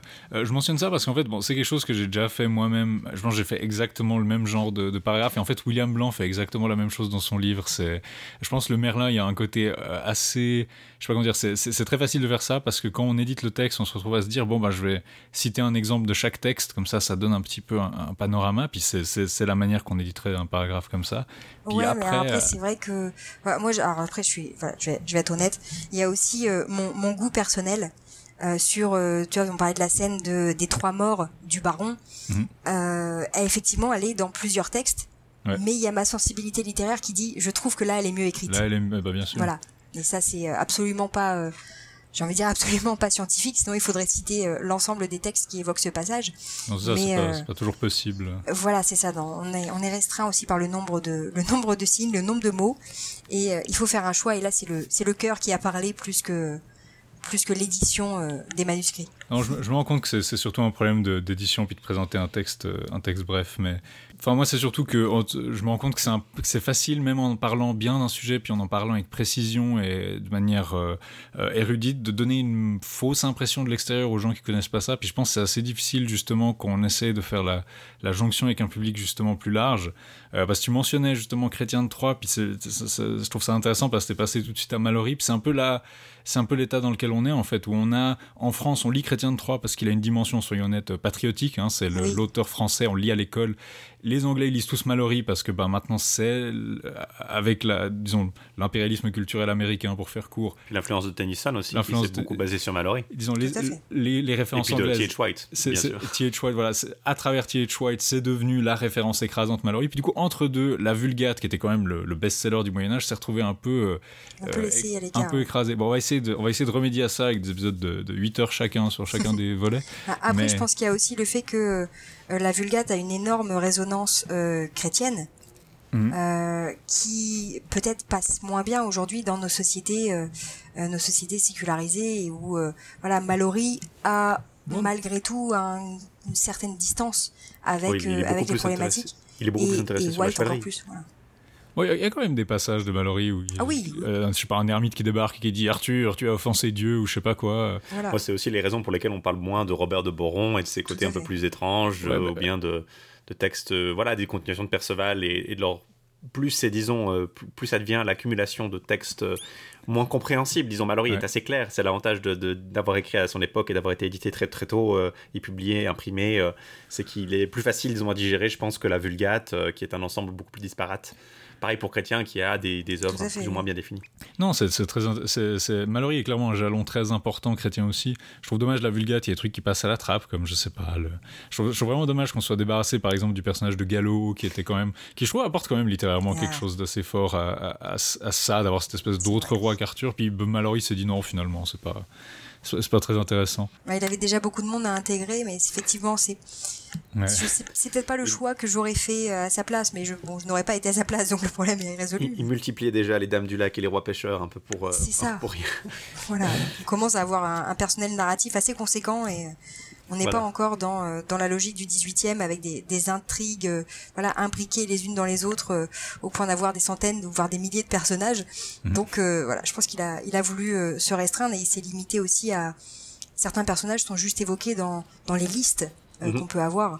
C'est assez traditionnel finalement. C'est ce qu'on trouve dans les premiers textes arthuriens gallois chez Color et, et mhm, tout à fait je pense qu'on arrive gentiment vers la fin de cette interview, mais on, voulait aussi un peu te laisser la possibilité de nous mettre euh, en, échec ou de nous mettre en, en sous le, sous, les, sous le feu des projecteurs d'un coup. Euh, est-ce que je sais pas si tu as des questions ou tu as des, remarques ou des, des, des, je sais pas à quelle fréquence tu écoutes euh, Rex Ronald Rex Futurus. On, on, te souhaite le moins d'écoute pénible possible, mais si tu as des, des questions, des remarques, si tu as quelque chose que tu veux nous demander, n'hésite pas. Oui, alors effectivement, bon, on pourrait parler de, du roi Arthur toute la nuit, hein, je pense, et, et, on le fait régulièrement d'ailleurs, mais euh, on a évoqué un tout petit peu T.H. Euh, White. Alors, pas du tout pour vous mettre en défaut, hein, au contraire, mais je suis toujours ravie de trouver euh, des bonnes volontés pour parler de, de, White, parce que mon entourage commence à en avoir un petit peu marre de voilà de, de mon cheval de bataille et de, cette, cet auteur arthurien que j'essaye de revaloriser au maximum. Donc voilà, là que je vous ai sous la main, euh, est-ce que vous avez un, avis sur euh, sur euh, l'œuvre de T.H. White et sur justement sa réécriture de, de la légende arthurienne par l'intermédiaire de Mallory? Alors moi je vais dire que j'ai pour l'instant j'ai pas encore tout lu T.H. White et j'ai même j'ai très très peu lu directement T.H. White et je pense que ce que j'en ai reçu c'est bon d'une part la Disneyfication avec Merlin l'Enchanteur forcément puis aussi l'influence qu'il a pu avoir sur euh, si je dis pas de bêtises, la, la, bah, la comédie musicale Camelot en fait. Mhm. et donc il y a ces deux versants qui sont sur le, début, la fin du, du, règne arthurien, mais filtrés à la fois à travers le, disons le, cette espèce de sucrerie euh, Hollywood, la, la, mise en scène très euh, qui, qui, prive un peu de, de, ce que je vois de cette espèce de Ouais, il y a quand même quelque chose de très sinistre dans son œuvre. Il y a quand même une, une, il la situe vraiment dans son euh, dans son époque. Enfin, il a vraiment une espèce de, de de, des problématiques de son époque qui vont rejaillir dessus, même parfois de façon peut-être un peu. qui, aujourd'hui, je pense, aujourd'hui, nous paraîtrait pas assez subtil pour figurer dedans, c'est-à-dire. Euh, oui, les références à Hitler. Euh, les, voilà, les sont pas voilées. Les références à Hitler, je sais plus, je crois qu'il a aussi quelque chose contre les Irlandais ou. Alors c'est très probable, vu l'époque à laquelle. Sa relation à l'Irlande est très complexe, effectivement. Vu l'époque à laquelle il écrit, c'est pas étonnant. Hein. Il... a vécu longtemps en Irlande. Hein, mais... en plus. Oui. Mais, euh, il s'est lassé, en fait, je crois. mais de, de, ce que je comprends, il a cette espèce de figure de où il a les méchants Gaël euh, qui sont, je crois, bah, justement les Mordred et les personnages un peu subversifs comme ça, qui sont, dont, on insiste sur leur euh, méchante celtitude. Et puis, dans le contexte, c'est vrai que c'est un peu, euh, ouais. ouais, par rapport à, ces personnages-là, il y a aussi une, enfin une tentative, en tout cas, de, justification, notamment quand il parle du, clan Orkney, donc c'est-à-dire Gauvin et bah, tous ses frères, jusqu'à jusqu'à Mordred qui est leur mhm. demi-frère, hein, fatalement. Euh, on se retrouve avec euh, des personnages euh, dont les actions, dont la mentalité, parce qu'il y a une, forte, une forte psychologie des, personnages, tous ces éléments sont justifiés ou en tout cas expliqués par le contexte et par alors par leur éducation aussi hein, parce qu'il y a c'est une, grosse problématique chez White cette question de, l'éducation et de la façon dont on, on transmet des valeurs ou des savoirs euh, aux enfants, aux générations futures. Et d'ailleurs, ça va être la, la clé hein, que, que Arthur essaye de donner à, à l'avenir euh, de, du mythe de Camelot. Mais euh, mais donc, effectivement, on a une tentative de justification en disant oui, ils sont méchants et ils sont vindicatifs et euh, ils vont mettre par terre la table ronde, mais faut voir pourquoi en fait. Donc effectivement, il y a cette il y a cet élément qu'il tente de, de justifier, mais comme il prend la légende arthurienne où on a forcément Arthur qui est le gentil, il faut forcément qu'on ait un méchant, effectivement. Mhm. C'est ça, pour moi de mon côté, c'est ça que je trouvais assez intéressant. J'ai pas beaucoup lu T.H. White, euh, j'ai eu l'occasion de lire des extraits, j'ai euh, une belle édition de White dans ma bibliothèque que je n'ai pas eu encore l'occasion de trop ouvrir à côté de l'édition de Pyle, euh, d'Arthur et ses chevaliers. pour moi, c'est intéressant parce que c'est vraiment la de ce que j'en ai ressenti, en tout cas, c'est vraiment l'acte de naissance d'une Arthur, Arthuriana, disons moderne et contemporaine. Euh, parce que jusqu'à Tennyson, on est encore dans une, espèce de euh, regard vers le passé. Euh, il y a le, Connecticut Yankee de, Twain qui va regarder peut-être un peu plus, mais ça reste encore de façon assez satirique, je trouve, chez, chez Twain. on est dans une lecture... Un petit, peu satirique. Non, mais je veux dire, oui, c'est très satirique, mais on, c'est Twain, donc on reste dans une lecture des passions de l'époque. Avec White, je pense que c'est une Arthuriana qui regarde vraiment plus, comme tu le dis, vers le futur, vers un aussi vers son époque déjà. Euh, je pense que évidemment il y a de ça chez, chez de tout temps hein, chez Mallory euh, qui euh, se plaint de la fin de la chevalerie qui est peut-être en prison pour viol au moment où il écrit où il écrit le mortet donc c'est vrai c'est assez ambigu. Tennyson qui écrit dans disons l'âge d'or de la chevalerie victorienne. Et puis on a T.H. White qui crée une époque où l'éducation est quelque chose déjà le montagnardisme aussi l'éducation et le, le, disons le c'est très rigolo. Je lisais un livre récemment sur l'histoire du système des public schools anglaises euh, de l'éducation privée euh, britannique. Ça, ça, a l'air d'avoir rien à voir, mais je pense qu'on peut, on peut expliquer 99, peut-être pour les auditeurs c'est pas aussi évident que ça, mais on peut expliquer à peu près, disons, un bon 80-90% des problèmes britanniques, euh, de la, que ce soit autour de, leur, de leur, des hommes britanniques, de la façon dont l'éducation britannique est faite, des hommes politiques britanniques, de leur mentalité, de la mentalité de l'armée britannique et de la littérature et de la culture britannique, à l'angle de cette éducation particulière, de ce système extrêmement unique dont les classes euh, supérieures ont été, les classes, la classe moyenne et supérieure ont été, euh, surtout la classe moyenne euh, supérieure, donc la, pas l'aristocratie, hein, mais les décideurs, les, les, littérateurs, les, politiciens ont été élevés.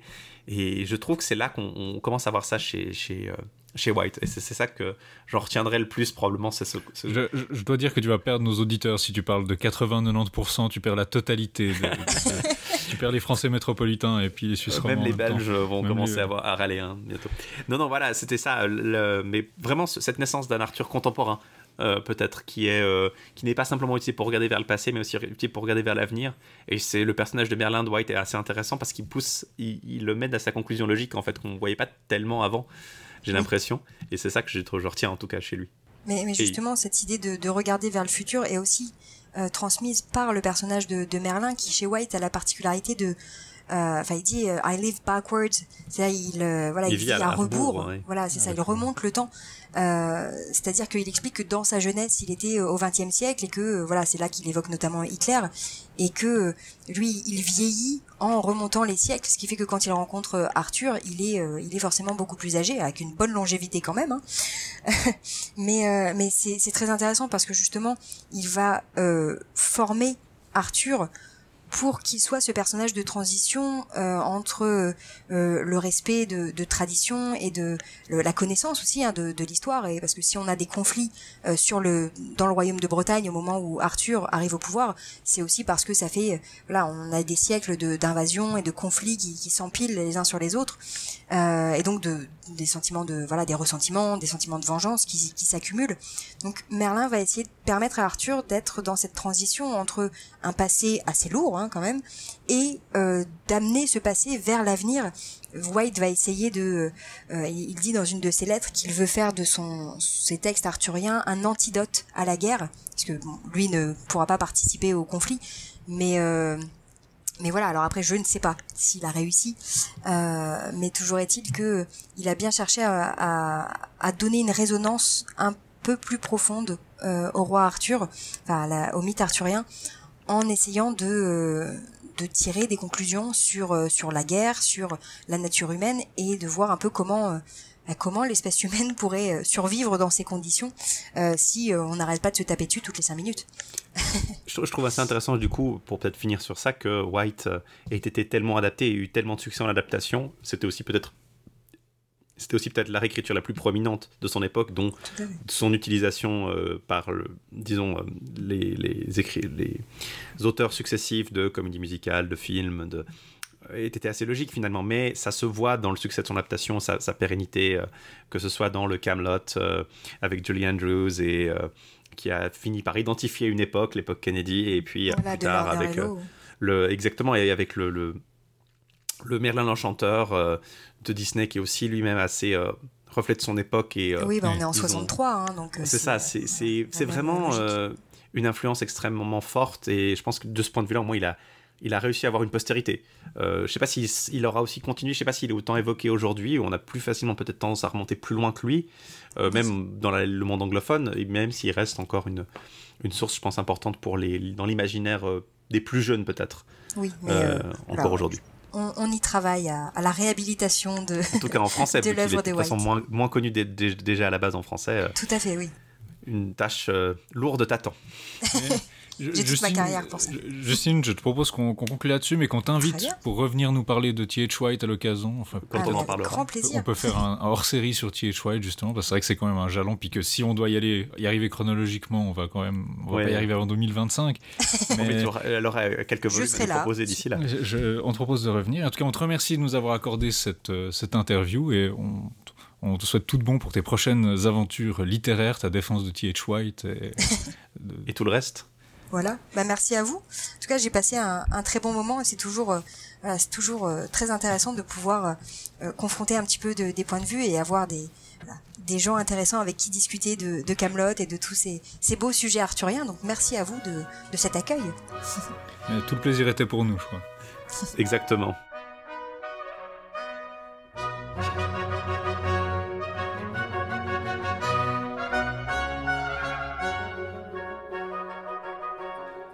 Donc on arrive, on arrive gentiment à combien de temps pour l'épisode à, la, fin de ce long, ce long épisode euh, qu'on a enregistré un peu dans, dans, en plusieurs parties. Donc on ne peut pas exactement se dire. Euh, déjà, je pense qu'on est largement dans les trois heures là. Ah, c'est notre la, Rex Quantum Touch finalement. Bah, pour cet épisode spécial hors série. oui, c'est ça. On a on a on a invité on a invité d'autres gens. C'est eux qui ont parlé. C'est pas de notre faute. C'est pas notre genre de parler aussi longtemps. vous, vous, nous, connaissez effectivement. On est très peu verbeux. Bon, j'espère que on euh, c'est assez donc je pense que les gens arriveront quand même à trouver euh, ce qu'ils veulent, écouter dans, l'épisode. Euh, la prochaine fois, malheureusement, nous serons aussi extrêmement loquaces parce qu'on commence justement, dont on vous a parlé aujourd'hui, cet horizon lointain qui, se profilait depuis longtemps dans Rex Condam, Rex Futurus, la Vulgate, le Lancelot Graal, le grand cycle en prose du Moyen Âge. On va le commencer le mois prochain, en juillet. ça va nous entraîner pour je pense, quatre épisodes euh, pour. À, minima, effectivement. Je pense quatre épisodes. On va essayer de pas, on va pas pouvoir trop s'étendre dessus non plus, mais pour quand même donner à chaque partie sa mesure. On commencera par le lance-l'eau propre, justement, qui est un peu la, la pièce centrale de ce cycle. Euh, ce qui devra, j'espère, vous intéresser, mais c'est pas la prochaine fois qu'on fera un épisode court, ça c'est sûr.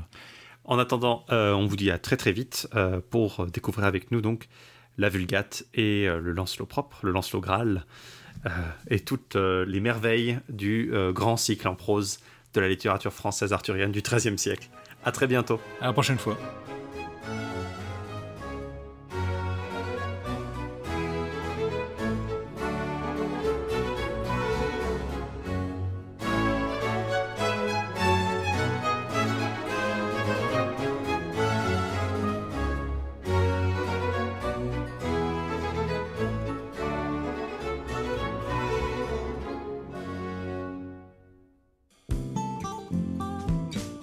Alors Franck, on vient de terminer un enregistrement du Bureau des patrons. Qu'est-ce que c'est? Alors Bureau des patrons, c'est l'émission mensuelle en récompense Patreon des coulisses de Radio Kawa. Oh, ça veut dire qu'on reçoit des gens parfois et parfois pas, qu'on discute un peu de comment ça se passe, l'envers du décor de Radio Kawa, les émissions publiques, la rentrée de septembre, ce genre de choses. C'est ça, c'est-à-dire euh, deux canapés, des patrons, un invité de temps en temps, et on discute de la vie de Kawa. Ça dure environ une heure et c'est sur le Patreon de Radio Kawa pour 10 dollars par mois et plus. C'est la petite récompense mensuelle. Eh oui, et on vous attend pour nous écouter. À très vite.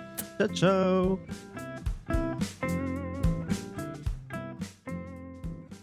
Outcastos ou Pouyayos ah, euh, salut, c'est Eric. J'étais en train d'enregistrer l'autopromo de Comics Outcast, le podcast français de référence sur les comics et leur multivers. Grâce à notre équipe de super chroniqueurs et chroniqueuses. et leurs conseils et leurs critiques, découvrez les nouveaux titres d'ici, Marvel, Image, et Urban, et Valiant, et Glénat, et tous les bons éditeurs indés du moment. Toutes les deux semaines, on vous rend fou avec nos débats pleins de mauvaise foi, trop pas, et nos anecdotes incroyables, inutiles, sur cet obscur film de 88, 89, et nos prestigieuses blagues d'intro.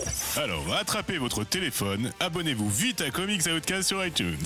Donnez-nous 5 étoiles et votre meilleur super commentaire. C'est déjà fait? Alors levez-vous, maintenant, où que vous soyez, et proclamez un magnifique Bouillard Ça sert pas à grand chose, mais ça fait du bien. Retrouvez Comics Outcast maintenant sur radiokawa.com slash Comics Outcast et sur le Bouya Comics Club, le groupe Facebook officiel des Outcastos et des amateurs de comics. L'équipe de Comics Outcast décline toute responsabilité quant à toute situation bancaire délicate. Comics vendus séparément. En cas d'accoutumance, demandez conseil à votre libraire indépendant. Pour votre santé, proclamez au moins 5 bouillas par jour. Plus d'informations sur bouillabouillet.fr.